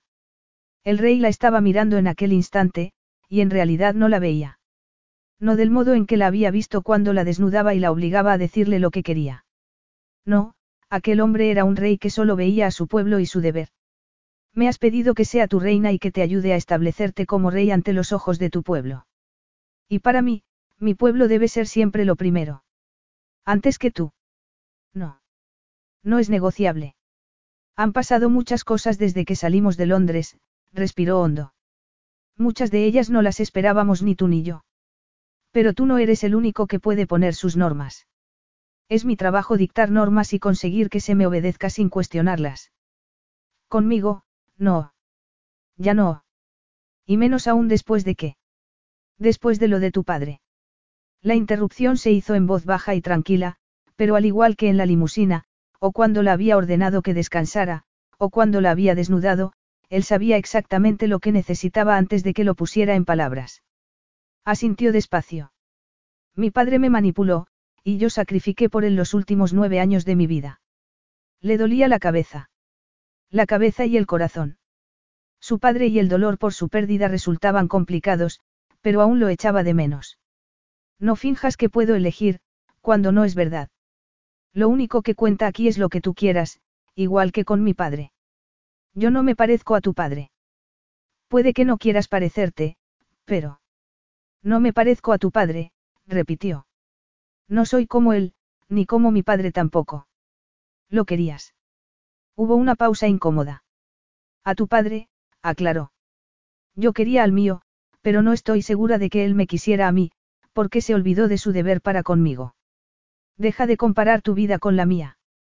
No se parecen en nada. Sí que se parecen. No puedes negarlo. Puede que en un tiempo fuera así, cuando caminábamos por las mismas calles con los mismos zapatos, pero ya no. Ese mundo ya no es el mío, y nunca volverá a serlo. Fue un accidente, como en tu caso, continuó, ignorando su resistencia. Mi padre y mi madre se casaron por mí, y siguieron bebiendo sin importarles un comino que hubieran creado una vida. Mi madre murió por su continuado abandono, y yo pagué el precio teniendo que cuidar de mi padre sola. Sus miradas volvieron a encontrarse en el espejo. Mi padre olvidó que era él quien debía cuidar de mí, y no al revés. Olvidó su deber hasta el punto de engañarme para que me quedara otros nueve años. Tanto tiempo perdido. ¿Cuánta gente había perdido? ¿Cuántos amigos? ¿Y su carrera como artista? Pagaste el precio de que tu padre no supiera tener puestos los pantalones, y acabaste en acogida. Yo también. Su expresión se endureció al recordar cómo se habían conocido. Los dos perdidos. Solos. En necesidad de lo que el otro pudiera darle. De un santuario. Sé que tú estuviste mucho más tiempo que yo en el sistema. Yo pude volver a casa cuando tú aún no tenías casa a la que volver, pero, se encogió de hombros. Olvidarme de mí misma, estar siempre al final de la lista, es algo que no puedo volver a soportar. Yo no voy a olvidarme de mi pueblo como hizo mi padre, ni a permitir que tus sentimientos heridos. Tu deber es lo primero como rey, respiró hondo, preparándose para pedir lo que quería. Lo que necesitaba, más bien. Pero yo necesito que seas un ser humano decente. Nada de comentarios despectivos. Tendrás que explicar lo que quieres decir y por qué quieres algo. Y no podrás herir mis sentimientos para conseguir lo que quieras. Los sentimientos no pueden ganar la partida. No pueden ser lo primero porque, cuando es así, terminas enredado en situaciones en las que nunca estarías de no ser así. Como, por ejemplo, perder nueve años de tu vida por tener un padre mentiroso y traidor. Como, por ejemplo, que alguien te prometa una noche de sexo, para después atraparte en un matrimonio. Cómo acceder a ser la esposa de un amante de hace años, para que luego te digan que no vas a pintar nada en ese matrimonio. Él la miró fijamente y ella le mantuvo la mirada. Los sentimientos no siempre tienen que ser tan, extremos, añadió en el silencio que siguió. Nosotros siempre hemos sido extremos, Charlotte, la corrigió. ¿Cómo vamos a poder ser otra cosa? De modo que has decidido que, para los dos, es todo o nada, no. Que no hay término medio ni compromiso. Los reyes no se comprometen. ¿Y los amigos? ¿Y los esposos? Amigos. Él hizo una mueca y ella se tragó el repentino pinchazo en la garganta. Akim la miró mientras algo inidentificable brillaba en su mirada. No puedo prometerte amistad. No puedo prometerte todo lo que me has pedido. Ella fue a contestar, pero él la interrumpió. No había terminado. Charlotte apretó los labios. Pero puedo prometer que te trataré como un ser humano, y que respetaré que eres una mujer que puede tomar sus propias decisiones. Te pediré, no te ordenaré. Sus palabras fueron un bálsamo para su herida. Sus palabras. Su promesa. Aquella no iba a ser la vida que se había imaginado, pero podría sacar algo bueno de ella si él se comprometía a verla, si asumía que no iba a permanecer más en segundo plano. Pulsó el botón rojo de nuevo y el ascensor volvió a ponerse en movimiento, aterrizando con una torpe sacudida. Akin pulsó otro botón y las puertas se abrieron. Una alfombra roja partía desde debajo del avión y llegaba hasta un grupo de automóviles y de hombres. Y un helicóptero. Estás descalza, dijo, y ella se miró los pies. ¿Me dejas que te lleve? Preguntó, no sin esfuerzo. Ella sonrió. Puedo caminar, contestó, y podía hacerlo. Podía avanzar con la cabeza bien alta y los pies descalzos porque podía hacerlo, porque era su decisión. Antes de que pudiera él decir algo más, echó a andar sobre la alfombra, entre el grupo de hombres que se abría para franquearle el paso hacia la puerta del helicóptero, que se había abierto como por arte de magia. Subió y Akim la siguió rápidamente. A continuación, le colocó un arnés sobre los hombros, entre sus pechos, y lo cerró entre sus piernas, antes de pasar a ocupar el lugar del piloto. El estómago se le encogió. ¿Vas a pilotarlo tú? Asustada. No, contestó, pero es que, en realidad, estaba agotada de tanto tener miedo, de tantos acontecimientos inesperados. ¿Y si la gente no la aceptaba como reina? Su padre nunca la había querido, y si él no podía querer a su propia hija, ¿cómo iban a hacerlo los demás? Como todo un reino del desierto iba a aceptarla cuando su familia no lo había hecho. Las palas del helicóptero se pusieron en marcha, y su ruido se hizo cada vez más fuerte, replicando el ruido que ella tenía en la cabeza. Contuvo la respiración cuando la nave hizo un giro de 360 grados y levantó el vuelo. Todo alrededor era desierto. Kilómetros y kilómetros de desierto, antes de que una ciudad surgiera de sus arenas rojas. Parecía al mismo tiempo algo antiguo e irreal. Estaba construida al pie de una montaña y la rodeaba una muralla. Edificios de tejados cóncavos se alzaban sobre altas columnas y arcos, hasta el punto de que parecían querer tocar el cielo. En la distancia, en la parte más alta de la ciudad amurallada, había un palacio. Es una fortaleza exclamó, y de pronto fue consciente de la segunda oportunidad que le ofrecía la vida. Recuperaría su arte y su identidad, porque aquel era su billete a la aventura. A la vida. Y no iba a fracasar. Miró a Kim. Confiado. Cómodo. Intuitivamente se sintió segura, protegida. Pero no era esa la ilusión más peligrosa de todas. Apartó la mirada y se centró en las vistas que tenía a su alrededor. El globo dorado del sol descendía detrás de las montañas, transformando el cielo en un lienzo naranja y el paisaje bajo él en un conjunto místico de rojo ardiente, dorado y pinceladas de verde. Taliedad era impactante. Maravillada observó el control absoluto que tenía Kim del helicóptero, dirigiéndolo hacia el palacio construido en las montañas. Su nuevo hogar. El lugar donde le esperaba la aventura. Nueve años llevaba soñando con aquel momento. Ansiándolo deseando que llegase el instante en que pudiera restregarle todo lo que había rechazado para llevar una vida de miseria. El momento en que pudiera avergonzarla por haber dudado de él. En que pudiera tomar al pasado por la mano y mostrarle que no había lugar para él en su mundo. Pero la traición de Charlotte no había existido. Y ahora, iba a tener un sitio en su mundo. Soltó su arnés y descendió del helicóptero. Con un gesto indicó al personal que aguardaba en la puerta dorada que esperase, bordeó la aeronave y abrió la puerta de Charlotte. Miró sus pies. Eran delgados y largos, con un puente pronunciado. Elegantes. Sin adornos. Dispuestos para ser embellecidos. Haría que le pintaran las uñas. Miró entonces las prendas verdes que cubrían su cuerpo.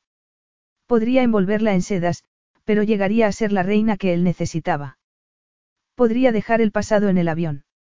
La miró a los ojos. Podría. Nada de llevarme en brazos, le advirtió. Es que tienes escondido un par de zapatos. No. Pues aquí no hay alfombra. Me estás preguntando si puedo ir andando, o me estás diciendo que no puedo hacerlo. Apretó los dientes. Te lo estoy preguntando. Entonces, pregúntalo. Fue a tomarla en brazos, pero ella lo detuvo. Las preguntas requieren palabras, y me gustaría oír las tuyas. Me gustaría oír tu respeto por la mujer que soy, una mujer que puede tomar sus propias decisiones. Miró brevemente al personal que esperaba sus órdenes. Podría ponerse su armadura y transformarse en el príncipe heredero, el siguiente en el trono de Talieda. Lo había sido durante tanto tiempo que para él era como una segunda piel.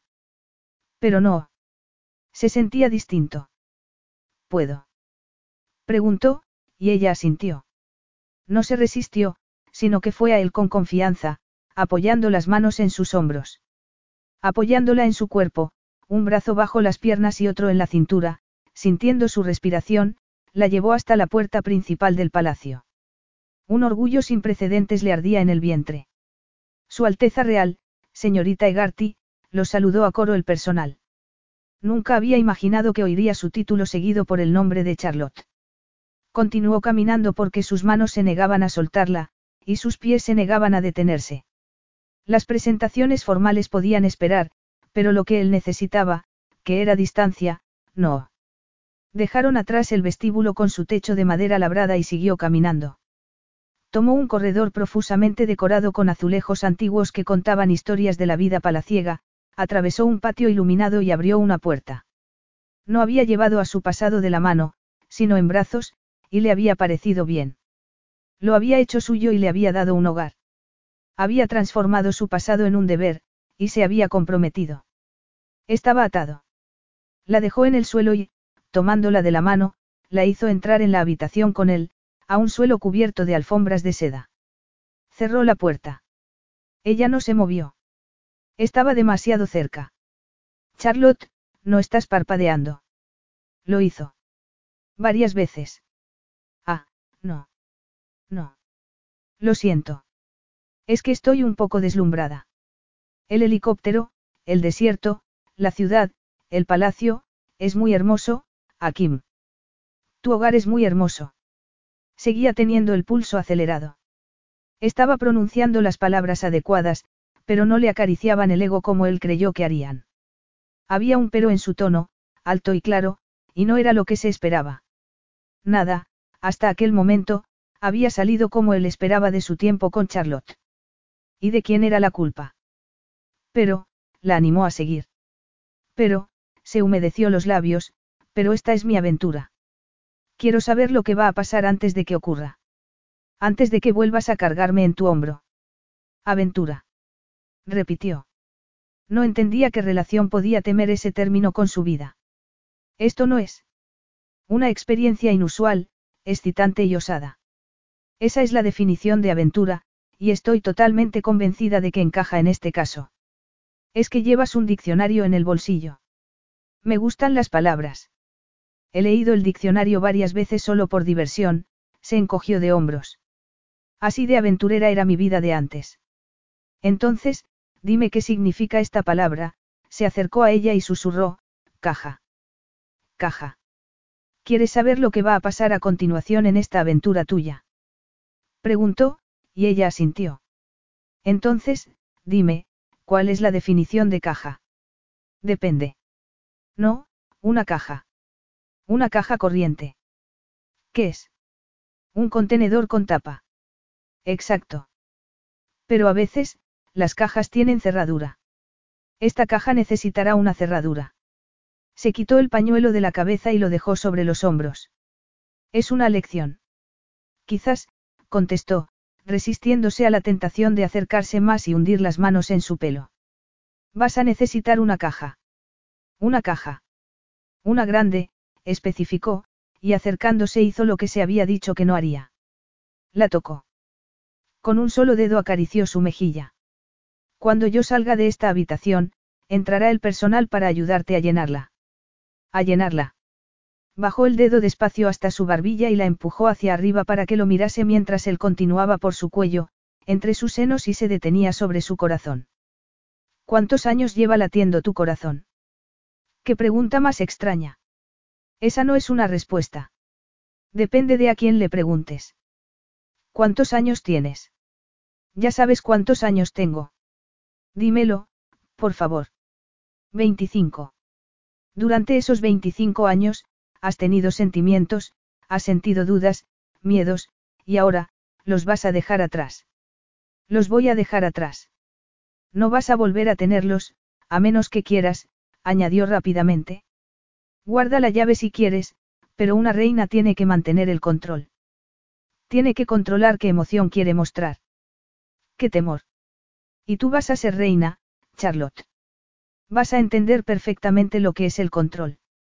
Algo a medio camino entre el gemido y el suspiro salió de los labios de Charlotte y fue a parar directamente a su vientre. Quería saborearlo. Respirarlo. Llenarse los pulmones con él. Pero se resistió, y tendría que seguir resistiéndose. Guarda tus sentimientos, la animó. Mételos en una caja, Albi, y olvídalos. Es lo que tú haces, Akim. Señaló la cama cubierta con un baldaquino de organza. Están tus sentimientos escondidos debajo de esa cama. Yo no necesito una caja, mintió. Cuánto necesito está aquí, se tocó el pecho. Una armadura llamada deber. Dime, ¿cómo fue para ti? Quiso saber, al tiempo que ponía su mano en el pecho de Akim. ¿Con qué fuerza le latía el corazón? No le gustó la pregunta. No le gustaba que pudiera convocar el pasado que él había enterrado tan hondo. Ya no tenía la llave de aquella caja, si es que alguna vez había tenido cerradura. Pero la tapa se estaba empezando a soltar de sus goznes, y dolía. ¿Qué cómo fue? repitió. Aprendí a representar a mi pueblo. No con riqueza o protocolo, sino utilizando el privilegio de ser príncipe heredero para guiar a mi pueblo, a todo un país. ¿Quién te enseñó a hacer eso? A comprender. Ellos. El pueblo. Siempre habían hablado, pero mi padre no los escuchaba. Yo lo hice. Había hecho bien convirtiéndose en Akim Abdaluza, y olvidando al muchacho que ella había conocido. El muchacho libre de experimentar sentimientos porque así no sentiría nada por ella. Así había sobrevivido nueve años. Y así seguiría sobreviviendo. Su padre había abusado del poder para satisfacerse personalmente, a costa de la vida de muchos.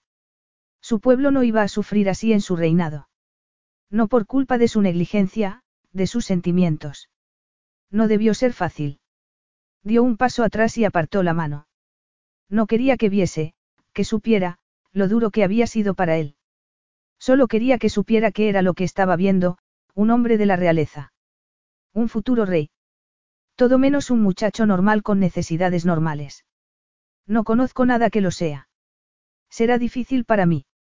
Cuanto antes comprendas que todo lo que hagas a partir de este momento será ocuparte de algo mayor que tú o que yo, más fáciles serán los siguientes pasos.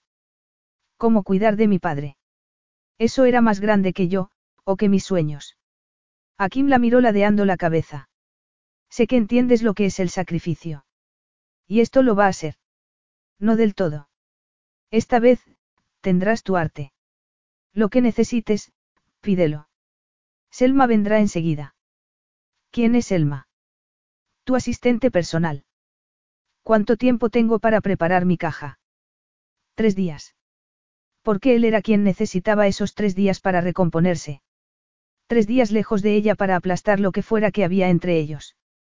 Para pasarlo de nuevo a la categoría de sueño, algo que solo en la oscuridad tenía poder sobre él. ¿Qué pasará entonces? Presentaremos nuestro compromiso al pueblo de Taliedad. A los dignatarios, al Consejo Real, respiró hondo. El mundo y sus cámaras llenarán los jardines del palacio mientras que nosotros estaremos en el balcón del primer piso, y nada, nada, enfatizó, aparte del control y las sonrisas preparadas nos acompañará. Todo lo demás. Tendrá que estar en la caja. Bien hecho. Tengo menos de tres días para reinventarme. No se trata de que te reinventes. Es solo redefinirte. Mi personal te ayudará. Bueno, tu personal, se corrigió. Te ayudarán a preparar el anuncio de nuestro compromiso y posterior boda. Boda. Dentro de una semana. Una semana. Repitió asustada. ¿Por qué tan rápido? Debemos casarnos antes de que sea coronado, explicó. Por eso cada decisión, cada cosa que metas en la caja, es crucial. Ella asintió varias veces. Te veré antes. No, contestó, y se alejó de ella, a pesar de que deseaba quedarse a su lado, y abrió la puerta. Ya está. Eso es todo lo que vas a decirme. Akim no se volvió. No hay nada más que decir, Charlotte. Busca el modo de olvidar la mujer que eres y transformarte en una reina. Igual que había hecho él. Y cerró la puerta sin mirar atrás. Él también tenía tres días para enterrar su caja a mayor profundidad, porque no iba a revelar lo que había dentro. ¿O quién? Capítulo 6. Y sin más, la había despachado. La había dejado sola para que se preparara para una situación en la que jamás se había imaginado que podría llegar a estar. Tres días para transformarse en reina. Una semana para ser esposa. No estaba preparada. ¿Cómo iba a estarlo? Ella era Charlotte Garty, hija superviviente de unos padres alcohólicos. ¿Qué derecho tenía a lo que le estaba ofreciendo? Cerró los ojos. No iba a fracasar. Su padre estaba equivocado. Sukran. A San Gidana. Selma, su asistente personal, sonrió. Muy bien, Alteza Real. Charlotte hizo una breve danza de la victoria. Charlotte, la corrigió por enésima vez. Hasta el día siguiente, no pertenecería a la familia real, y ni siquiera entonces, Su Alteza Real. No se puede aprender un idioma en unos cuantos días, dijo Selma. Charlotte cruzó las piernas, sentada sobre la cama. Lo sé. Aprenderá con el tiempo. El palacio le proporcionará un tutor para. Un tutor no podrá enseñarme lo que tú antes del anuncio. Por supuesto es su elección, pero el cerebro es muy parecido a un sándwich, contestó, juntando las palmas de las manos al tiempo que se sentaba en el borde del colchón. Si hay demasiados ingredientes, se sale el relleno. Plof. Charlotte se echó a reír. No va a ser tan divertido cuando no pueda recordar nada porque ha intentado digerir demasiado y todavía tiene el estómago lleno cuando tenga que seguir comiendo, le advirtió. ¿Tienes hambre, Selma? Preguntó. Todas tus analogías son sobre comida. Tendrías que haber comido conmigo.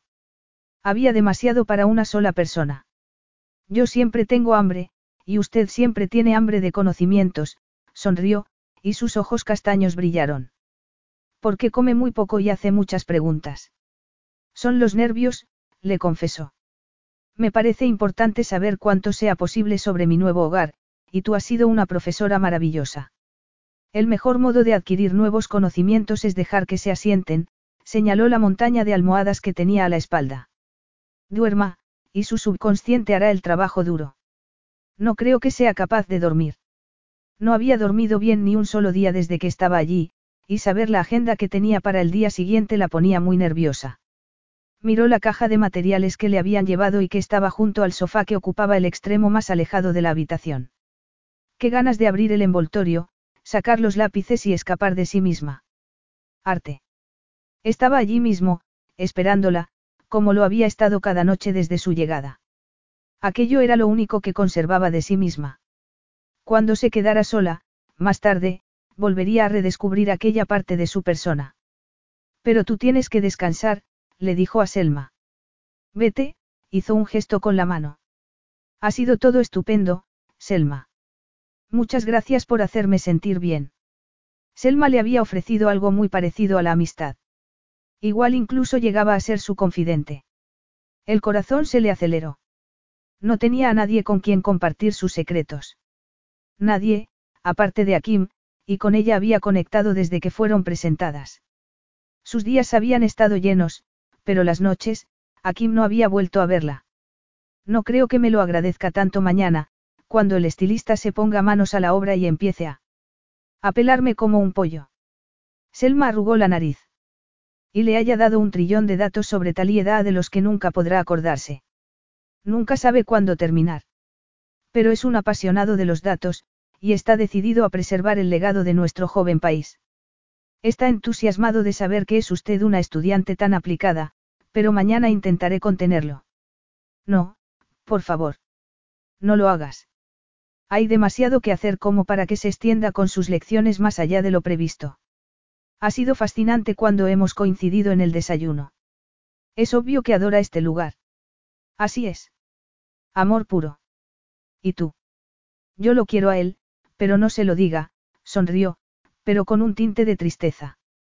No sabría cómo anotar ese hecho insignificante en sus libros de historia. Igual no tiene por qué ser historia. No era ahora presente su pasado. Si ella había podido tener una segunda oportunidad, no podía pasarle a otra persona. Es así como lo ves. Como una segunda oportunidad con Akim. Selma estaba negando con la cabeza y ella prefirió ignorar la pregunta que se había hecho a sí misma. Hace mucho que os conocéis Kadar y tú. Selma se aclaró la garganta y se levantó de la cama. Obviamente no quería hablar más sobre Kadar. Quiere que la ayude a prepararse para descansar. No, no es necesario. Nadie antes le había ofrecido ayuda para irse a la cama, pero Selma se la ofrecía cada noche. Igual debía pedirle que mirara bajo la cama, el estómago se le encogió. No tenía que pedírselo. Sabía que encontraría, sus miedos. Va a intentar dormir. Mañana va a ser un día. Aterrador. Ocupado, corrigió. La lección de historia empezará en el desayuno, y luego los diseñadores le tomarán medidas y conocerán sus preferencias, sonrió encantada. Tendrá mucho más que las prendas básicas que le han dejado para empezar. Toda esta ropa, acarició la organza de seda del vestido que había escogido para las lecciones del día siguiente y que tenía sobre la cama. Donde yo compro no hay ropa de este estilo. ¿Dónde compra en Londres? Hay tanto donde elegir. Se pegó el vestido al cuerpo. Tiendas de segunda mano, sobre todo, confesó. No iba a avergonzarse. Contempló el vestido marrón con admiración. No, marrón, no. ¿Cómo lo habían llamado? Cobre perlado. Era una preciosidad. Tenía un escote en pico, manga de murciélago, cintura ajustada y una falda de vuelo con bajo asimétrico. Nunca había tenido algo tan exquisito. Y se había enamorado de aquel vestido. Estaba siendo materialista. Pues seguramente, pero no le importaba. ¿Acaso no era el sueño de toda chica tener su momento cenicienta? A Kim como su hada madrina. ¿Por qué no? El equipo que se había presentado en su habitación al poco de marcharse él, le había proporcionado ropa interior, zapatos, ropa de día, de noche, en todos los colores que pudiera imaginar y algunos más. Rojo. Estaba decidido. Iría de rojo al día siguiente.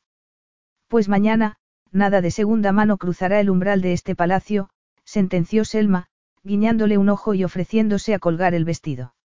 Le gustaba la familiaridad con que la trataba. Los diseñadores volverán con todo un guardarropa, dijo. No puedo esperar a ver qué le han preparado para la boda. exclamó, dando unas palmaditas. Charlotte sintió un nudo en el estómago. Aún no podía pensar en la boda. Aún no había compromiso oficial, y su novio estaba desaparecido. Lo echaba de menos. Y, por supuesto, el vestido de la fiesta de compromiso, terminado, suspiró su amiga, con una mano en el pecho. Los nervios le hicieron clavarse las uñas en la palma de la mano. De uno en uno, por favor, Selma, la riñó con una sonrisa.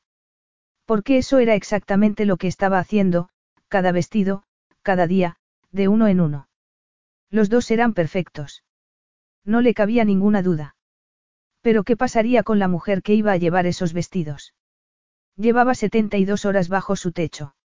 En su casa. Y había conseguido resistirse. Había logrado controlar el impulso de ir a buscarla, de rememorar su encuentro en carne, de tocarla, de abrazarla. Jugueteó nervioso con la vieja correa de cuero negro que llevaba en la muñeca. De chaval, siempre había sido impulsivo. Decía lo que pensaba. Reaccionaba. Pero ya no era impulsivo. Dejarla sola en el palacio, llevarla a sus habitaciones y retirarse después, todo formaba parte de un plan. Se había dado espacio para controlar la intensidad de sus sentimientos por ella. Eran demasiado violentos. Eran todo cuanto él no podía permitirse sentir. Lo que de verdad has hecho ha sido esconderte de ella como un crío. Ya no era un crío, y no tenía miedo. Se había pasado los días trabajando con sus asesores de más edad desde el amanecer al anochecer para que el día transcurriera como una máquina bien engrasada. Todo estaba en su lugar. Todo el mundo estaba preparado. Bastaría con que esperase doce horas más. Pasó de nuevo los dedos por el viejo espejo hasta llegar a su pequeña esfera redondeada. La caja plateada estaba gastada en algunos puntos, dejando al descubierto un color cobre que mostraba su escaso valor. Era un reloj barato. Si tu padre hubiera sabido que lo tenías. Pero su padre ya estaba muerto. No podía hacerle nada, aunque sabía exactamente lo que habría hecho. Habría ordenado a uno de sus hombres que se lo quitara. Luego, lo habría colocado en la mesa que había delante del trono y lo habría llamado para que se acercara y pudiera ver cómo lo aplastaba con una maza. Cómo pulverizaba el reloj vulgar de una mujer vulgar para hacer desaparecer el amor de un muchacho por su madre. ¿Por qué lo sigues conservando, futuro rey. Es que lo necesitas.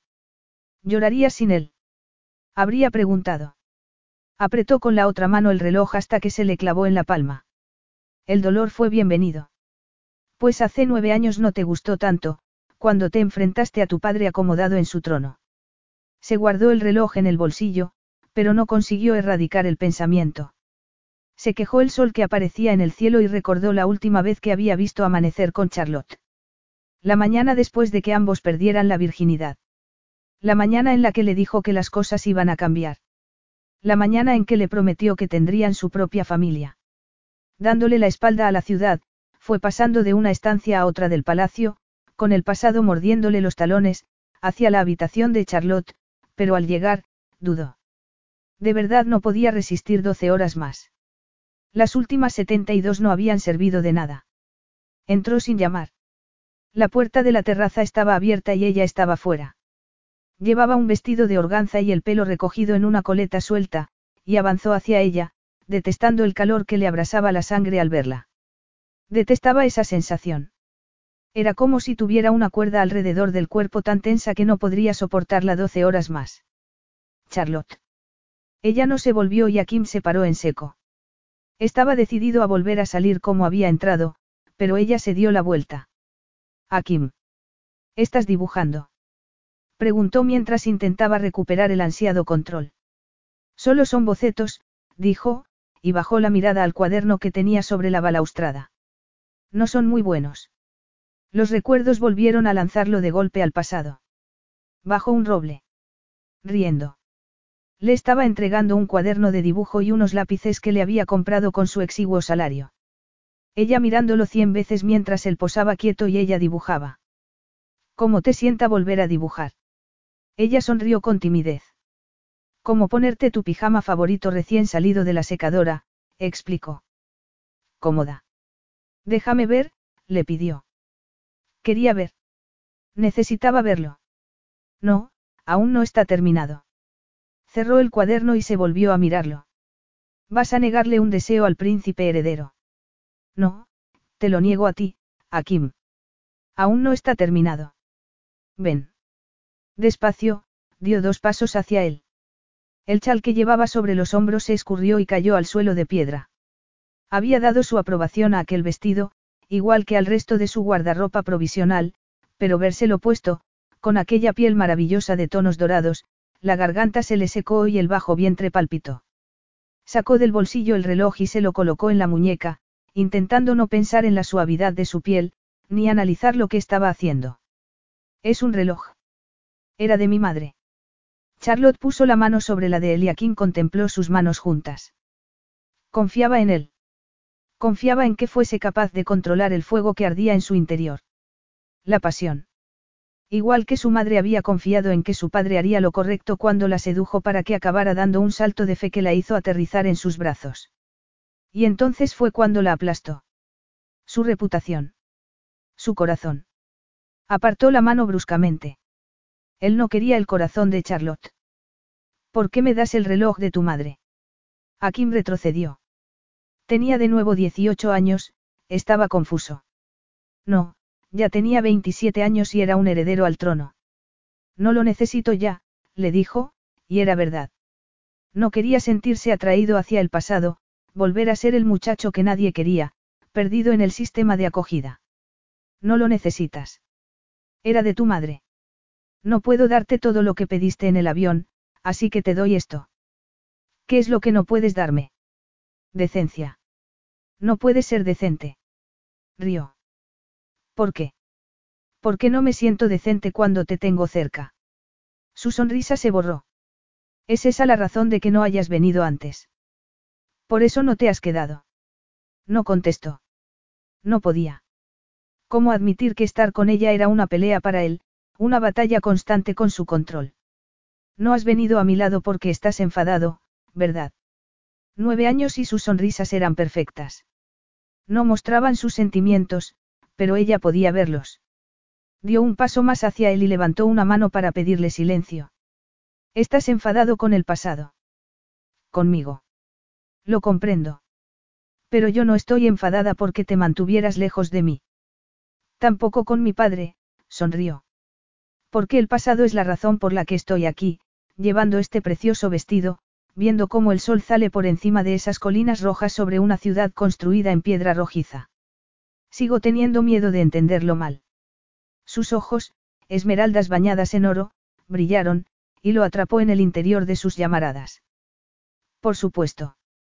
Llevo toda la vida malinterpretando las cosas.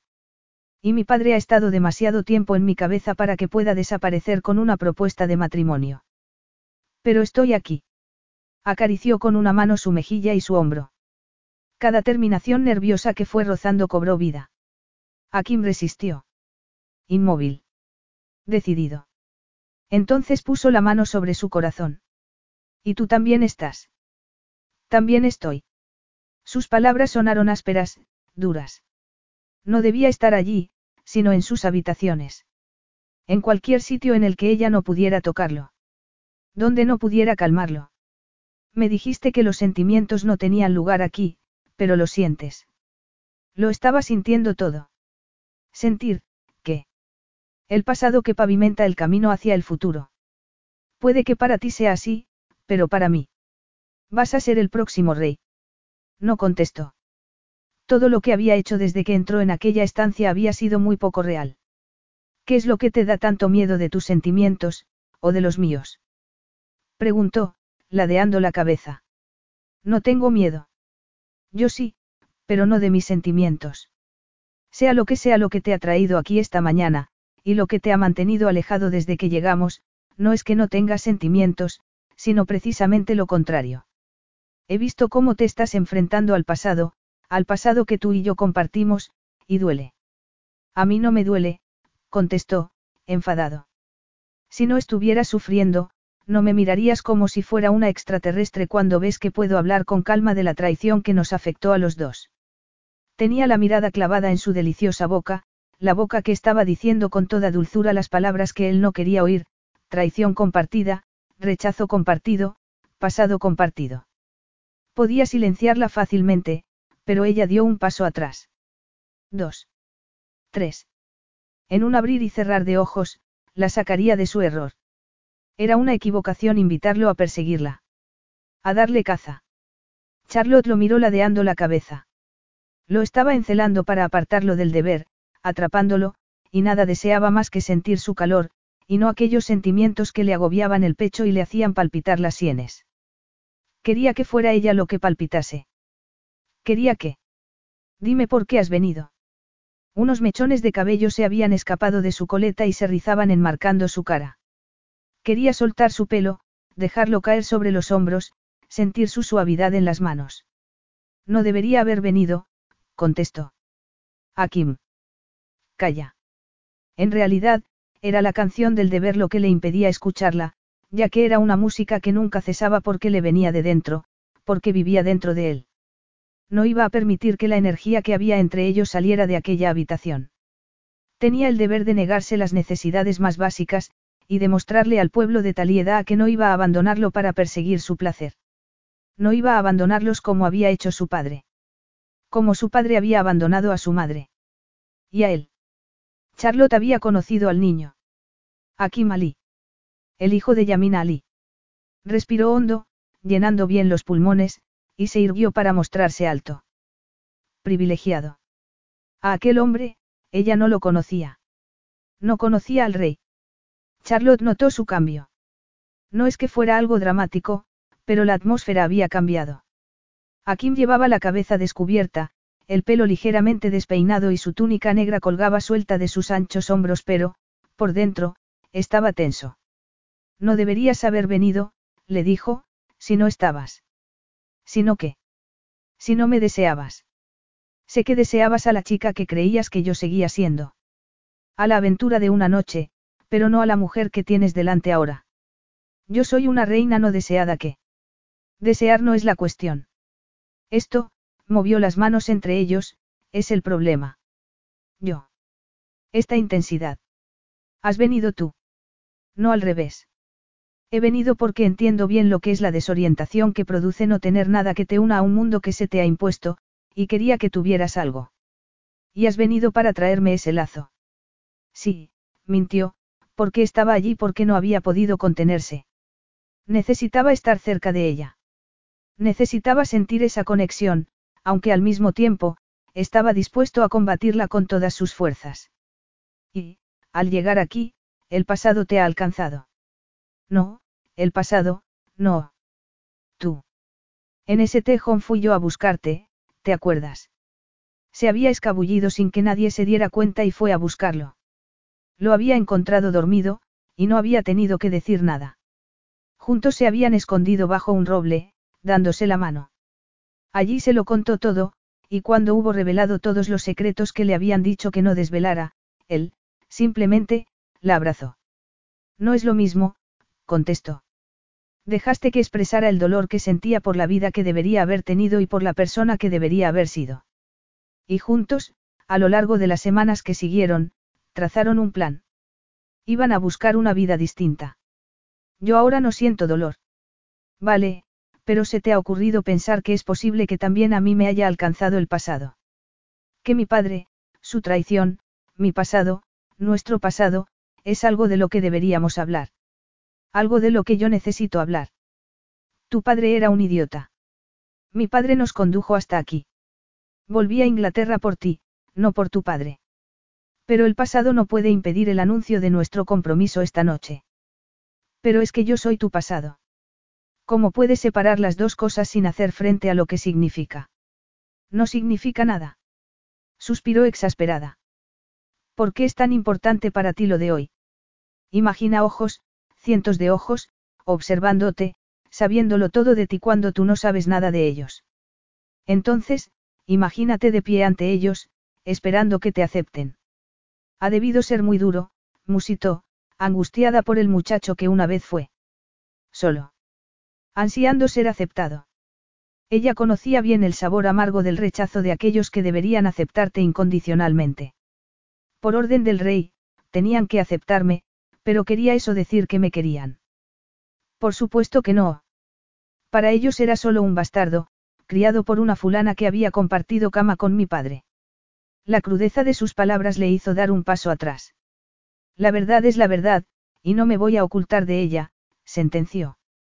Pero tu madre, no sabía que quería preguntar, pero sí sentía el impulso de defenderla. Estando los dos en el sistema, Akim hablaba de ella con absoluta adoración. Esas palabras no parecían referirse a la mujer que amaba. Era hijo de mi madre, pero heredero de mi padre, explicó. Era. Murió. También mi padre, pero sigo siendo su hija. Él apretó los dientes y la miró fijamente antes de contestar. Yo era un extraño para la gente de Taliedad. Desconocía su forma de vida y sus preocupaciones. Me respetaron porque no les quedaba otra. Soy de sangre real, y heredero legítimo al trono. Respetaban a mi madre. Hizo una pausa, esperando respuesta. Pero ella no la tenía. No, contestó él. Huyó de su casa bajo el peso de la vergüenza. No tenía poder alguno. Ningún privilegio. Aquí, en Talieda, yo soy el heredero de mi padre, y a ti te respetarán porque yo lo ordenaré. Como tu padre debería haber hecho por tu madre. Lo nuestro no se parece en nada a aquello. Su relación. Tus padres tenían una relación. Tuvieran lo que tuviesen, el pueblo no la quería. Tampoco me querían a mí, pero necesito que a ti sí te quieran. ¿Y cómo vamos a conseguir eso? Convenciéndolos de que somos de verdad. No solo fuego y pasión, sino estabilidad y fuerza. Nada de pompa, de herederos y títulos, sino de otra cosa, de algo real. Algo que mi padre nunca ofreció ni a su pueblo, ni a su país. Solo tuvo amante tras amante, mientras su esposa permanecía escondida en sus habitaciones hasta su muerte, sin haber tenido hijos. Tú no serás esa clase de reina. Charlotte lo miró con los ojos muy abiertos. ¿Quieres que tenga un hijo? No. Lo que quiero es que quieran cambiar, y que ese cambio sea apreciable. Tú eres ese cambio. Yo. Si te hubiera enviado de vuelta a casa después de lo que vieron mis hombres, la sombra de la duda se habría cernido sobre mí en mi toma de posesión. Este será el primer paso para mostrarles que yo no voy a gobernar como lo hizo mi padre. Que andar buscando constantemente el placer no es mi objetivo. Que los cambios que sugiero pretenden el bien del pueblo y del país. Que soy estable. Honesto. Bueno. Como tu madre. No podría decir de dónde había salido aquella pregunta, pero allí estaba, formulada, en defensa de su madre. Una desconocida que había renunciado a su vida allí, en Talieda, para criar a su hijo en Inglaterra. Eso era fuerza. Renunciar a todo por él, por su hijo. Un poco como ella, que también había renunciado a todo por su familia, por su padre. Mi madre no tuvo quien la defendiera. Estaba indefensa, tanto en el mundo de mi padre como en el tuyo. Pero yo no lo estoy. Pero piensas que antes sí que lo estabas, no. En Inglaterra, quiero decir. Akim se encogió un poco, pero ella lo vio. Vio que se estremecía. El chico que estuvo contigo era débil, Charlotte. Salvaje. Sin amor de nadie. Ella lo había amado, pero pensó que no era buen momento para decirlo. Tienes algo que demostrar por los actos de tu padre, o por quién eras tú antes de llegar a ser príncipe. Ambas cosas, le confirmó, y a ella se le partió un poco el corazón por él. Eran tan parecidos y tan diferentes. Un poco como yo, dijo, intentando sonreír, pero sin conseguirlo del todo. He malgastado tanto tiempo, y tengo también tanto que demostrar. Él apretó los labios. No puedo permitir que esa necesidad que sientes de comparar nuestras vidas se interponga. Necesito que seas la futura reina. Y tú serás el príncipe heredero. ¿Quién si no? El hombre que ha entrado en esta habitación. Soy yo quien ha venido, dijo. No, no era él, pero mejor no decírselo. ¿Lo dudas? Le preguntó, deduciéndolo de su mirada. No es que lo dude, reconoció. Es que lo siento. Te equivocas. Vas a casarte conmigo. No es normal que vengas a mi habitación, o que compartamos cama. ¿O es que voy a compartirla con él?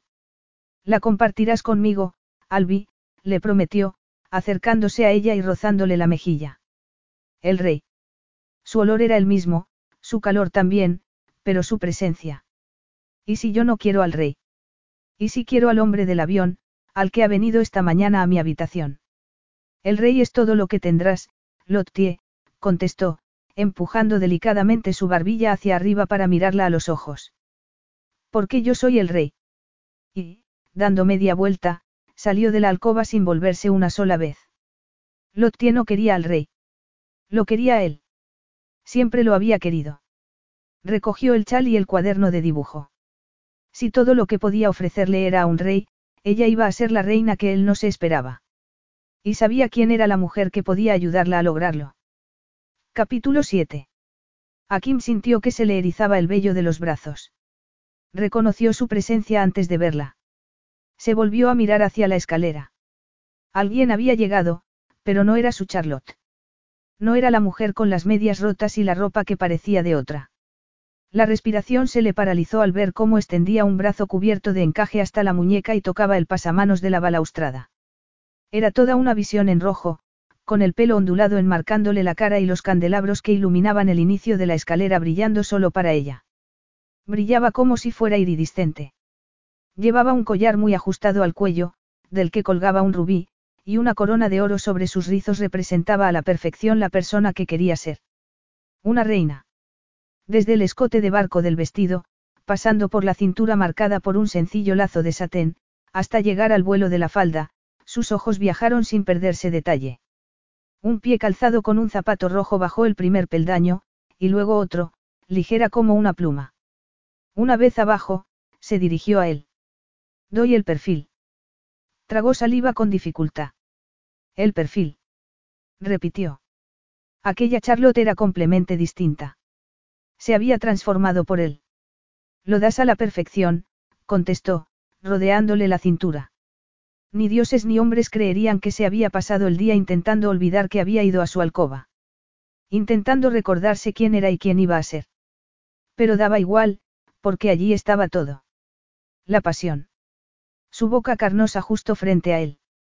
No hizo ademán de besarlo. Solo se mantuvo frente a él, a su alcance, dejando que su dulzura y su calor lo empapasen. Se aclaró la voz y rompió con ello la magia invisible que los retenía uno frente a otro. También se quitó de la cabeza los sentimientos de inadecuación que lo habían perseguido toda la vida, y que le habían empujado a creer al padre de Charlotte con facilidad. ¿Preparada?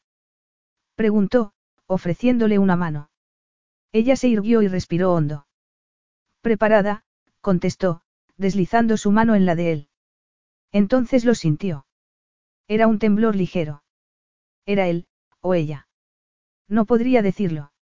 A una leve inclinación de cabeza suya, el personal que había permanecido invisible hasta aquel momento, abrió la puerta de doble hoja que daba acceso al salón del balcón y ambos entraron en perfecta sincronía.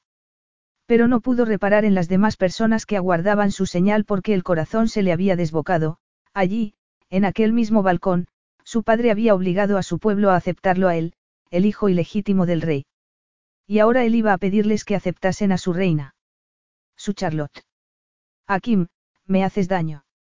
Bajó la mirada a sus manos unidas y de inmediato aflojó la presión. Perdona. ¿Estás listo? Preguntó en voz baja y con una leve sonrisa. Lo estaba. Estaba preparado para poner su pasado delante de su futuro. Estaba listo para darle un lugar. Un hogar. Asintió y dio la señal. Lentamente, las puertas de madera negra se abrieron, y la ciudad apareció ante ellos. Su reino del desierto. Entrelazó los dedos con los de ella y contuvo las ganas de llevársela a los labios para asegurarle que todo iba a salir bien. Que se aseguraría de que así fuera. Pero no quería añadir dudas a su sonrisa, de modo que, sin soltarla de la mano, salieron juntos al balcón para presentarla a su pueblo. Su futura reina. Pasó la mirada por el gentío que se agolpaba en los jardines del palacio y más allá de la alta verja que lo custodiaba. No sonrió. Simplemente tiró de ella suavemente para acercarla a su costado e inclinó la cabeza. La gente estalló en vítores y aplausos. Akim levantó una mano y la excitación cesó. Abrió los labios para hablar, pero no fue su propia voz lo que oyó, sino la de ella. Sukran, dijo con toda claridad, como si se hubiera entrenado para que su voz llegase a cada una de las personas allí congregadas. Gracias, repitió. Y después, despacio y no sin cierta dificultad, continuó en la lengua de su país. En la lengua de su país. Con el tiempo, espero ser tan importante como los rubíes que se extraen en la frontera norte, en el valle de Dala, donde el mar muerto cobra vida. Tan valiosa como las esmeraldas del sur y el oro de Talieda. Porque pretendo reflejar esas piedras preciosas, se humedeció los labios. Os serviré, pueblo de Talieda, pasando mi tiempo entre vosotros, ofreciendo apoyo y consuelo a vuestro futuro rey, entonces se volvió hacia él, y el verde de sus ojos era tan vibrante como el de esos minerales que su gente arrancaba de la tierra. El príncipe heredero. El futuro. El heredero por derecho propio al trono de Taliedad. Y se inclinó ante él. Aplausos. La había engañado aduciendo que aquello iba a ser una fiesta de despedida, y ahora estaba ahí, la reina perfecta para un rey imperfecto. La hizo levantarse y la besó en los labios. Con suavidad. Allí estaba, el beso del deber. Un roce superficial. Pero él no lo sintió así. Lo sintió lleno de energía. No estaba solo. Había alguien a su lado, junto a él, por él. Nadie había estado nunca a su lado. Sí, había salido a aquel balcón al lado de su padre, pero eran dos entidades completamente separadas. En las fotos de grupo de la casa de acogida era uno de tantos, pero todos solos. Aparte. En viajes distintos. Y en las familias de acogida nunca había estado lo suficiente con alguna de ellas para formar parte de lo que eran. Familia. Pero allí, con ella, delante de su pueblo. La había arrancado de su vida para lanzarla a aquello, y ella había vendido la mentira de que su matrimonio era real porque él se lo había pedido. Había hecho que el pueblo la quisiera que deseara el cambio. Y lo había hecho por él. Durante tanto tiempo había buscado un cambio, sacar lo mejor y ser el mejor para su pueblo, y ahora ella había ido más allá para ayudarlo a lograr el éxito. No podría haberlo logrado sin ella. No tan rápido. Los aplausos nunca habían sido tan auténticos. Su país necesitaba una reina, y él necesitaba a Charlotte. Se volvió hacia su pueblo y levantó los brazos. Los vítores se recrudecieron. Aceptación. Pero las palabras que ella le había dicho aquella misma mañana resonaban en su cabeza. ¿Se te ha ocurrido pensar que es posible que también a mí me haya alcanzado el pasado? Que mi padre, su traición, mi pasado, nuestro pasado, es algo de lo que deberíamos hablar. Algo de lo que yo necesito hablar. Tenía razón. Debería haber considerado su necesidad de hablar. Se lo debía. Tenía que escucharla, tratarla como un ser humano. Tomó su brazo por el codo y, tras una profunda inclinación de cabeza, se dieron la vuelta, dejando atrás a la gente que todavía los vitoreaba. Había llegado el momento de escucharla. Las enormes puertas se cerraron tras ellos. Akim se adelantó un poco, dándole la espalda. ¿Qué ocurre? Le preguntó, asustada. He hecho algo mal. Se volvió a mirarla. Sus ojos oscuros brillaban bajo el turbante blanco. Se llevó un dedo a los labios, y la manga de la túnica rematada en oro se deslizó por su antebrazo. Charlotte esperó a que el personal saliera de la estancia como a Kim les había pedido. Hay un problema, confirmó cuando estaban solos. Un problema. Has logrado que la corona se asentara sobre tu cabeza y te hiciera reina. Lo has hecho todo bien. Entonces. Entonces, si esto va a funcionar. Dejó que su mirada se detuviera unos segundos en la corona que llevaba en la cabeza, en su rostro maquillado con maestría, la gargantilla en la base del cuello. Necesitamos estar solos. Completamente solos. ¿Para qué? Preguntó Charlotte, alzando las cejas. Para hablar. ¿Para qué hables tú? ¿De qué quieres que hable? Esta mañana me dijiste que querías hablar. Ah, sí. Me dijiste que debería haber considerado que necesitaras hacerlo, le recordó. Y lo he considerado. ¿Y qué has decidido? Pues que, si necesitas hablar, yo voy a escucharte, porque necesitamos volver a conocernos. ¿Cómo que necesitamos conocernos? Repitió, arrugando la nariz. Voy mejor vestida, dijo, mostrándole la tela de la falda, pero, debajo de esta tela, sigo siendo yo. ¿Y quién eres tú? La chica que yo conocía no habría podido ser lo que tú has sido en el balcón. ¿Qué he sido? Perfecta. Entrelazó las manos delante antes de contestar. Selma me ha ayudado, explicó. Ella le dio forma a lo que yo quería decir, a lo que quería proyectarle a tu pueblo. ¿Y qué querías proyectar? A mí misma, admitió. Aquí, en tu país, puedo ser todo lo que mi padre me decía que no podía ser. Y todas las cosas malas que yo creía sobre mí misma, puedo meterlas en una caja y tirar la llave al río. Puedo esconderla bajo la cama y quedarme solo con lo bueno, las partes de mí misma que me hacen ser yo. Él no se movió, ni tampoco la contradijo. Simplemente siguió mirándola. Si esto va a funcionar, dijo de nuevo, quiero comprender a la persona en que te has convertido. Quiero saber el por qué y el cómo. ¿Quién eras y quién eres ahora? le ofreció una mano. Volvamos a conocernos, Albi. Capítulo 8. ¿Qué lugar es este? preguntó Charlotte, al tiempo que rozaba con la yema de los dedos el labrado de una piedra en forma de flor. Se volvió hacia él y la grava sonó bajo sus pies. ¿Es una tumba? No. ¿Una mazmorra? Tampoco. Miró la entrada primitiva que tenía ante sí. Una cueva. Algo sonó a su lado y se volvió a mirarlo. Los dos necesitamos un poco de magia, dijo a Kim, mostrándole una larga vara de madera. La magia del fuego. Te recuerdo que hace mucho que se descubrió, bromeó. La prendió y tomó su mano. Hay más, prometió, y entraron. No se veía absolutamente nada. La primera y única vez que mi padre me trajo aquí, me dejó solo y a oscuras. ¿Y por qué hizo eso? Para ver si era capaz de encontrar la salida. ¿Y la encontraste? Sí, pero antes encontré otra cosa. Esto está tan oscuro, me sorprende que fueras capaz de encontrar algo. Yo apenas me veo las manos. No hay nada más que piedra aquí. Mira mejor, Albi. Veo, frunció el ceño, piedra. Mira más allá del final de tu nariz. Es que es el lugar más seguro al que mirar cuando solo puedes planear tu siguiente paso. Así ha sido la vida para ti. Planeando solo el siguiente paso. Yo creía que tú sabías de sobra cómo ha sido mi vida. Sí, pero quiero saber el por qué y el cómo. Eso no es fácil de responder, contestó, y de pronto sintió su pasado en el vientre, como un hambre que nunca se podía saciar. Simplemente lo hice. ¿El qué? Sobrevivir. Se paró delante de ella, pero con los ojos aún puestos en el camino que iban a seguir. Entonces, busquemos más luz, Albi, para que puedas planear mejor tu siguiente paso. Acercó su antorcha al muro de la cueva y la llama, al tocar la piedra, encendió una lámpara que había al lado, y la siguiente, y otra, hasta que todas las luces que había en la cueva brillaron como luciérnagas. Akim arrojó entonces la antorcha a un rincón, y el combustible que allí había se prendió, encendiendo después un gran número de vasijas de cerámica que había en el suelo. Todo a su alrededor se volvió luz, y todo cobró vida desde el interior de la tierra roja.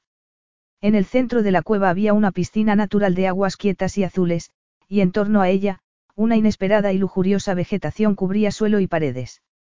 Era un oasis subterráneo. ¡Qué belleza! exclamó. Tanta, que casi parecía de otro planeta. Tan inesperada que la abundancia de vida la sobrecogió. Tanto vivo donde no debería haber rastro alguno de vida le hizo sentirse pequeña e insignificante. Esto me inspira para ser mejor, dijo él. Más grande. Yo también lo siento, respiró hondo aquel olor a madera ardiendo.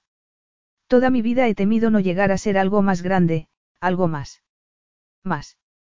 ¿Más qué? La miró. Antes pensaba que había solo un tipo de, más. Más dinero para pagar las facturas y no tener que volver a ver una cuenta en números rojos.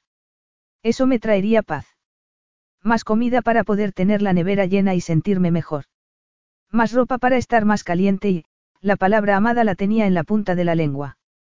Creía que más cosas, materiales me aportarían más felicidad, pero después de estas últimas noches en el palacio. ¿El palacio no te ha sido suficiente? Preguntó, serio.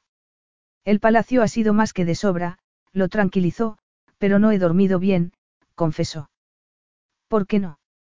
Es que las sábanas son tan suaves que, que no puedo dormir. No porque sean incómodas, sino porque ese nivel de comodidad es desconocido para mí. Nunca he estado tan cómoda, y es algo que me hace desconfiar. Hace unos días enterré a mi padre, me enfrentaba a un desahucio y a la posibilidad de tener que pedir amparo al sistema de beneficencia. ¿Y eso qué tiene que ver? Tiene que ver todo, porque después de hablar contigo esta mañana, aquella mañana parecía pertenecer a otra vida. Después de hablar contigo, me di cuenta de que él, más, que yo necesitaba era interior. Necesitaba creer que era digna de aceptar la calidad de esas maravillosas sábanas. ¿Y ahora lo crees? Bajó la mirada antes de contestar. Nunca lo había creído. Nunca me había creído merecedora de más, de cosas que otros dan por garantizadas. Yo siempre he estado fuera, esperando que alguien me dejase entrar. Nadie quería ser amiga de una chica cuyo padre rondaba las calles con una lata de cerveza en la mano y cayéndose por todos lados, quería cerrar los ojos, pero la intensidad de su mirada se lo impidió. Aún sigo teniendo miedo de que el mundo únicamente piense en mí como la hija de ese hombre. Akim la miró en silencio y muy quieto. ¿Por qué? Mi padre, los ojos se le humedecieron, mi padre nunca me quiso. Una vez me dijo, me dijo que nunca podría querer a alguien como yo precisamente por ser hija suya, porque en su ADN estaba el fracaso. Y si no podía quererme a mí, a su propia hija, ¿cómo iba a querer a nadie? Charlotte. Estaba decidida a conseguir que siguiera viviendo. Estaba decidida a no fallarle, cerró los ojos y los apretó con fuerza. Pero le fallé. Ya lo había dicho. Era la verdad. Era la razón de que estuviera decidida a ser algo más allí. Sería todas las cosas que se había prometido ser hasta que su padre le dijo que no era capaz. La convenció de que, siendo su hija, su destino era fracasar. Y murió porque, la única vez que la necesitó, ella no estuvo a su lado. Tú no le has fallado a nadie, contestó a Kim. Abrió los ojos. Le fallé a él. Charlotte. Sí, lo interrumpió, sigo teniendo miedo, pero ya no me asusta intentarlo. No me asusta estar aquí. Nada de esto me atemoriza. Ni siquiera las sábanas del mejor algodón. Ya no tengo miedo de vivir. No pienso seguir morando entre las sombras, paralizada por el temor de fracasar, tal y como vivió mi padre. Akim se acercó decidido y la besó, primero en los ojos, después en las mejillas. Lo nuestro fue lo mejor y lo peor de mi vida, dijo ella. Lo peor fue cuando llegaron los de servicios sociales y encontraron a mi padre borracho en el sofá, y la casa sin comida. Me llevaron a la casa de acogida porque no tenía dónde ir. Entonces te conocí. Y. Y lo fuiste todo para mí, una sonrisa temblorosa afloró a sus labios. Fuerte. Resistente. Pero, sobre todo, fuiste la primera persona a la que no le importó de dónde venía, o quién era mi padre. Fuiste amable conmigo. Me mostraste los mecanismos de un entorno en el que nunca pensé que llegaría a encontrarme. Nadie me había ayudado antes. Nadie me había ayudado a sobrevivir. Recuerdo que te regalé un cuaderno de dibujo y unos lápices. Y yo me dediqué a dibujarte, sonrió. Cuando llegaba a casa, e hicimos todos esos planes para marcharnos cuando yo cumpliera los 18, creía que había algo más, que yo podría ser más. Que merecía tener una vida distinta, mejor. Pero cuando desapareciste, me resultó más fácil creer en la versión que tenía mi padre de la vida, porque me habías abandonado. Porque, al final, yo no había merecido la pena. No era suficiente para la persona que me había hecho cuestionarme el modo en que estaba viviendo mi vida. Pero eso no era cierto. Yo no lo sabía, contestó, anclada en sus ojos contra los envites del dolor de sentirse indigna. Tenía 16 años, y tú eras la única persona que me había hecho cuestionarme la vida que tenía. Me habías convencido de que había más ahí fuera. Él se rió. Yo solo te enseñé dónde estaban los mejores cereales de la cocina. Me mostraste que había más. Que yo podía ser más, si me atrevía a correr el riesgo, igual que tú lo hacías. Ibas a marcharte de la casa de acogida, y estabas decidido a aprender un oficio para, un día, poder construir rascacielos que llegaran hasta el sol. Y, en lugar de eso, me convertí en esto. Es mejor esta vida. La de ser el hijo de un rey. Akim frunció el ceño. Sí. ¿Por qué? ¿Por qué es mejor? Sonrió. Sí. Dijiste que tu padre era egoísta, y yo quiero saber cómo fue para ti, se lanzó a preguntar. Quería saber. Tuviste miedo de venir aquí. Te daba miedo que la gente, que el pueblo, viera en ti solo un chico abandonado. Estaba enfadado, le confesó. Contigo, con tu padre y, sobre todo, con el mío, movió la cabeza. La rabia que sentía era demasiado fuerte como para estar asustado. ¿Y qué te dijo él? ¿Quién? Tu padre. Te enfrentaste a él por tu madre. A un rey no puedes enfrentarte. Pero tú eres un príncipe. Eres su hijo. Lo único que él veía cuando me miraba era la continuidad de su legado. Si yo tenía preguntas, o necesidades, había otras personas para ocuparse de ello. Pero tú eras mucho más que eso. Ah, sí. Por supuesto. Tú eras un muchacho que acabó transformándose en un joven capaz. Mi padre necesitaba un heredero, no el muchacho que era o el hombre en que me estaba convirtiendo. Era su familia. Su hijo. Era un bastardo ilegítimo, le corrigió, y su voz rezumaba odio. No era nada. Venía de algo que no era nada. Y no permitió que lo olvidara. Eras hijo suyo y de tu madre. Venías del amor. Venía de un intercambio de fluidos. Era un niño que había crecido en una tierra extranjera, en un sistema que no cuidaba de los hombres, sino que los rompía. Tú no estabas roto, susurró. ¿Cómo? Porque dices que no te dejó que lo olvidaras. Se firmó un contrato. Un contrato. Yo tenía que olvidarme del hombre y ser el príncipe. Tenía que ser el príncipe heredero a y dejar atrás a Akim Ali. Me obligó a cambiarme el nombre. Hizo que lo. Que lo guardaras en una caja. Hizo que guardases quien eras hasta entonces en una caja, como me dijiste que yo tenía que hacer con mis sentimientos. Esconderlos. Quitarlos de la vista. Olvidarlos. Algo así. No, le corrigió. Nada de, algo así. Fue exactamente así, ¿verdad? Como mi padre. Ay, Dios, hizo lo mismo que mi padre cuando viniste a casa aquel día. Hizo que te sintieras como un monstruo. Se tapó la boca con una mano para contener el grito que pugnaba por salir de su garganta. Como si fueras horrible. Un desecho destinado al fracaso. Como mi padre. No hizo que me sintiera así. Lo que consiguió es que llegara a ser un rey. No, eso lo lograste tú solo, le corrigió. Nunca habrías fracasado, con o sin él. Me parece que has dejado de estar asustada. ¿Por qué? Porque en ese balcón no has tenido miedo, y ahora tampoco. Puede que yo no haya escogido estar aquí, aquí, pero puedo elegir quién soy, o mejor, quién quiero ser. Y quieres ser la mujer que he visto en el balcón. Quiero ser yo misma. Tú. ¿Y quién es esa persona? No estoy segura, admitió. Estaba sintiéndose extrañamente ligera, y sonrió, pero me encantaría averiguarlo. En el balcón has sido una reina, y aquí eres. Una mujer. Sí. Puedo ser ambas cosas y seguir siendo yo misma. No es posible albergar dos personas distintas en un mismo cuerpo. No se trata de dos personas. Soy solo una, pero es que no estoy escondiendo una parte de mí misma en favor de la otra, hizo un pausa. Tú haces eso. Muestras a tu pueblo el rey con el que he estado ahí fuera, y después escondes al hombre en la oscuridad conmigo. Akim no contestó. Simplemente la miró con una intensidad que no le había visto antes y, sin decir nada, la besó apasionadamente, tanto que consiguió hacer callar a las voces que tenía en la cabeza. Las voces de la duda. La del padre de Charlotte, igual que había hecho hacía casi una década.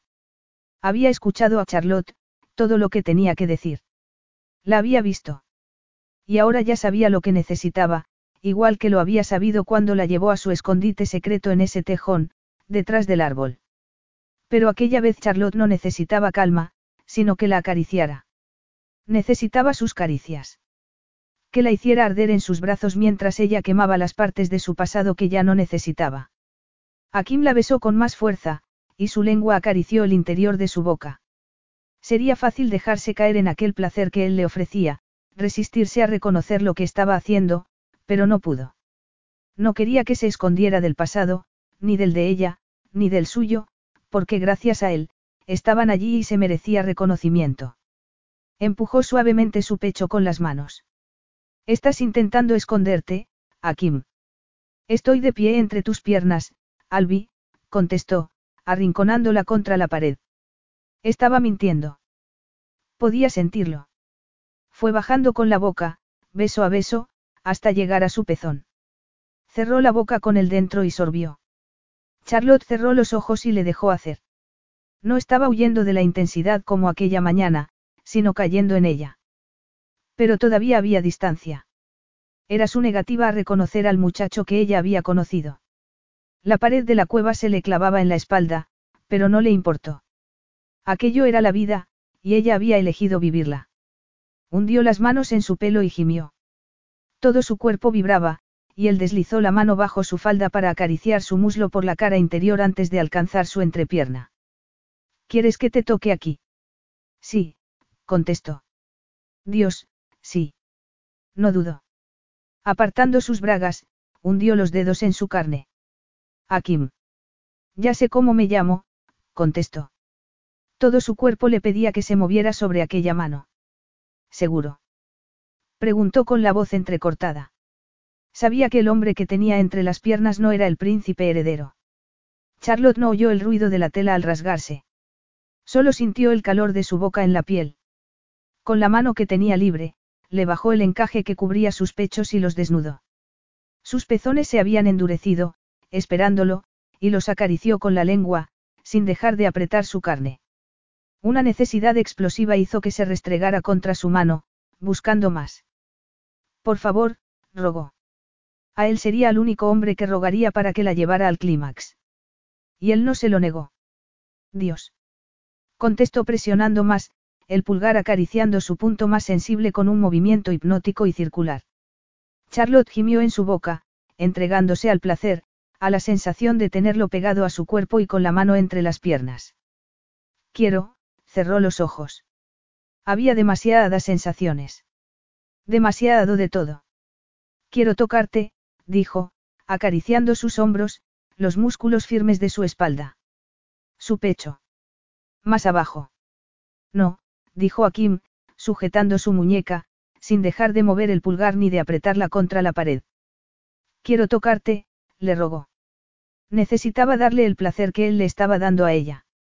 El ritmo de sus dedos se aceleró. Llevo demasiado tiempo soñando con este momento para dejarme ir ahora como si fuera un adolescente inexperto, contestó con voz rasposa. Sus palabras no eran un halago, sino una declaración que reconocía su necesidad. Entonces, no. Quiero sentirte dentro. El ruido que salió de su garganta fue mitad rugido, mitad grito de batalla, y sacó la mano de dentro de ella con una rapidez que la dejó sin respiración. Con la misma rapidez la levantó por las caderas y presionó con la parte más dura de su cuerpo, aún oculta tras los pantalones, en el centro de su ser.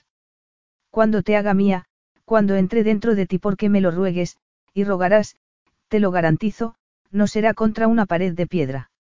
Será en una cama. En mi cama. Volvió a hundir la lengua en su boca y a moverse contra ella. Cada vez más fuerte. Cada vez, más rápido. Akim. Gritó ella. Su nombre fue un ruego, un jadeo, un gemido, un grito de necesidad. Sonó como un animal, una llamada primigenia para el emparejamiento.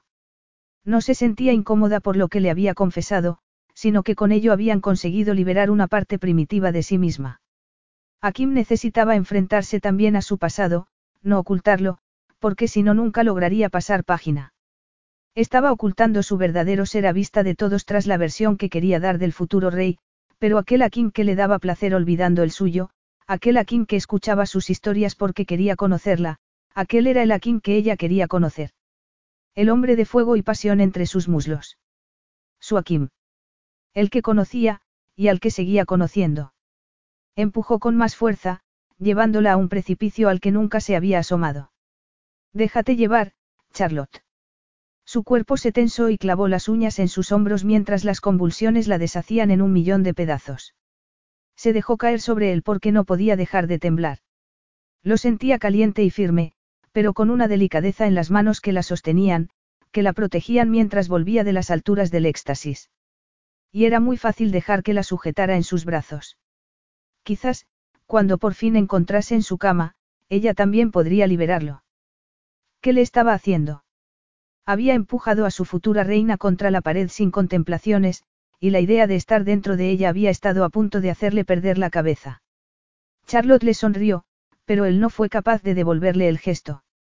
Había perdido el control, y ella le había dado permiso para hacerlo, para rendirse a las necesidades carnales que lo empujaban. Era todo cuanto su padre le había dicho que era. Primitivo, porque le había destrozado el vestido.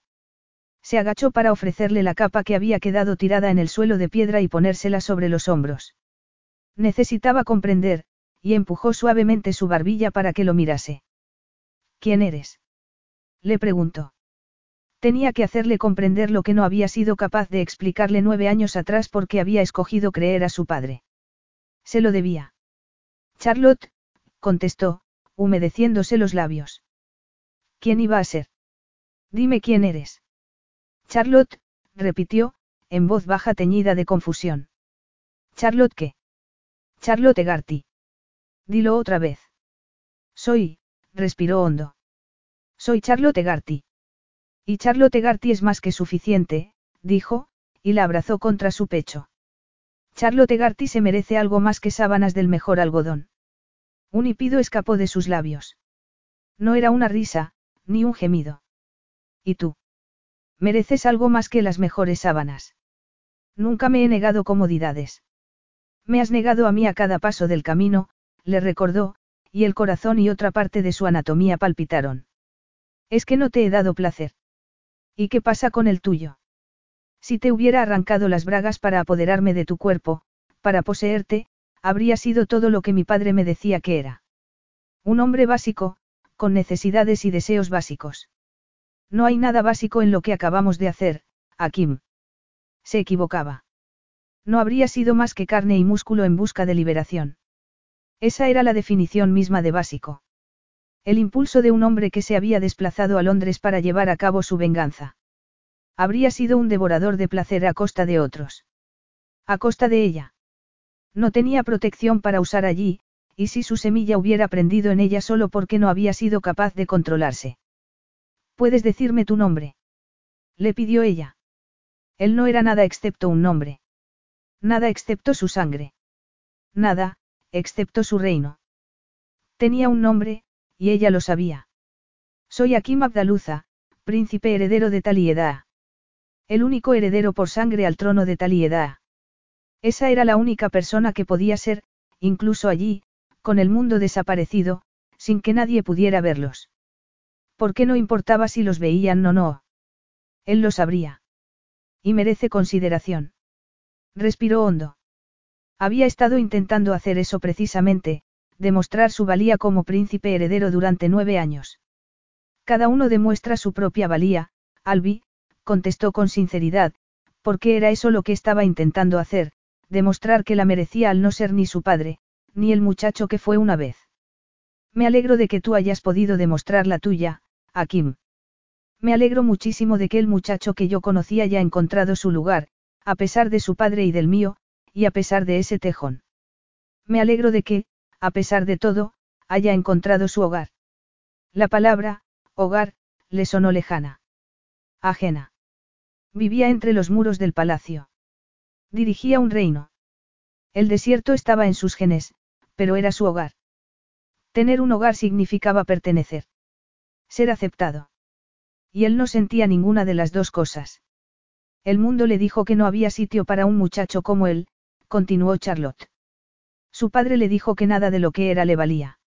Y tú les demostraste a todos que estaban equivocados. Lo lograste, Akim, y tu madre estaría orgullosa de ti. De aquel muchacho. Sus palabras fueron como un cuchillo clavado en el corazón. Todo lo había hecho por ella, por su madre. Para que su sacrificio valiera la pena.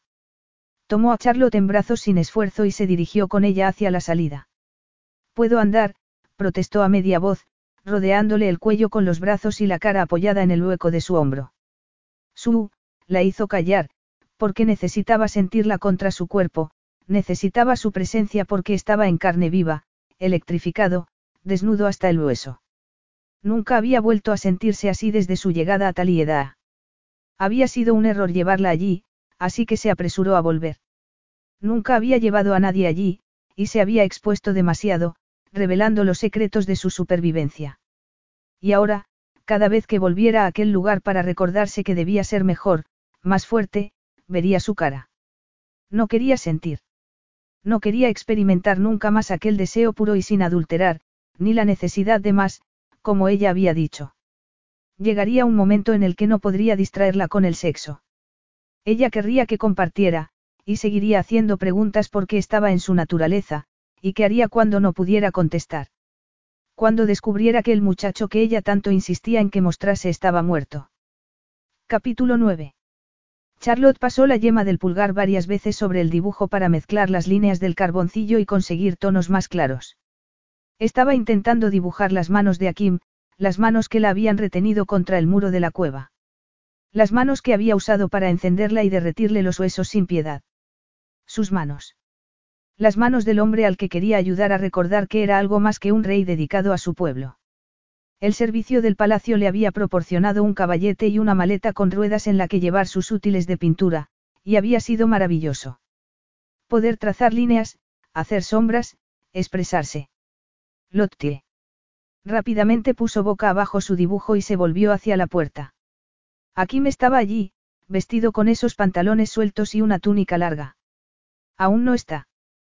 Preguntó él. Todavía no, reconoció avergonzada. Antes no eras tan tímida. Ha pasado mucho tiempo. Estoy buscando el camino.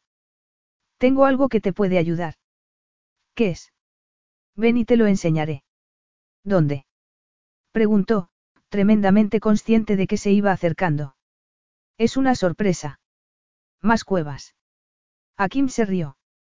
Tienes carboncillo en la nariz. Pero ella no se rió. Se le había presentado la oportunidad y no iba a desperdiciarla, así que dejó el carboncillo en su maletín y se levantó. Iré contigo si me hablas, se desabrochó el reloj que llevaba en la muñeca, de esto. Se lo acercó. De inmediato sintió la distancia que se interponía entre ellos. ¿Qué quieres que te diga? preguntó, frunciendo el ceño. Mi madre me puso ese reloj en la muñeca en mi primer día de colegio y me lo pidió cuando fue a buscarme. Y volvió a hacerlo cada día, hasta que ya no pudo. Eso es todo. Esa es la historia. No, replicó ella, acercándose.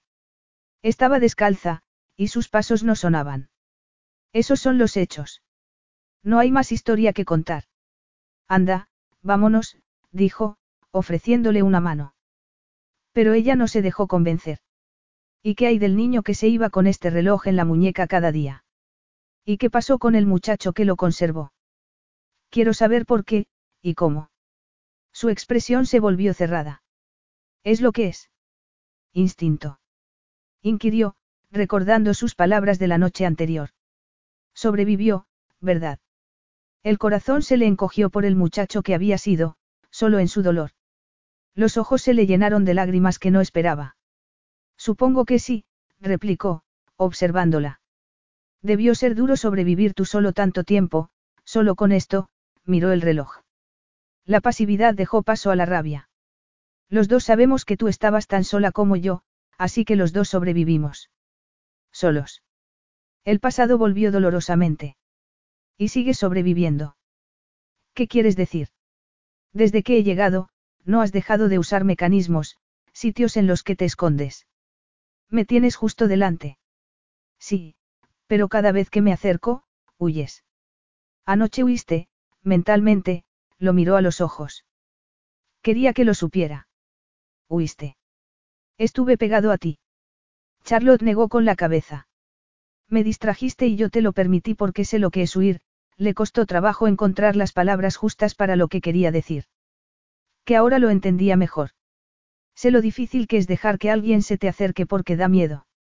Da miedo pensar que alguien puede verte de verdad. Anoche dejé que me vieras porque creo que podemos ser una familia, Akim. Él la miró entornando los ojos. Una familia. Si no una familia, al menos podemos ser amigos. Los amigos no sienten lo que sentimos nosotros.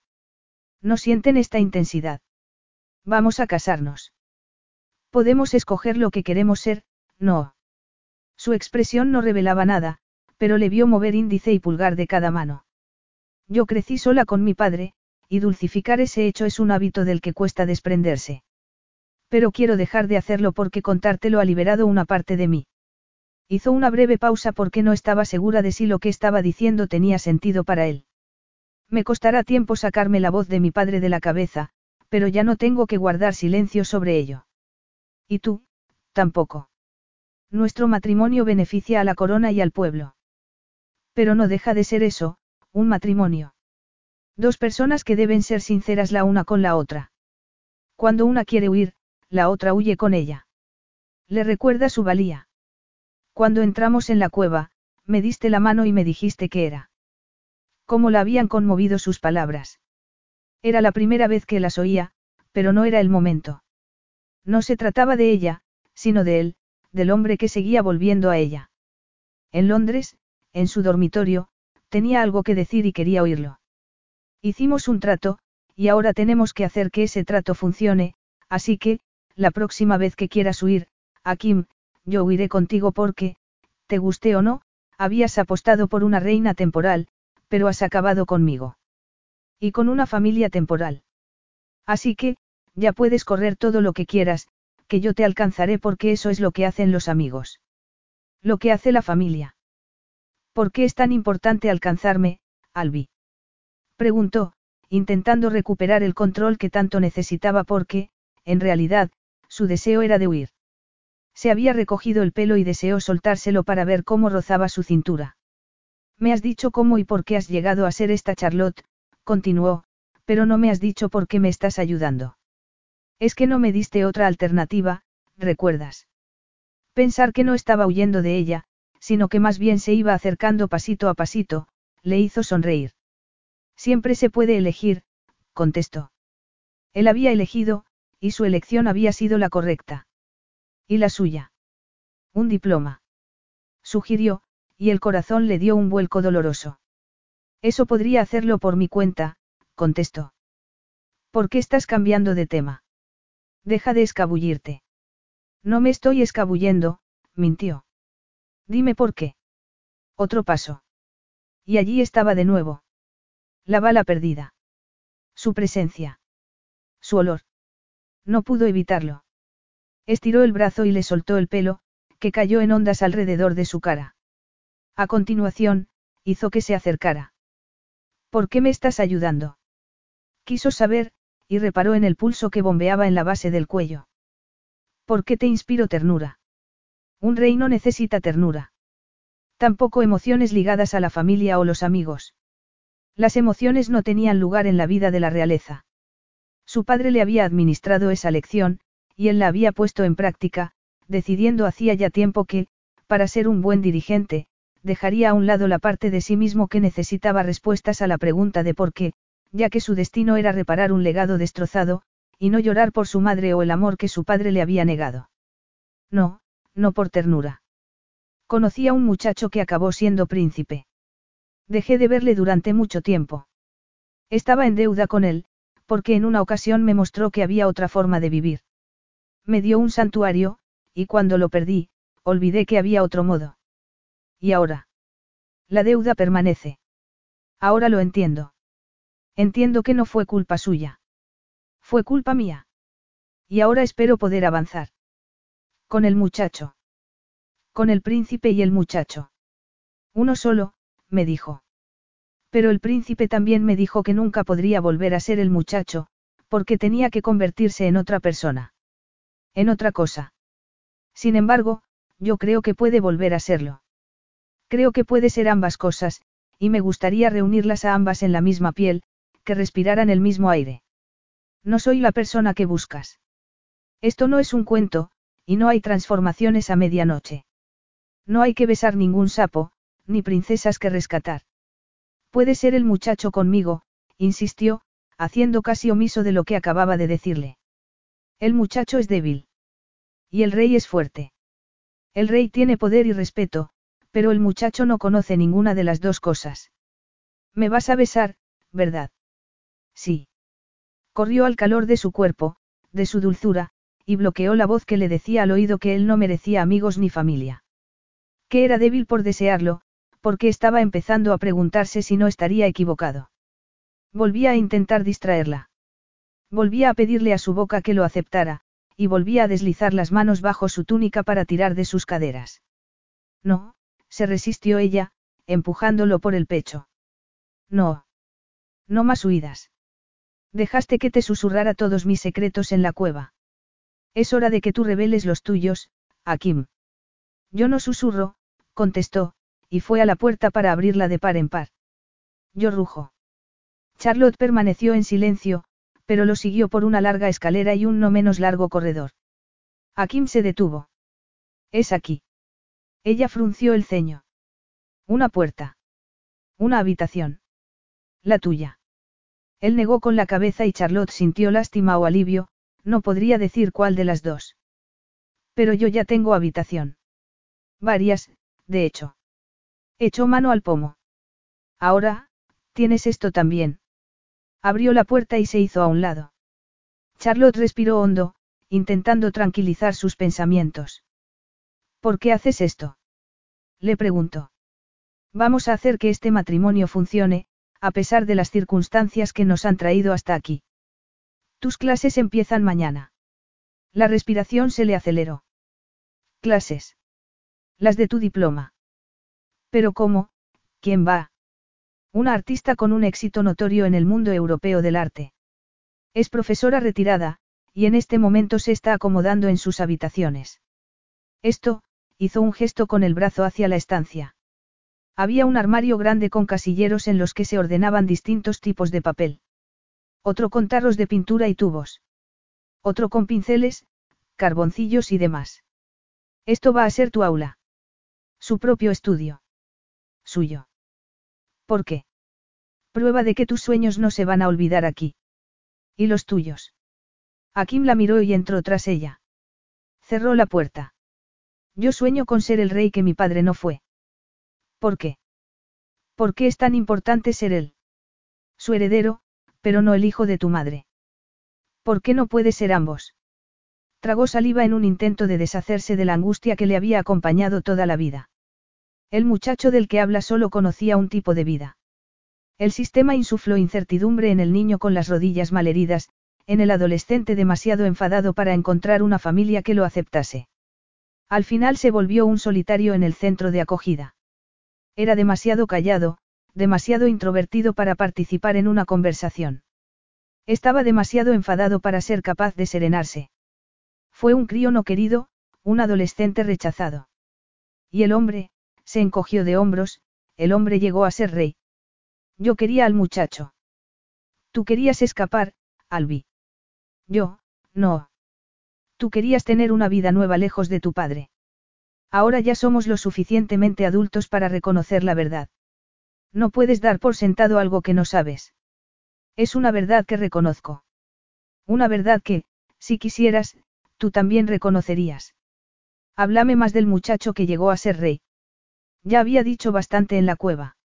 No quería decir más. Háblame, insistió ella con suavidad. Entonces lo vio. Vio la ternura en sus ojos, transformando el verde casi en el color del musgo. Ternura. La razón por la que se había enamorado de ella durante el tiempo que coincidieron en el centro de acogida. Sus manos la buscaron antes de que pudiera decirles que no lo hicieran. Volaron a sus caderas y la pegó a su cuerpo. Toda mi vida la he pasado queriendo ese más del que hablas, y ahora lo tengo. Lo tengo aquí. Es poder. El pasado es irrelevante. ¿Quieres poder? Preguntó, apoyándose en él. Control. Ya lo tengo, contestó, soltándola. ¿Por qué no era ese el poder que quería? No buscaba poder sobre ella. ¿Por qué ella ya lo tiene sobre ti? Un poder que creía imposible ahora es mío. Tengo respeto y control, se apartó de ella. El apellido de mi madre era tan rechazado como el mío antes de ser rey. Se referían a ella como una furcia, y a mí, como un bastardo. Hizo falta que me esforzara por ser la imagen perfecta del príncipe heredero para que la llamaran a ella por su nombre, y a mí por el mío. Tu nuevo nombre. No contestó. Tengas el título que tengas, siempre serás él. Eso lo sabes, ¿verdad? No será el legado ilegítimo de tu padre, ni el resultado de la relación que tu madre tuviera con él. Basta. Es que no entiendo cómo esconderte de la persona que eras antes te va a hacer mejor rey. Charlotte. Tu pasado no es el enemigo. Tu padre te mintió, como a mí me mintió el mío. Tus sentimientos son válidos. Te hacen más fuerte. Ya basta. Dices que tu padre fue un rey horrible. Que no se preocupó por su pueblo y que se dedicó a procurarse placer y a destruir a los demás mientras lo hacía. Tú conoces las preocupaciones de las personas corrientes. De la gente sin poder. Las conoces de primera mano. ¿Por qué no decirles, demostrarles que, precisamente por tu pasado, vas a ser el rey que necesitan, y no el que ellos piensan que quieren? No saben lo que quieren. Entonces, díselo tú, ¿por qué te necesitan? Pero no es esta carcasa vacía que se niega todo aquello que podría darle felicidad. Que se niega incluso a mí. Está mintiendo. Los sentimientos no son fortaleza. Tu pasado te hace vulnerable. El nombre de mi madre siempre estará en el fango si yo no demuestro que no soy ni el hijo de mi padre ni el de ella, sino otra cosa. Una persona más fuerte, mejor. Eres fuerte, le corrigió. Siempre lo ha sido. Tragó saliva y cerró los ojos. Ahora puedes rugir, Akim. Abrió los ojos. La respiración se le había acelerado. Sí, voy a rugir, respondió, y tiró de ella para acercarla más y poner las dos manos en la base de su cuello. Y tú también. Sin soltarla, salieron por una de las puertas del estudio y entraron a otra estancia. Akim cerró la puerta con el pie. Todo en la habitación se volvió para ella un borrón excepto la cama. Una enorme e impresionante cama con baldaquino de tremendas proporciones. En silencio se acercaron a ella y no podría decir quién dirigía a quién. Solo que allí estaban, en su cama. Un gemido se le escapó de los labios cuando la tumbó en el centro. Sin apartar la mirada de sus ojos, Charlotte tanteó con las manos hasta encontrar el borde de su túnica para poder quitársela. Quiero verte, dijo. Estoy justo delante de ti. Lo sé, contestó, las manos en los músculos de su abdomen. Quiero sentirte sin barreras. Quiero al hombre detrás del parapeto de su legado, subió más su túnica hasta dejar sus pezones al aire. Tocó uno. Quiero verte. Con un gemido, Akim se sacó la túnica y la dejó caer al suelo. Tócame, dijo, y ella obedeció. Eres perfecto, musitó mientras ponía las manos planas en su pecho y sentía el cosquilleo de su vello rizado. Se aventuró más abajo y llevó las manos a sus caderas. Metió los pulgares en la cinturilla de sus pantalones y tiró, probando su elasticidad. Akim agarró sus dos manos errantes y las colocó por encima de su cabeza. He soñado con este momento, le confesó, y se colocó sobre ella. Akim. Con los ojos abiertos de par en par, vio cómo rasgaba su túnica y la dejaba en dos pedazos para exponer sus pechos cubiertos por el encaje negro. He soñado con ser un rey entre tus piernas, confesó, acariciando sus brazos. Placer extremo rodeado de opulencia. ¿Y ahora? susurró. Como respuesta besó el arco de su cuello, saboreando la dulzura de una mujer y el sudor terrenal y fresco de la pasión. El sabor ligeramente salado que notó en la lengua le empujó a succionar con más fuerza, a morderla, a dejarle su marca. En realidad, ella ya está marcada. Y tú, también. Obligándose a ir despacio, a atemperar la urgencia que le exigía que la penetrara sin más dilación, soltó el cierre de su sujetador. ¡Qué belleza! murmuró, dejando al aire sus senos para lamerlos, besarlos, morder suavemente sus pezones oscuros. Los gemidos de ella se volvieron más rápidos y sus uñas se le clavaban donde fuera cuando él succionaba el pezón mientras jugaba con el otro entre sus dedos. Le pasó la lengua de nuevo y ella se estremeció, jadeando. Eres tan apasionada, Albi, musitó, besando el valle entre sus pechos. Te deseo. Dilo otra vez, ordenó, mirándola.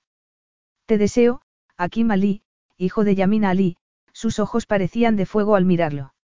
Y también te deseo a ti, príncipe heredero, futuro rey de Talieda. Akim se hundió de nuevo en su carne. Quería tenerlo todo de él. Sentirlo dentro hasta que ya no le importase quién fuera, si el muchacho o el rey. La besó con pasión, silenciando la voz que oía en su interior, y se quitó los pantalones con un movimiento rápido. Entonces volvió a colocarse entre sus piernas hallando la entrada a su cuerpo. Di que sí, le pidió. Un movimiento más y estaría dentro de ella, pero necesitaba oírselo decir. Dime que esto es lo que quieres. Te necesito, Akim, contestó, rodeándole las caderas con las piernas. Os necesito a ambos dentro de mí. Su pecho, sus hombros, todos los músculos de su cuerpo se inflamaron al ser consciente de que se estaba entregando a él por completo. La habitación comenzó a girar a su alrededor, desapareciendo, y justo en aquel instante, la penetró. Akim, oh, Akim. Gimió, alzando las caderas para recibirlo. Charlotte. Gritó, hundiéndose en ella. Aferrada a él, tomó su cara entre las manos para que la mirara y lo besó en la boca. Fue como una promesa, un pacto sin palabras, igual que el que sellaron nueve años atrás. La noche que compartieron fue una promesa. Se hundió más en ella y se perdió. Los dos se perdieron. El muchacho y el futuro rey quedaron perdidos en Charlotte Garty. Y el deber no asomó por ninguna parte. Charlotte sollozó en su hombro, aferrada mientras él se vaciaba, fiel a su palabra de ofrecerle placer extremo. Pero no pudo ver la opulencia que los rodeaba. Solo podía sentir.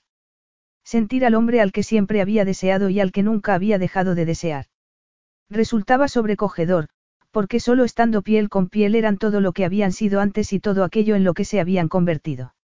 No eran más que un hombre y una mujer, buscando su santuario el uno en el otro. Buscando escapar. Él era su oasis y ella, el suyo. Siempre había sido así entre ellos. Pero esto es solo sexo, dijo una vocecilla interior. El sexo no arregla nada. La voz tenía razón. El sexo no arreglaba nada. Ni siquiera el sexo más increíble. Pero el amor, el amor sí. Y ella lo amaba. Le faltó aire al reconocer la verdad, las piernas le temblaron y los músculos de su vientre se tensaron rodeándolo. Con un grito ronco lo animó a moverse más, más rápido, con más fuerza, porque adoraba el amor de su cuerpo. Y lo amaba él. Con él, todo cobraba sentido para ella. Siempre había sido así. Bajo aquel roble. Delante de la tele. En bares pasados de moda. En helicópteros sobre el desierto. Sentada en un trono llevando solo la ropa interior. Con un vestido de baile rojo. Contra la pared de una cueva. En su cama. Amaba al muchacho que había sido una vez, y al incierto príncipe en que se había convertido bajo el velo de la perfección, la persona del rey perfecto. El sexo no arreglaba nada, pero el amor podía arreglarlo todo. Y aquello era amor. Yo, yo estoy, balbució, porque estaba ardiendo, con los nervios en carne viva, ascendiendo a lo desconocido, adentrándose en el oasis de sus cuerpos, en su santuario, el uno en el otro. Besó sus senos, su cuello, su boca. Déjate llevar, Albi. Dámelo todo. Y lo hizo. Una luz cegadora estalló detrás de sus ojos cerrados y dejó que la envolviera. La luz. El brillo. Reconocer que lo amaba, saber que lo amaba. Un clímax como aquel era algo que solo él podía darle. Un santuario en su cuerpo y en sus caricias. El último escape. Akim rugió, la cabeza echada hacia atrás, cuando la penetró por última vez. Ella también lo hizo. Rugió alto y libre.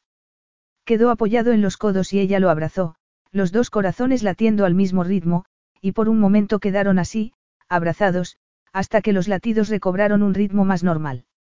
Entonces Akim salió de ella y se colocó a su espalda, acoplándose a las formas de su cuerpo, para después cubrirlos con la sábana. Duérmete, Albi. Segura en sus brazos, protegida por la seguridad de su amor, se durmió.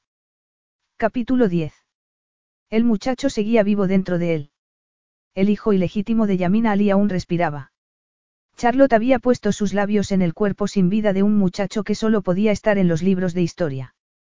Había aplicado su mano al corazón y lo había presionado, una y otra vez, hasta que consiguió sentir un atisbo de vida. Y en su cama, volvió a nacer. Y ahora ese mismo muchacho estampaba sus puños contra su pecho exigiendo que reconociera el hecho de que, la mujer que había atravesado esas puertas para caminar hacia él, era algo más que una mujer preparada para encontrarse con su rey. Esa mujer era suya. Tragó saliva y miró a su alrededor, a nada en particular. Ni a las paredes engalanadas con cortinas blancas, recogidas a los lados de las ventanas hermosamente labradas en piedra, ni pensó en el nudo que sentía en el corazón al percibir el perfume de todas las flores que adornaban hasta el último rincón. Se había involucrado en su juego de jugar al pasado, la noche en que le regaló el estudio, dejó que lo dibujara, con y sin ropa. Dejó que lo tocase sin restricciones, igual que él a ella. Charlotte le susurró al oído una y otra vez quiénes eran, quién era su familia. Luego, durmió profundamente. Satisfecha. Y, por primera vez en mucho tiempo, él también durmió plácidamente. ¿Por qué estaba en casa? El único hogar que había conocido. Ella. El estudio, hacerle el amor, rendirse a la pasión, confesar hasta qué punto le moldeaba el pasado, había sido demasiado. Se había sentido débil, en una posición en la que había jurado que nunca volvería a ponerse. Decidió llevarla de vuelta a su habitación. Siempre se podía elegir, y él lo hizo entonces. La dejó sola aquella tarde que se había convertido en noche y en amanecer. Enterró su cabeza en los deberes de un rey y volvió a encerrar lo que quiera que quedara suelto aquella tarde. Hasta aquel momento. El día de su boda. El muchacho que llevaba dentro aullaba como la fiera feroz que era, llamándola. Requiriendo su presencia. Sus caricias. Su bálsamo. Pero el muchacho podía golpear por dentro su tórax cuanto quisiera porque aquel no era su momento. Era el momento en que el rey debía reclamar a su novia. Entonces se volvió, y allí estaba ella. Vestida de novia. Su futura esposa. Su Charlotte. Un toque de oro iluminaba el velo color crema que le cubría el cabello y le ensombrecía los ojos. Le rozaba los hombros y se recogía en el cuello con un lazo de oro para caer después a su espalda y formar una cola corta. No podía verle la cara. Solo asomaba la punta de su naricilla y sus labios carnosos. No llevaba nada al cuello, pero el resto de su cuerpo estaba cubierto por aquel tejido crema adornado con lentejuelas cosidas formando líneas y arabescos de plata. El bordado formaba un triángulo en su cintura, de modo que la tela quedaba recogida allí y moldeaba sus caderas, de donde salía más tela. El vestido le sentaba como una segunda piel, y con cada paso se movía con ella delineando sus hombros y sus muslos. Las líneas de sus piernas y de sus caderas se dibujaban claramente. Él había agarrado aquellas caderas para entrar en su cuerpo una y otra vez, hasta olvidar incluso su nombre. Pero en aquel momento lo recordaba bien, príncipe heredero Akim Abdaluza, hijo del fallecido rey Saleh en Abdaluza. Pronto rey de Talieda. Su promesa hizo que su vientre reaccionara, pero no había modo allí de escapar a las cámaras que transmitían su enlace, o a los príncipes, princesas y demás dignatarios que los rodeaban, que habían viajado de los cuatro rincones de la tierra para ver al príncipe heredero de aquel pequeño reino del desierto contraer matrimonio. Después de la ceremonia habría presentaciones, política, comida. Pero, después de eso. Una noche más, terció el muchacho. Nuestra noche de bodas. Sí. Aquella sería su noche. La noche que él se había prometido en Londres.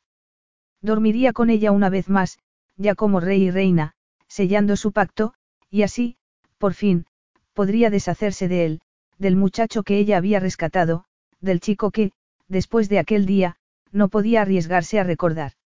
Volvería a meterlo en su caja y lo enterraría bien hondo. Y así podría ser el hombre que estaba destinado a ser. El rey que Talieda merecía. Y ella. A ella le daría espacio para crecer y llegar a ser la mujer que estaba destinada a ser, reina de día y artista de noche. Pero en su cama. No podría ser. No podía permitirse volver a sentir cómo se sentía cuando la compartía con ella. Desvió la mirada para que la lujuria no le hiciera perder la compostura. El mundo tenía los ojos puestos en él, en ellos. Haría que su pueblo y su país se sintieran orgullosos. ¿Y tu madre? Una imagen de su cabello oscuro cayendo hacia adelante, oscureciendo sus ojos, se le materializó en la cabeza. Recordaba su olor. Su calor. Su amor. Pero no podía ver su cara. Con cada día que iba pasando desde que falleció, sus rasgos se borraban un poco más. La culpa lo asaltó, como siempre. Ya no podía recordarla. Recorrió con la mirada a quienes se habían congregado allí, ordenados en filas a ambos lados del pasillo central. Ninguno miraba a su rey, porque era imposible apartar la mirada de ella, del regalo que él les había hecho. De su futura reina. Había llegado hasta él y el corazón le dio un brinco cuando se apartó el velo para dejarle ver sus ojos.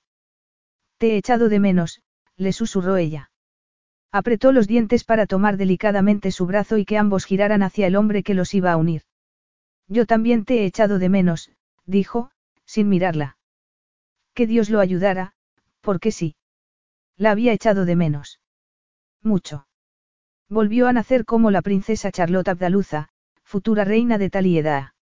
Se había casado. Un estremecimiento le erizó el vello de todo el cuerpo. Aquella iba a ser la noche. Volvería a ser suya. De nuevo en su cama. El hombre debajo de la corona. Su Akim. El Akim que había estado escondido ante todos excepto ante ella. El hombre que la había buscado cuando nadie se daba cuenta. Había tomado su mano mientras hablaban con uno de los invitados a la boda.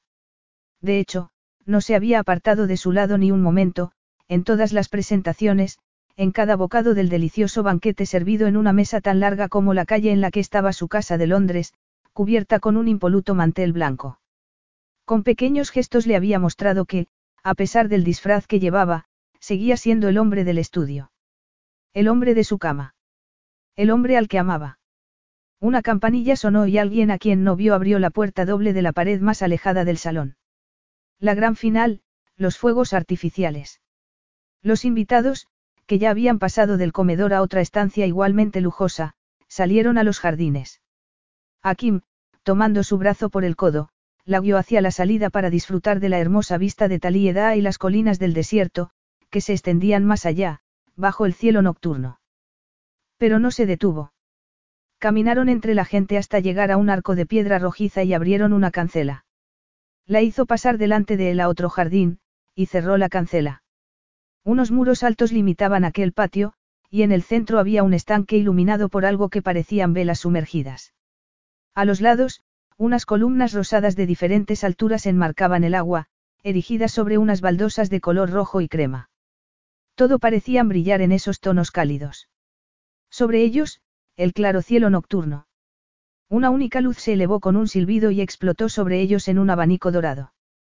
Charlotte, se colocó delante de ella. Akim, dijo, estremeciéndose. Estás aquí. Eres tú. En carne y hueso. Su mirada se posó en aquella boca de labios generosos, aquella boca que pronunciaba su nombre como nadie más sabía hacerlo porque allí era donde debía estar. En su boca. ¿Por qué le pertenecía? Había pertenecido siempre a aquel hombre, el hombre que había debajo de la corona. El hombre que había desaparecido hasta el día de su boda. Su esposo. Parecían seres opuestos, unidos por un poder invisible para plantarse el uno frente al otro con el mismo disfraz, pero siendo la misma persona debajo. El puerto seguro que habían sido siempre el uno para el otro. Él inclinó la cabeza al mismo tiempo que ella la levantó y sus bocas se encontraron. El beso no fue meramente representativo. No fue el sello del compromiso que habían ofrecido a sus invitados. Aquel fue el beso de un hombre besando a una mujer. El mismo beso que le había dado en el estudio, en su cama, una vez se rindió al pasado. A la intensidad que había entre ellos. A ella. Y en aquel momento, volvía a rendirse. Se quitaron velos el uno al otro de una manera primitiva, salvaje. Volvían a ser ellos. Volvían a ser todo lo que habían sido aquella noche en la cama. Quería que volviera a rugir. Tomó su cara entre las manos y lo besó con pasión, hundiendo la lengua en su boca. Saboreándolo. Una bocanada ardiente de deseo fluyó entre ellos. Pasó entonces a su cuello, y el asalto de sus sentidos fue lento hasta que tiró de sus caderas y le hizo darse la vuelta, de modo que quedase mirando a la pared. No puedo esperar, le musitó al oído. Necesito. Yo también te necesito, dijo ella, tomando sus manos y colocándolas sobre sus senos. No quiero esperar. Akim apretó sus pechos, empujando al mismo tiempo con las caderas, y Charlotte gimió mientras él succionaba la base de su cuello. Akim. Dímelo, le rogó, bajando las manos por sus costados hasta llegar entre sus piernas. Dilo, por favor. Por favor, Akim. Eran sus palabras, y vio su rostro al pronunciarlas aún estando cara a la pared. Deslizó la mano entre sus cuerpos en busca de placer. Por favor, dijo de nuevo, sintiendo el pulso de su excitación bajo el pantalón negro. Por favor, Akim, hazle el amor a tu esposa, le rogó. Ya eran una familia, y el corazón le latió aún más deprisa. Hazme el amor a mí. Akim agarró sus muñecas y colocándolas por encima de la cabeza de Charlotte, le hizo apoyarlas en la pared. Mi esposa, repitió, empujándola desde detrás. Sin dejar de besar su cuello y su nuca, bajó las manos por sus costados hasta llegar a la cintura y fue trazando un nuevo camino hacia abajo con sus labios hasta quedar arrodillado detrás de ella. Entonces levantó su vestido, dejando expuesto un delicado encaje blanco. Akim se quedó inmóvil, contemplándola. Aquel era el regalo que quería darle, su absoluta rendición a la intensidad que había entre ellos. Esposa, musitó de nuevo, y volvió a levantarse. Charlotte volvió la cara y él se apoderó de su boca mientras con una mano apartaba la braguita entre sus piernas en busca de su punto más sensible. Mía, murmuró. Esposa. Con la mano en su punto sensible, usó la rodilla para hacerle abrir las piernas y la penetró desde atrás. Akim. Entró en ella y Charlotte no pudo decir nada más. Solo gimió. Era suya. Toda suya. Esposo. Rugió, y sintió que su vientre se tensaba para recibirlo. Estaba tan dentro. Era tan absolutamente parte de ella. Estaban allí, a pesar de todo y por todo. Estaban casados. Pero podía él quererla. Podría querer a su esposa. No solo su cuerpo, sino toda ella. Podía el rey amar a su reina. Y podía ella amarlos a ambos, el hombre y el rey. Lo amaría lo suficiente como para ser capaz de mantenerlos unidos, a su nueva familia, si él no era capaz. A su padre no le había bastado su amor. Ni siquiera había servido para mantener unida a esa familia. Pero aquella era diferente. Era suya. Decidió silenciar la voz que resonaba en su cabeza y dejarse envolver por el jadeo de ambos, la unión de sus bocas y de sus cuerpos. Más. Rugió. Ámame más. Porque eso era lo que quería, su amor. Y eso fue lo que él hizo. Amarla. Más. Y ella recibió cada embestida de sus caderas. Se desbordó y cayó contra la pared mientras una ola tras otra la sacudían. Charlotte. Rugió él, y con un último empellón, la llenó de amor. Ambos se estremecieron, el uno contra el otro, y ella gritó con un nuevo orgasmo, más intenso aún que el anterior y por el que las rodillas dejaron de sostenerla. Sin aliento, Akim la sujetó contra la muralla de su pecho, igual que la sostuvo en Londres, cuando de otro modo habría caído en un pozo de dolor y desesperación. Igual que la sostuvo en el avión. Y ahora la estaba sosteniendo siendo su esposa. Un arco iris de fuegos artificiales flotaba sobre ellos, y los dos se volvieron a mirar la gran final de su boda. Una explosión de color inundando el cielo nocturno. No pudo contenerse y dijo. Te amo. ¿Qué había hecho? Salió de ella y con rapidez se colocó el calzoncillo y bajó el vestido. Amor. Repitió subiéndose la cremallera. Durante cuatro días se había resistido a ella. Había contenido la necesidad de enterrarse en ella después de aquel día en el estudio, en su cama. Era todo lo que su padre le había dicho que era, un hombre simple, con necesidades básicas y emociones igualmente básicas. Un hombre incapaz de mantener el control, que hablaba sin pensar en las consecuencias. Tu padre te mostró las consecuencias, no. Amor, corroboró ella, volviéndose a mirarlo. Su hermoso rostro estaba arrebolado y tenía inflamados los labios. Me preguntaste por qué te ayudaba y te contesté con una verdad a medias. Quiso preguntar por esa mitad, pero tenía la garganta cerrada. No podía hablar. Charlotte hacía de él todo lo que no quería ser, un hombre que seguía sus necesidades antes que su pensamiento. Un hombre que había consumado su matrimonio contra una pared. Y ella lo amaba. ¿Cómo podía amar esa debilidad? Mentía. La otra mitad de esa verdad es amor, continuó. Nada de deudas de gratitud o de cualquier otra clase. Amor, enfatizó. Eso nunca cambiará. Yo siempre te amaré, Akim. Y creo que una parte de ti siempre me amará también, ¿Por qué este matrimonio? Es en el nombre del deber, interrumpió. Ah, sí. Yo diría que ya tenías todo lo que necesitabas para ser rey. El pueblo coreaba tu nombre, no el mío. Me pediste, bueno, me exigiste que me casara contigo porque, en algún punto de tu interior, reconociste a la chica que hay en mí, en esta mujer, que puede ver el muchacho que hay en ti. Sus palabras le estaban provocando picores en la piel. Esa versión de lo ocurrido encajaba demasiado bien, y hubiera querido no escucharla, no sentirla, Porque le envolvía como un abrigo usado. Algo que ya conocía. Pero él no la amaba. No podía. Ese muchacho no se merece ser amado, contestó, clavando en sus ojos sus iris negros.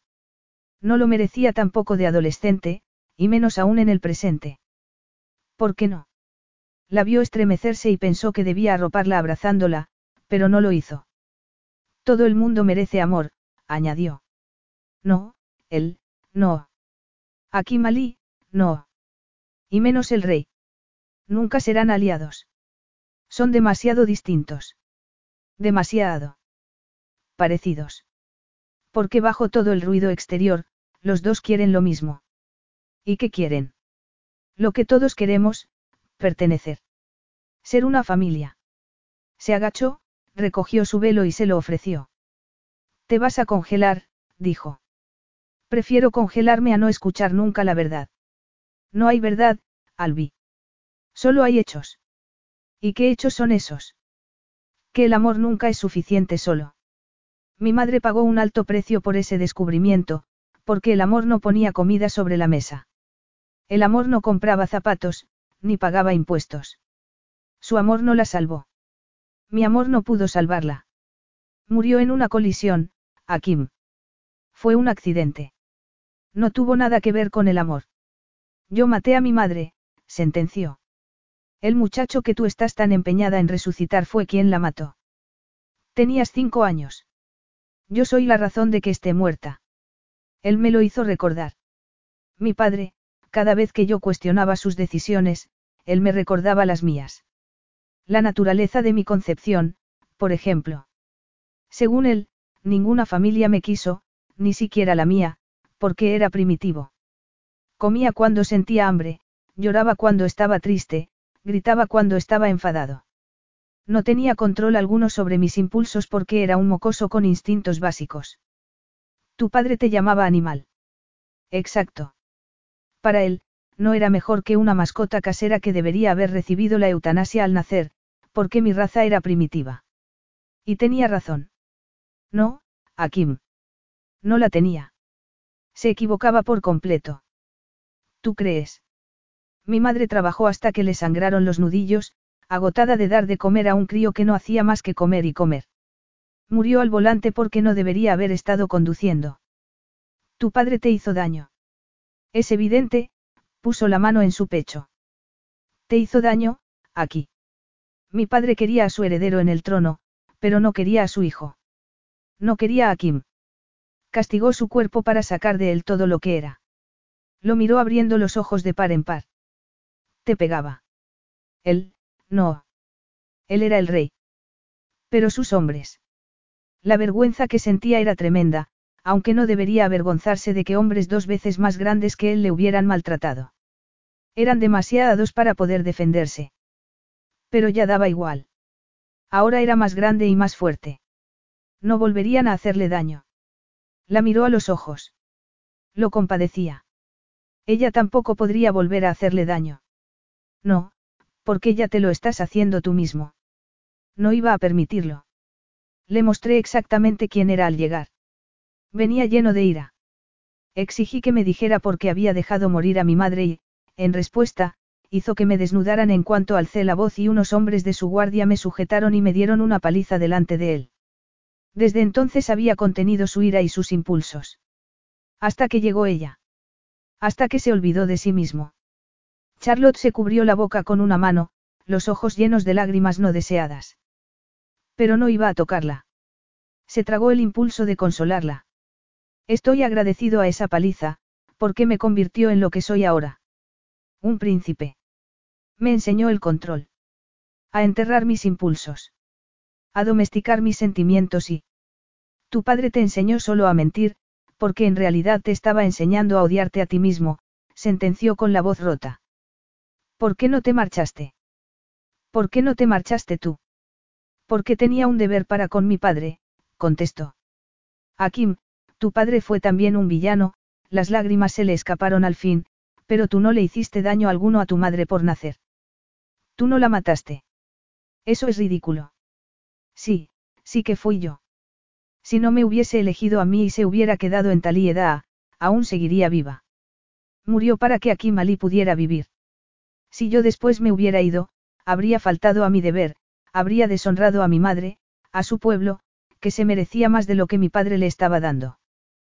Tú también te mereces más, Akim, le corrigió. Tu padre. No me toques, le dijo cuando la vio avanzar hacia él con los brazos extendidos. No podía sentir sus manos, ni su suavidad, ni su ternura. Charlotte cerró los ojos y respiró hondo. Te mintió, dijo con voz suave. Fue un hombre muy egoísta. Quería lo que quería, y no permitió nada más, o a nadie más. Quería un heredero, pero no se merecía tenerlo. No te merecía a ti, aquí Malí. Ya no soy ese hombre. Soy el rey que mi padre me enseñó a ser. Llevaré el recuerdo de mi madre sobre los hombros como rey. Ya no seré una fiera que rumia en la oscuridad y sigue sus impulsos más básicos para sobrevivir. No volveré a ser el hombre primitivo que tú me haces ser.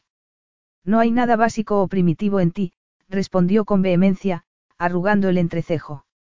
Eres algo más que instinto, Akim, pero el instinto te trajo hasta aquí. Te hizo navegar en la vida que te había tocado vivir. Si solo supieras reaccionar, jamás habrías sobrevivido al centro de acogida, ni a las familias de acogida, o las trabajadoras sociales que te hablaban en tercera persona. Te habrías roto, cuando ni siquiera te torciste. Se había roto a la voluntad de su padre, precisamente para olvidar todo lo que importaba de su pasado.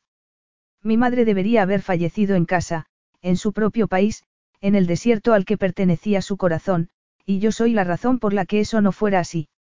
Bueno, si eso es cierto, respiró hondo, los dos matamos a nuestros padres. ¡Qué tontería! Tu padre se mató él solo. Podríamos remontarnos al momento de mi concepción. Basta.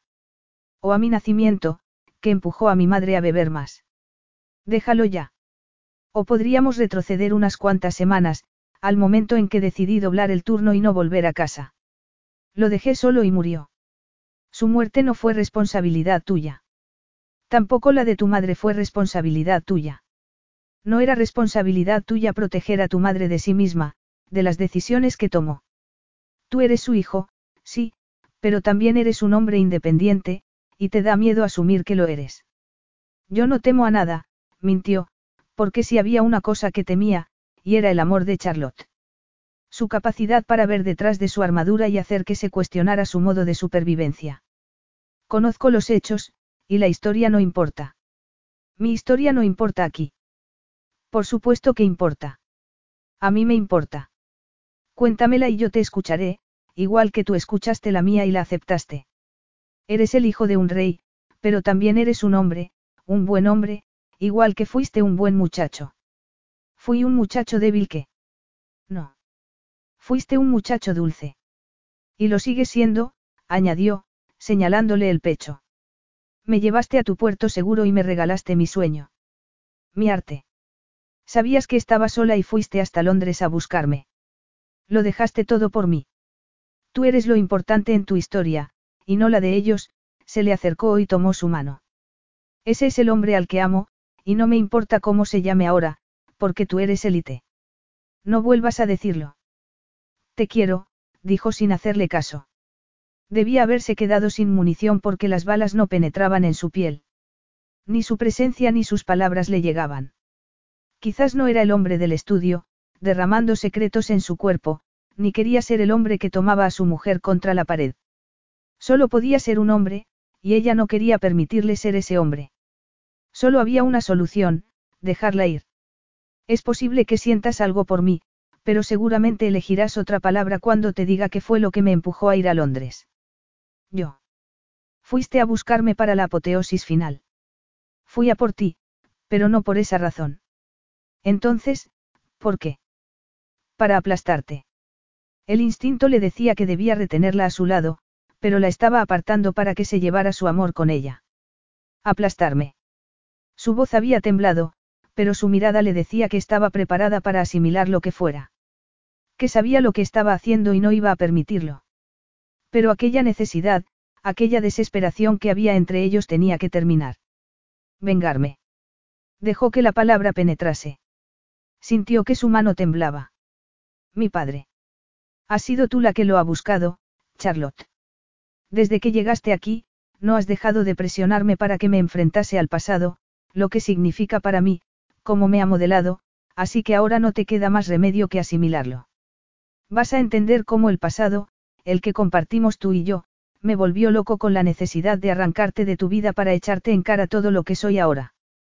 Para tentarte y provocarte para, después, arrebatártelo todo y lanzarte de nuevo a tu vida miserable. Quería aplastarte bajo el peso de mi poder. El poder del príncipe heredero. Del rey. De mí. Tú no eres ese hombre. Es exactamente quién soy. Lo sabía ahora, y sabía también lo que debía hacer para ser el rey que su pueblo necesitaba. Nada de tentaciones del pasado.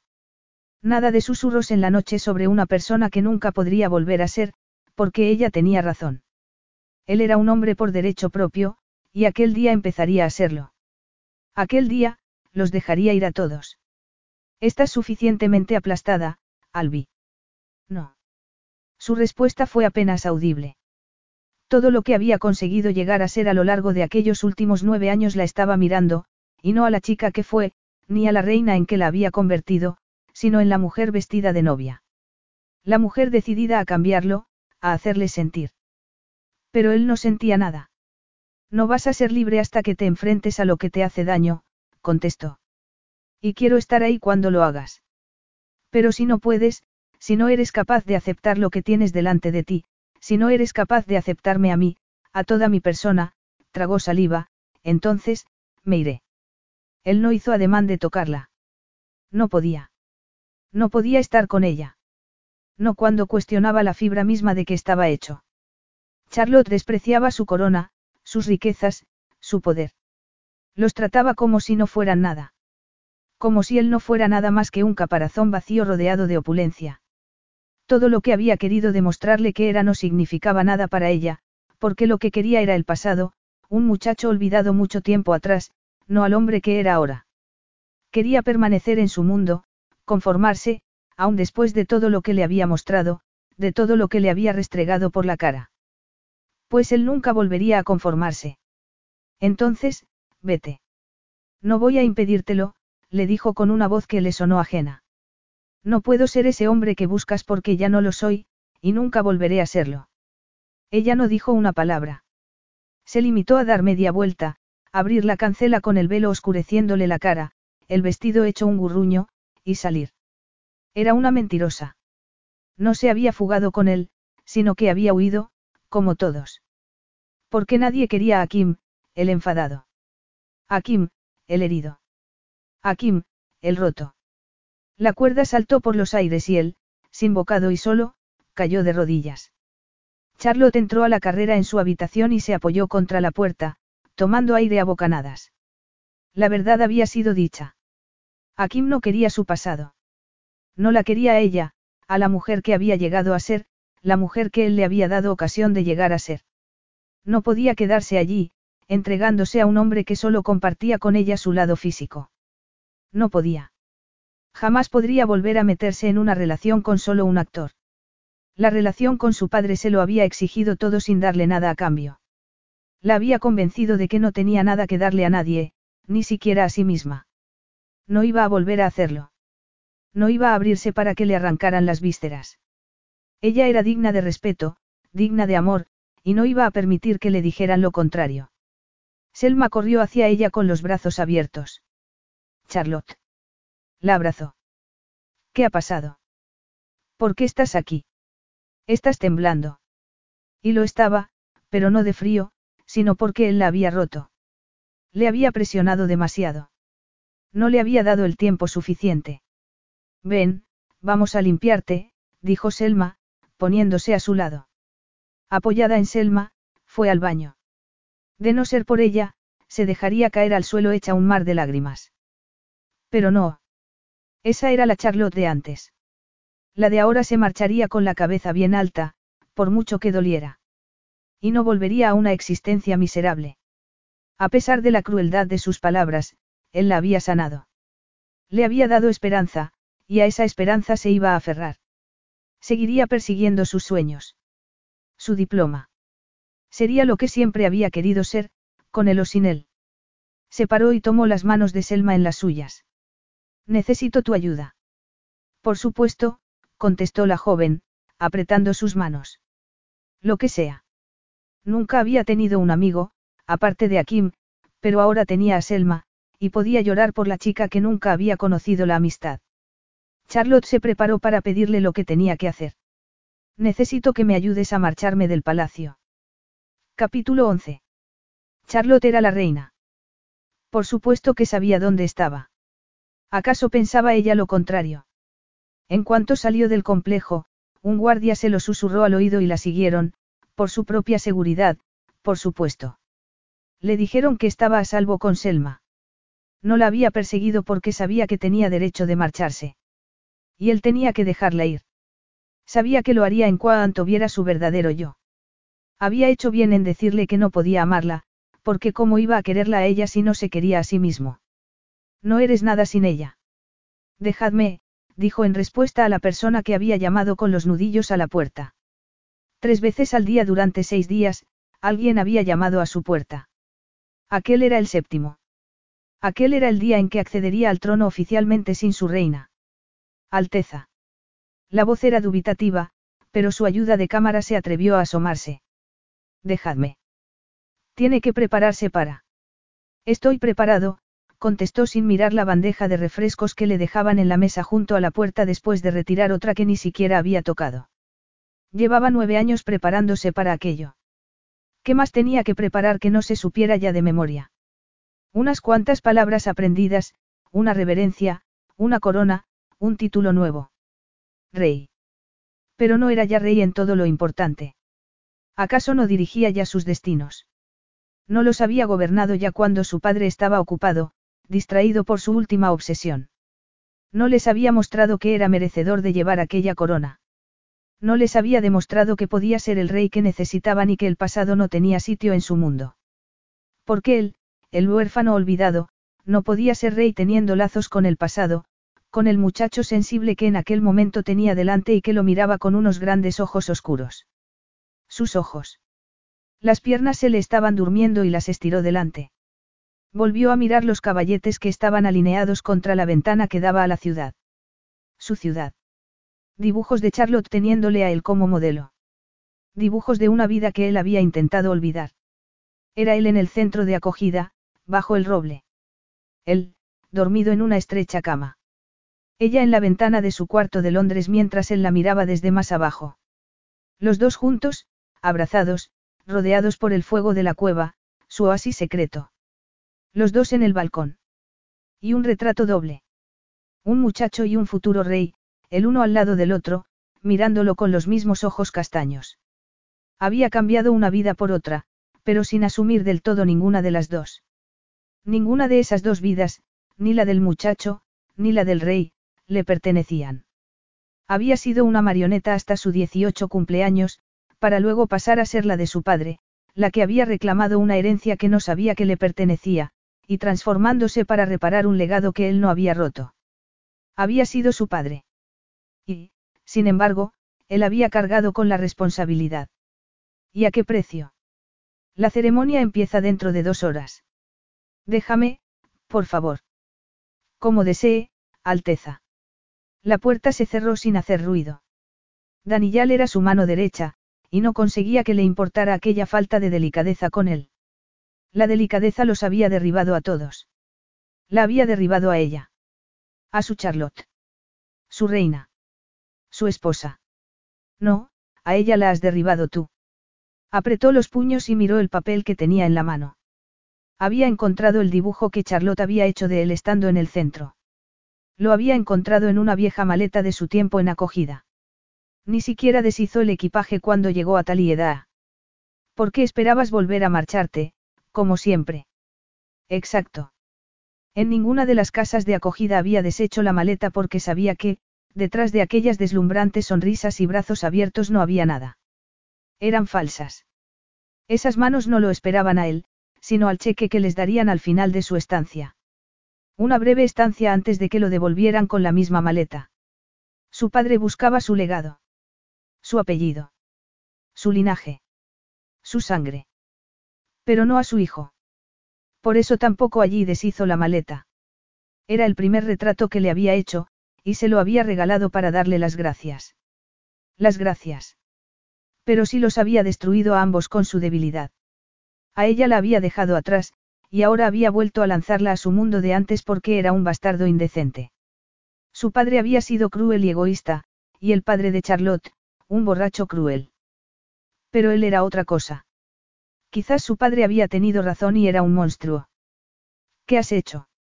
Extendió el papel en el suelo, intentando eliminar las arrugas que sus manos destructivas habían creado, pero solo logró emborronar las líneas del rostro del joven que ella había dibujado. Lo destruía todo. Todo lo bueno. Apagaba la luz de la esperanza. ¿Acaso no era él el culpable de no encontrar casa? Nunca le había dado a nadie la oportunidad de que lo quisieran. Nunca le había dado a Charlotte la oportunidad de amarlo. También fue culpa tuya hace nueve años, ¿verdad? La voz tenía razón. Había sido culpa suya. No podía culpar a nadie más. Él la había dejado ir. Había creído las mentiras que, mirando hacia atrás, eran más que evidentes. Las palabras de su padre. El engaño. Solo que no le habían engañado, sino que había decidido creer esas mentiras porque tenía miedo. Miedo de ella. De su presencia. De sus balas perdidas. De su delicadeza. De su amor. Volvió a contemplar sus trabajos. Estaba por todas partes en aquel estudio. En los retratos que se alineaban en las paredes. En el sofá, donde su chal había quedado desparramado. En las tapas abiertas. En el pincel que se secaba en el fregadero. Sigues teniendo miedo, ¿verdad? Miedo de mostrarles quién eres. De pronto lo vio todo claro. Todo lo que ella había estado intentando mostrarle. Había dibujado su historia. La historia que él había aplastado donde escondía todo lo que importaba. Había olvidado conservar las partes que le hacían ser quien era. Porque era ambos, un muchacho en el cuerpo de un rey. Esa cuerda, dolía. Siempre había dolido. Nueve años. Pero ahora, se había quebrado irreparablemente. Ella se había ido porque él le había obligado a hacerlo, negándose a aceptar su ayuda para que volviera a ser quien era. La quería. Llevaba una semana sentado en el suelo, en su estudio, vestido con unos viejos vaqueros rotos en las rodillas y una camiseta tan fina y ajustada que le dibujaba todos los músculos. Con manos torpes, se había cosido los agujeros de los calcetines. Y los zapatos que no había sido capaz de ponerse le habían durado tres inviernos en las temperaturas más bajas que el invierno de Inglaterra podía ofrecer. Ya casi no les quedaba suela. Se puso de pie. No podía arrastrarla de vuelta al palacio y pretender que lo escuchara. Que lo perdonara. Tenía que demostrárselo, a ella y a todos. Estaría dispuesta a volver. Querría presenciar cómo era coronado rey ante su pueblo. Lo necesitaba. No solo por ella, sino por él mismo. Su padre nunca había escuchado al pueblo, ni le había dado elección. Pero él iba a hacerlo. Dejaría que lo eligieran a él. Pero antes, tenía que cambiarse. Ya no era aquel muchacho de vaqueros viejos, sino un joven con un pasado complicado que era hijo de un rey, y los dos se merecían otras galas. Los dos se merecían más. Nunca disminuía. El nudo que se le hacía en el estómago al ver la ciudad congregada delante del palacio. Pero solo buscaba un rostro entre la gente.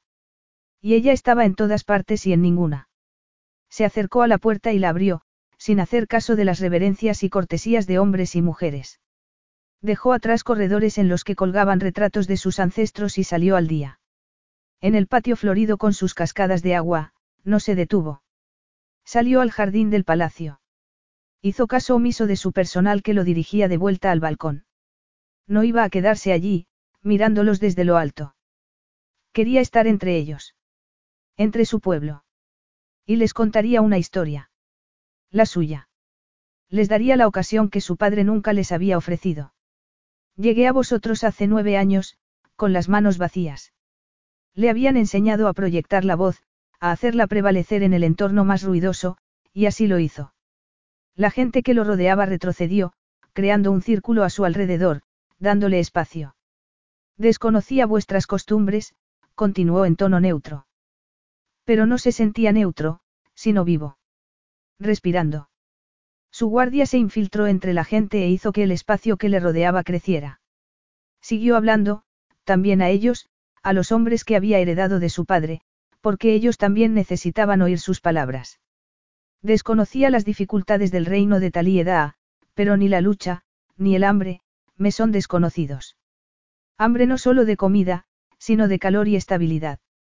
Cuando llegué a vosotros era ya un hombre, cuando me planté ante vosotros vestido con sedas para pediros que me aceptaseis. Y lo hicisteis. ¿Por qué mi padre os lo había pedido? Os lo exigió. Aquel día pensé que había dejado atrás el muchacho que fui, pero mi esposa, vuestra futura reina, me ha recordado que la lucha de ese muchacho y sus pérdidas, son universales. He perdido mucho, y lo mismo muchos de vosotros. El dolor lo traspaso de parte a parte. Pero en memoria de su madre, de quien había sido, y no de la persona en que él la transformó, sino en memoria de la mujer y la madre que había olvidado, siguió hablando. Mi madre, era una mujer joven. Una madre soltera en una tierra extraña, que trabajó hasta pelarse las manos para criarme. En mis primeros años me envolvió en esperanza, en amor, en calor. Ella era una de vosotros. Nació y se crió aquí. Fue amada aquí. Hasta que cometió un error y se enamoró de un rey. Yo soy ese error que la avergonzó, que la obligó a dejar todo lo que conocía por ese amor. Y ahora yo os pregunto, ¿no haríais vosotros lo mismo por amor? ¿No abandonaríais todo lo conocido para criar a vuestro hijo? ¿Por qué ella lo hizo? No permitió que viviera en la vergüenza. Mi madre, Yamina Ali, crió a un rey. ¿Cómo le latía el corazón? Tanto que le hacía daño en las costillas. No, no era su corazón. Era el del muchacho. Charlotte le había quitado la careta. Mi esposa, Charlotte Garty, dejó atrás su vida para crear un hogar aquí, por su amor a vuestro príncipe heredero. Sí. Ahora lo sentía. Amor. Rodeándolo. En cada caricia. En cada palabra. No le había dejado que olvidase por qué no se había llevado consigo todo lo bueno. Le había demostrado que necesitaba recuperar lo bueno de su pasado. Y sobre todo, a ella. La reina sabe lo que es luchar, continuó. Y lo que significa la superación.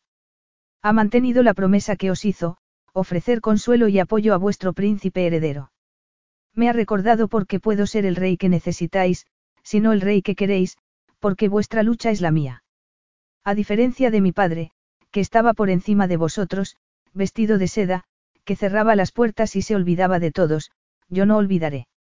Aquí Ali, el hijo de Yamin Ali y del fallecido rey Salem Abdaluza, está ante vosotros hoy con el príncipe heredero. Porque soy ambas cosas en uno solo, y no voy a elegir a uno por encima del otro. Ya estaba todo dicho. Y no sentía vergüenza. Al contrario. Se sentía más ligero, mejor, más fuerte que nunca. Pero necesitaba saber. Necesitaba que su pueblo le dijera, y si la respuesta no era lo que esperaba, al menos les habría dado la oportunidad de elegir a su rey, a su líder, independientemente de la sangre o la legitimidad. Era su derecho elegir, e iba a darles la elección que su padre no les había ofrecido cuando les impuso su presencia. ¿Queréis que yo, este medio hombre, medio hijo de un rey, sea coronado como vuestro líder? ¿Queréis que sea vuestro rey? Porque es vuestra elección y solo vuestra, pueblo de Taliedad. No voy a imponeros mi reinado como hizo mi padre, así que decime ahora, ¿es suficiente para vosotros este príncipe de ambos mundos? ¿Queréis que sea él quien nos lidere hacia el futuro? ¿Por qué no puedo ser otra persona? Soy aquí Malí Abdaluza. La multitud rugió. Era su rey. Entonces la vio. No su rostro, sino sus ojos. Un pañuelo negro le cubría la cabeza y el pelo, y una túnica negra le llegaba hasta los pies. Pero era ella. Estaba allí. Charlotte se apartó el pañuelo y él se acercó a ella. La gente se apartó para dejarlo pasar. Se detuvo ante su mujer, su reina. No le quedaban palabras, así que cayó de rodillas y le juró lealtad a la única mujer a la que le importaba lo suficiente para verlo de verdad. Su verdadero yo. El hombre y el rey. Aquí Malí Abdaluza. Llevaba nueve años deseando verlo de rodillas, y allí lo tenía, así que hizo lo único que podía hacer ella, arrodillarse también ante él. El nuevo rey, dijo, con una voz inusualmente autoritaria, aunque por dentro temblase. Aquí Malí Abdaluza, legítimo heredero al trono. Sus manos buscaron las de ella y entrelazaron los dedos para, juntos, levantarse el uno al otro. La gente estalló en vítores. No había pensado quedarse en Talieda, pero tampoco había sido capaz de marcharse. Había dejado el palacio acompañada por Selma, y habían recorrido la distancia hasta la ciudad, cada paso una pura agonía. No había podido soportar la idea de que pudiera pasar otra década hasta que volviera a verlo, si es que ese momento llegaba de nuevo, así que decidió quedarse con Selma. Escondida a plena vista. No pretendía verlo aquella mañana. No quería que pensara que se quedaba porque se sentía obligada a acompañarlo, porque el rey no necesitaba que ella le sostuviera la mano. Iba a ser rey con o sin ella. Se había quedado por Akim, el hombre. Para ofrecerle apoyo, aunque él ni siquiera llegara a saber que estaba allí. Pero de todos modos le estaba dando la mano, y él se la había dado a ella. Llevaba un traje negro hecho a medida que se ceñía a cada centímetro de su cuerpo y corbata dorada. Parecía el rey que era, rodeado de opulencia, con el poder otorgado por la gente en la mano, y no por su linaje, sino por ser quien era. Por ser el hombre que no habían visto llegar. El único hombre al que ella había amado y seguía amando. El muchacho y el hombre, ambos bajo la misma piel. Su esposo y el rey. Estoy orgullosa de ti, le susurró al oído, y de verdad lo estaba. La llenaba de orgullo saber que había abrazado la persona que era y la que podía ser. Él la miró con sus ojos negros y se vio reflejada en su brillo. Querría ella que estuviera allí, dentro de él. Porque él siempre había estado dentro de ella. Nunca se había marchado. Sin decir palabra, la tomó por el brazo y la condujo dentro, y ella le dejó hacer con el miedo alojado en el estómago. Aquella podía ser la última vez que la guiase a alguna parte. Podía ser su último adiós. Las puertas se cerraron tras ellos y respiró hondo. Lo siento, dijo él. Charlotte cerró los ojos. El corazón le iba a mil. Lo sentía. Esperaba excusas. Que, de alguna manera, la culpa acabase cayendo sobre ella. Siempre que había dolor, la culpa era suya. ¿Acaso la vida no le había enseñado que no todo el mundo puede reconocer sus errores sin hacer daño a otros? Esperó hasta que no pudo esperar más, y abrió los ojos. Dilo otra vez. No lo dudo. Lo siento, dijo, cayendo de nuevo de rodillas. Siento haberte hecho daño. Siento haber sido demasiado estúpido para ver que aquellos momentos en la cueva, en el palacio y en mi cama fueron los únicos momentos de mi vida en que revelé mi verdadero ser a otra persona. Tú me viste incluso cuando no quería que lo hicieras. No podía decirte mi nombre porque, debajo de todas las riquezas y el poder que tanto tiempo llevaba deseando restregarte por la cara, no era nadie. Un contenedor vacío. Un amasijo de carne y huesos rotos. Había cambiado de una vida a otra sin quedarme nada para mí. Ninguna de esas dos vidas me pertenecía.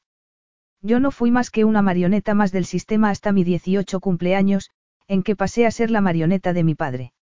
Gracias, Charlotte, concluyó. Gracias por liberarme.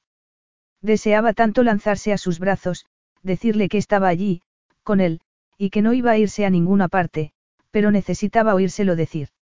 Las palabras que había pronunciado fuera eran para su pueblo y para sí mismo, pero ahora quería palabras solo para ella. Quería tener la prueba de que podía asumir el pasado porque era el único modo en que podían avanzar juntos, así que no le hizo levantarse. Y no se sintió victoriosa, lo mismo que su yo de 16 años. Se sintió, abandonada. No la abandonó Motu propio nueve años atrás, pero ahora la había abandonado en su noche de bodas. Volvería a hacerlo. ¿Qué vas a hacer con tu recién descubierta libertad, Akim? ¿Qué vas a hacer conmigo? El corazón le latía con fuerza insoportable por el temor a que ya no la necesitara. Quiero amarte con todas mis fuerzas, dijo, y los ojos le brillaron. Tanto que te cueste respirar. No estoy hablando de sexo. Yo tampoco, tragó saliva. Pensaba que mi riqueza y mi poder harían que me desearas, dijo, y alzó una mano para impedir que contestara. Me equivocaba. Eso a ti no podía importarte menos. Tampoco te importaba tu diploma, sonrió tímidamente. En la cueva me preguntaste si yo merecía la pena. Y la mereces. El hombre que tienes ante ti vale la pena. Soy merecedor de amor. Soy merecedor de la felicidad que encuentro en tus brazos, en la cama, contra la pared, en el suelo o simplemente contemplándote mientras duermes o dibujas, volvió a pedirle silencio. Pero, por encima de todo eso, los dos merecemos ser felices, Charlotte. Ser amados. Amor. Repitió. Quería, no, necesitaba tocarlo, pero no podía. Amor. He pasado toda la semana deseando sacarte de casa de Selma, arrastrarte hasta mi cama y hacerte el amor con tanta fuerza que no pudieras levantarte en días. Porque el sexo es lo que hacemos, es como hablamos. Le vio tragar saliva. Quería tenerte en mi cama durante semanas. El tiempo que fuera necesario hasta que me perdonases, pero, respiró hondo, en lugar de eso, me quedé sentado en tu estudio, en el suelo, contemplando tus dibujos. Los retratos que me hiciste en la cueva, en el balcón, en el centro de acogida. Y el doble, suspiró. Tú has sido la única persona que me ha visto, aunque yo estuviera a plena luz del día, y quiero ser el hombre que ves. No puedo obligarte a que me perdones, pero puedo prometerte que hablaré con mi boca igual que con mi cuerpo. Utilizaré mis palabras y mis actos para demostrarte lo mucho que te quiero, y lo mucho que siento no haberte escuchado. Por obligarte a meter tus sentimientos en una caja.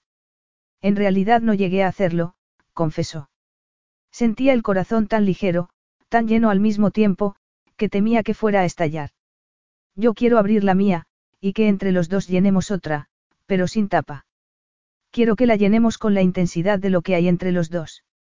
He intentado negar lo que siento, pero en realidad nunca ha menguado, sino que ha crecido. Ahora es una necesidad asfixiante de estar en tu presencia, de tocarte, de estar contigo, de amarte. Y no quiero seguir negándome. Quiero tenerlo en un sitio en el que los dos podamos verlo, sentirlo, abrazarlo, usarlo para animarnos el uno al otro a ser mejores. Más fuertes. Porque nunca ha sido una debilidad. Tú eres mi fuerza, Charlotte. Tú haces de mí un hombre mejor y más fuerte. Corrió a él, arrodillándose y enterrándose en sus brazos. Se subió la manga de algodón de la túnica y con el corazón desbocado, abrió la correa del reloj e intentó ponérselo a él en la muñeca. La correa era fina y corta, casi ridícula, pero consiguió meter la púa de la hebilla en el último agujero. Perfecto. Tu madre ha estado aquí contigo hoy. Lo sé, susurró. También tu padre, observando a su pueblo. Y el mío, añadió, con la voz ronca de la emoción. Tomó su mano y se la puso en el pecho. Aquí. Tu padre tenía dos caras, continuó, diciendo algo que había comprendido hacía poco. Por un lado, estaba el hombre que te abandonó, y por otro, el rey. Tu padre el rey moduló cada palabra que has dicho hoy. ¿Cómo sabes eso? Mi padre también tenía dos caras. La que veían los servicios sociales y que usaba para que yo pudiera volver a casa, y la cara que me mostraba a mí. Puede que conseguir que volviera era su modo de hacer lo correcto. Su deber. Lo mismo que hizo el tuyo al final. Era cruel, pero fue a buscarte e hizo de ti un rey. Le odio por cómo te trató, pero era tu padre, al fin y al cabo. Sigues decidida a comparar nuestras vidas. Una vez caminamos por las mismas calles con los mismos zapatos. Veo tu camino con tanta claridad como el mío propio. Tu padre hizo de ti un rey, y tu madre te hizo empático y compasivo. Y tu padre, fuerte. Invencible contra todo pronóstico. A pesar de todos sus defectos, soy su hija, y lo quise. Yo no puedo decir que quisiera a mi padre, pero sí a mi madre. La quise mucho. La voz se le quebró. Era más fácil culparte a ti mismo, estar enfadado, que sufrir su pérdida. Cierto. Ahora lo veo, contestó, con los ojos llenos de lágrimas. El amor no es el enemigo. La vida puede ser dura, y otras veces puede ser, mágica, sonrió. Tan mágica como el fuego cuando tus ojos no están acostumbrados a la oscuridad. Quiero ser tu luz en la oscuridad, Albi. Quiero ser tu oasis cuando todo lo que tengas alrededor sea arena. Los dos dijeron al mismo tiempo la palabra, santuario, y se echaron a reír. ¿Tienes miedo? Preguntó Charlotte, acariciándole la nuca. Sí. No pasa nada por tener miedo cuando todo está cambiando. Lo está. Sí, porque lo que estás sintiendo es el dolor del crecimiento. Tú también lo sientes. Sí, sonrió. Y duele. Pero quiero sufrirlo contigo. Cambiar contigo. Crecer contigo. Amarte.